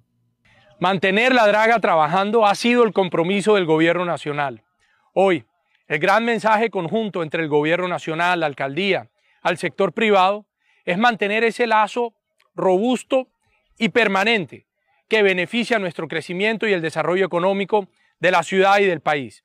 La draga Bartolomeu Díaz seguirá enfrentando los desafíos de sedimentación que se presenten a lo largo del canal navegable en Barranquilla y el gobierno nacional garantizará la continuidad de esas operaciones de dragado el director de Cor Magdalena, Pedro Pablo Jurado. Bueno, mucha atención que fue aprobado en primer debate el presupuesto 2022 con polémicas en cuanto a la ley de garantías y el traslado de pensiones. Eh, tuvo el respaldo de las comisiones económicas. Las comisiones económicas del Congreso eh, aprobaron ayer el presupuesto general de la Nación del 2022 por 350.4 billones de pesos. El proyecto de ley presentado por el Ministerio de Hacienda tiene 126 artículos. Dos de estos han desatado polémicas y críticas a nivel nacional. Se trata del artículo que busca eliminar la ley de garantías, la cual le impide a los gobernantes, a los gobernadores, a los alcaldes celebrar contratos o convenios cuatro meses antes de las elecciones. Recordemos que en su momento el presidente Iván Duque criticó a Juan Manuel Santos por presentar esta iniciativa, pero ahora su gobierno busca tumbar la ley a pocos meses de las elecciones de 2022. Este artículo no corresponde a una jugadita, no es ningún mico ni ningún orangután. Este artículo lo pusimos al frente del país, sin temor alguno, con la convicción de que en un artículo se puede señalar la importancia en el marco del presupuesto general de la Nación y es esencial con el propósito de reactivar la economía, señaló el ministro de Hacienda, José Manuel Restrepo. 8.41 minutos. Funcionarios del distrito de Barranquilla están visitando casa a casa para que las personas puedan ponerse al día con el impuesto predial. Un 95% de descuento es lo que está anunciando en los intereses moratorios. Obtienes quien paguen el capital adeudado hasta el próximo 15 de octubre. Ya van 6.914 contribuyentes del impuesto predial, se han puesto al día. 150 funcionarios de la Gerencia de Gestión de Ingresos del Distrito de Barranquilla recorren distintos sectores residenciales de la ciudad. Es una nueva forma de llegar más cerca al ciudadano, es lo que están diciendo. Y eso es para informarles a los contribuyentes del impuesto predial que se encuentran en mora cuáles son los descuentos a los que pueden acceder para salir de esta deuda. Esto es lo que dice Fidel Castaño, el, gerente de gestión de ingresos del distrito de Barranquilla. Nosotros en este momento estamos eh, alrededor de 150 funcionarios de la gerencia de ingresos visitando puerta a puerta a los contribuyentes que tienen alguna morosidad en el pago del impuesto predial con la ciudad, en donde se les está explicando el beneficio tributario que otorgó el acuerdo número 7 de este, de este año y que obviamente con ello eh, como principal factor es que eh, se beneficia con el 95% de los intereses si paga eh, la totalidad de la deuda hasta el día 15 del mes de octubre. Ya tiene una serie de descuentos escalonados hasta el mes de diciembre de este año, pero estos son todos los datos que estamos dándole a los contribuyentes, entregándole un recibo, explicándole cuáles son las opciones diferentes al beneficio, como es suscripción de acuerdos de pago, etcétera. Lo que buscamos es que muchos contribuyentes se pongan al día con eh, la ciudad, con el pago del impuesto, a efectos de continuar en la senda de eh, realizar todos los proyectos que están incluidos en el plan de desarrollo del alcalde Jaime Pumaré. año el gerente de ingresos del distrito de Barranquilla, entonces, por ejemplo, hace un, pone un ejemplo, un apartamento ubicado en Barrio Abajo, estrato 3, que adeuda el predial de las vigencias 2020, 2019 y 2017, la suma sería 3.456.773. Con el descuento del 95% en intereses moratorios se ahorraría 1.229.879 solo debería pagar entonces 2.226.894.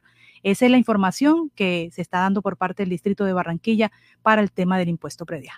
8.44 minutos. Mire, Jenny, hay una alianza que se está coordinando entre el Ministerio de Salud y el DANE para hacer la encuesta nacional de demografía y salud.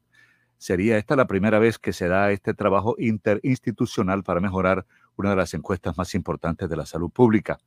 Entonces, lo que se pretende es que el Departamento Administrativo de Estadística DANE se una a la Secretaría, al Ministerio de Salud para diseñar y ejecutar esta encuesta nacional de demografía y salud que normalmente estaba a cargo del Ministerio de Salud, esto con el propósito de mejorar la calidad metodológica y que los resultados tengan mayor validez. 8.44 minutos. Monómeros Colombo Venezolanos se acogió al plan de salvamento de empresas. En un comunicado, la Administración de Monómeros Colombo Venezolano dio a conocer esa decisión de hacer uso de las medidas transitorias contempladas en el decreto 560 de 2020 para diseñar en conjunto con los proveedores, trabajadores y acreedores de la compañía un plan de salvamento que permitirá asegurar la operación continuada de los negocios de la sociedad, preservar los empleos que genera la sociedad en Barranquilla y Buenaventura y proteger la seguridad alimentaria en Colombia. Indica que durante este proceso contará con la protección de la ley colombiana para seguir operando y cumpliéndole a los sus trabajadores, proveedores y acreedores. La Administración de Monómeros Colombo Venezolano confía en que podrá llegar a un acuerdo con sus principales grupos de interés con el fin de asegurar la operación continuada de los negocios de la sociedad, preservar los, empleados que ella, los empleos que ella genera y proteger la seguridad alimentaria en Colombia.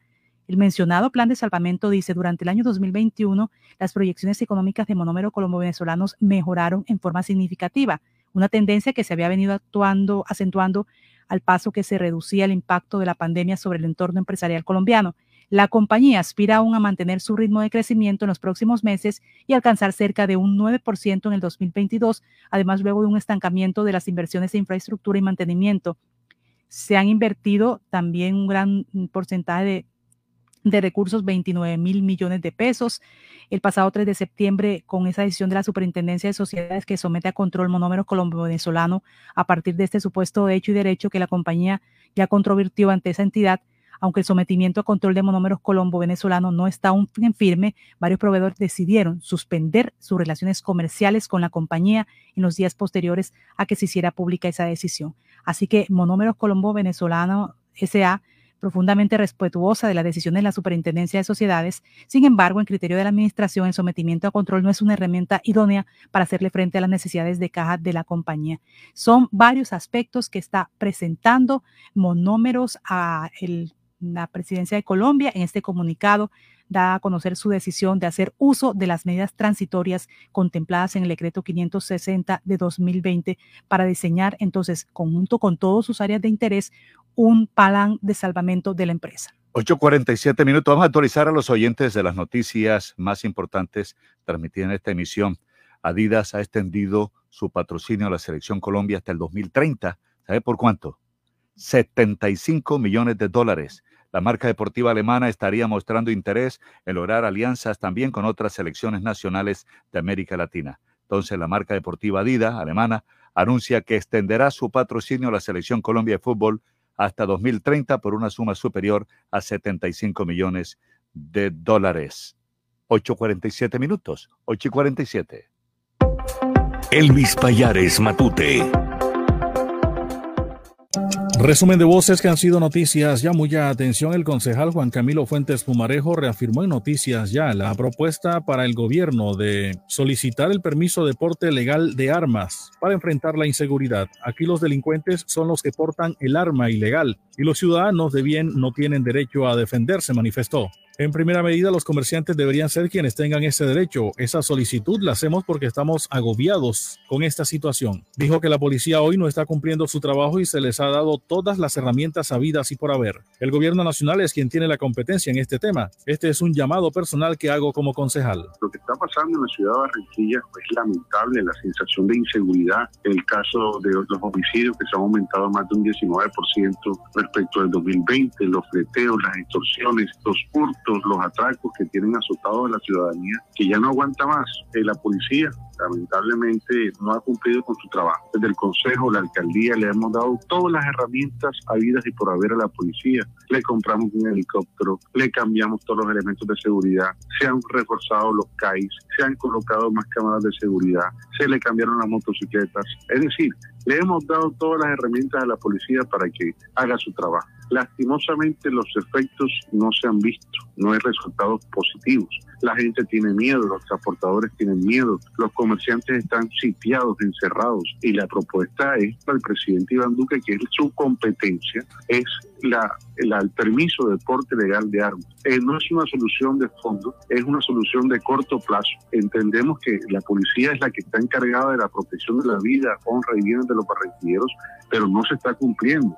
Aquí los delincuentes son los que tienen armas ilegales, tienen azotada a la ciudadanía. Al respecto, Carlos Marín, presidente de la Unión Nacional de Comerciantes, manifiesta que la propuesta es buena ya que la situación es crítica. Esa inquietud la hemos expresado también. No podemos tener un policía en cada esquina, por eso estoy de acuerdo con que nos den permiso para porte legal de armas. Esa es una inquietud que hace mucho tiempo eh, la hemos expuesto también porque realmente aquí en este país no se le permite a la gente de bien que, tenga un arma para, para, su defensa, pero los delincuentes sí andan armados. Entonces, es una propuesta que se le ha hecho al gobierno en varias ocasiones y, pues realmente son pocas personas a las que se les permite el porte de armas porque hay que sacar un permiso especial y es muy restringido ese permiso especial. Realmente, pues, eh, la propuesta concejal eh, creo que es buena porque la inseguridad está desbordada y si bien sabemos que la policía trabaja, no, no, no podemos tener un policía en cada esquina. Entonces, pienso que sería bueno que nos permitieran el porte legal de armas. Por su parte, el personero distrital Miguel Alzate señaló que nos hemos sumado a las voces de preocupación por este tema. Sin embargo, dijo que la solución más acertada es fortalecer las autoridades. La solución más acertada para contrarrestar esta ola de inseguridad es fortalecer a todas estas autoridades para que puedan atender toda esta ola de delito. Eh, nosotros vemos cómo se ha implementado un plan de intervención contra el delito, donde ya llegaron 1.200 agentes nuevos de policía. Hemos visto cómo se están construyendo pabellones nuevos en establecimientos carcelarios. Hemos visto cómo se ha hecho ya un traslado de las estaciones de policía que no tienen las condiciones de seguridad ni, de derechos humanos para poder eh, tener personas capturadas ahí, cómo se han hecho ya unos primeros traslados a los establecimientos carcelarios. Por tanto, nosotros confiamos en que la salida de esta ola de inseguridad debe estar encaminada por la institucionalidad. Nosotros no creemos que armar ciudadanos o armar a la población sea la, la salida correcta. Alzate también se refirió a la jornada que estarán adelantando desde el día de hoy hasta el 29 de septiembre, jornada de identificación con el apoyo de la registraduría. Esta jornada va dirigida a población en condición de vulnerabilidad, al igual que ciudadanos venezolanos, que se realizará en la calle 38, número 4501, piso 2. Desde nuestras instalaciones y en colaboración armónica con la Registraduría Nacional del Estado Civil, de prestar el servicio de identificación dirigido a la población más vulnerable. Es por ello que de manera gratuita toda esta población en condición de vulnerabilidad se puede acercar a, las instalaciones de la personería distrital para obtener su cédula, para obtener su tarjeta de identidad, para obtener su registro civil o el duplicado de la cédula o renovación o de la tarjeta de identidad. Desde hoy jueves hasta el próximo 29 de septiembre. Esto se va eh, a realizar en el horario de las 8 de la mañana hasta las 3 pm. Ladrones se llevaron de la institución educativa distrital Las Flores 15 computadores, 15 guitarras, 5 televisores LED, 2 cabinas de sonido. Los sujetos armados amordazaron al vigilante y lo encerraron en un salón mientras cometían el hecho. Así lo confirmó a Noticias Ya Milton Romo, rector de la institución. Dijo que ya el hecho fue denunciado ante la Fiscalía General de la Nación. Todo indica que los ladrones ya sabían dónde estaban los elementos hurtados, puntualizó. Sujetos armados llegaron a la institución, amordazaron al único vigilante que tenemos allá introdujeron un salón y lo dejaron vigilando con uno de ellos. Este sujeto estaba armado. Forzaron cerraduras, eh, candados, reventaron rejas eh, de la sala de informática, de la rectoría y de uno de los salones del segundo piso. Sustrajeron nueve ventiladores de pared que también estaban empacados, dos cabinas de sonido, 15 computadores portátiles, eso también estaban empacados, ni siquiera lo, lo habíamos estrenado, 15 guitarras, 5 televisores smart, dos amplificadores de sonido, 20 tabletas, dos micrófonos, y creo que utilizaron una, una camioneta según la narración que me hizo después el, vigilante de turno. El DVR donde estaban, se estaban grabando todo el proceso de las cámaras de seguridad. Pasó el resumen de voces que han sido noticias, ya les habló Elvis Payares Matute.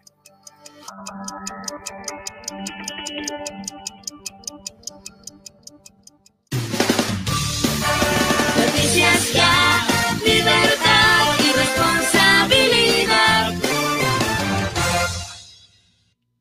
Sí, 8.54 minutos, 8.54 minutos. Desde Barranquilla, el contratista Emilio Tapia estaría buscando un acuerdo con la Fiscalía General de la Nación para entregar nombres de personas involucradas en irregularidades del billonario contrato entre la Unión Temporal Centros Poblados y el Ministerio de las Tecnologías de la Información y las Comunicaciones. Es lo que se conoce sobre este tema. Las últimas informaciones, el contacto con el ente investigador estaría desarrollándose desde la clínica La Misericordia Internacional, donde permanece hospitalizado desde el pasado domingo 19 de octubre, luego de ingresar por un dolor abdominal y problemas con la presión arterial. De acuerdo con la información que se conoce, Tapia estaría buscando un principio de oportunidad, tal y como lo realizó en 2013 cuando se convirtió en testigo clave en medio de las investigaciones sobre los procesos licitatorios, adjudicaciones y ofertas mercantiles en el denominado carrusel de la contratación en Bogotá durante la administración del alcalde Samuel Moreno Rojas. Bueno, nos vamos, nos vamos. El dólar a esta hora ya está repuntando un peso 39 centavos tras un mejor panorama en los mercados por anuncio de la Fed. Nos vamos, aquí termina esta gran emisión de Noticias Ya, que tiene la producción general de Carlos Restrepo, la asistencia de Gabriel Manjarres, el apoyo técnico de Junior, de Jorge, de Sergio estuvo Elvis Payares Matute en la presentación, manejo de redes sociales, la dirección de Jenny Ramírez Ahumada y les habla Osvaldo Sampaio Cobo. Para todos, feliz mañana, manténganse en la sintonía de nuestras emisoras. Feliz día para todos. Y el paraguas.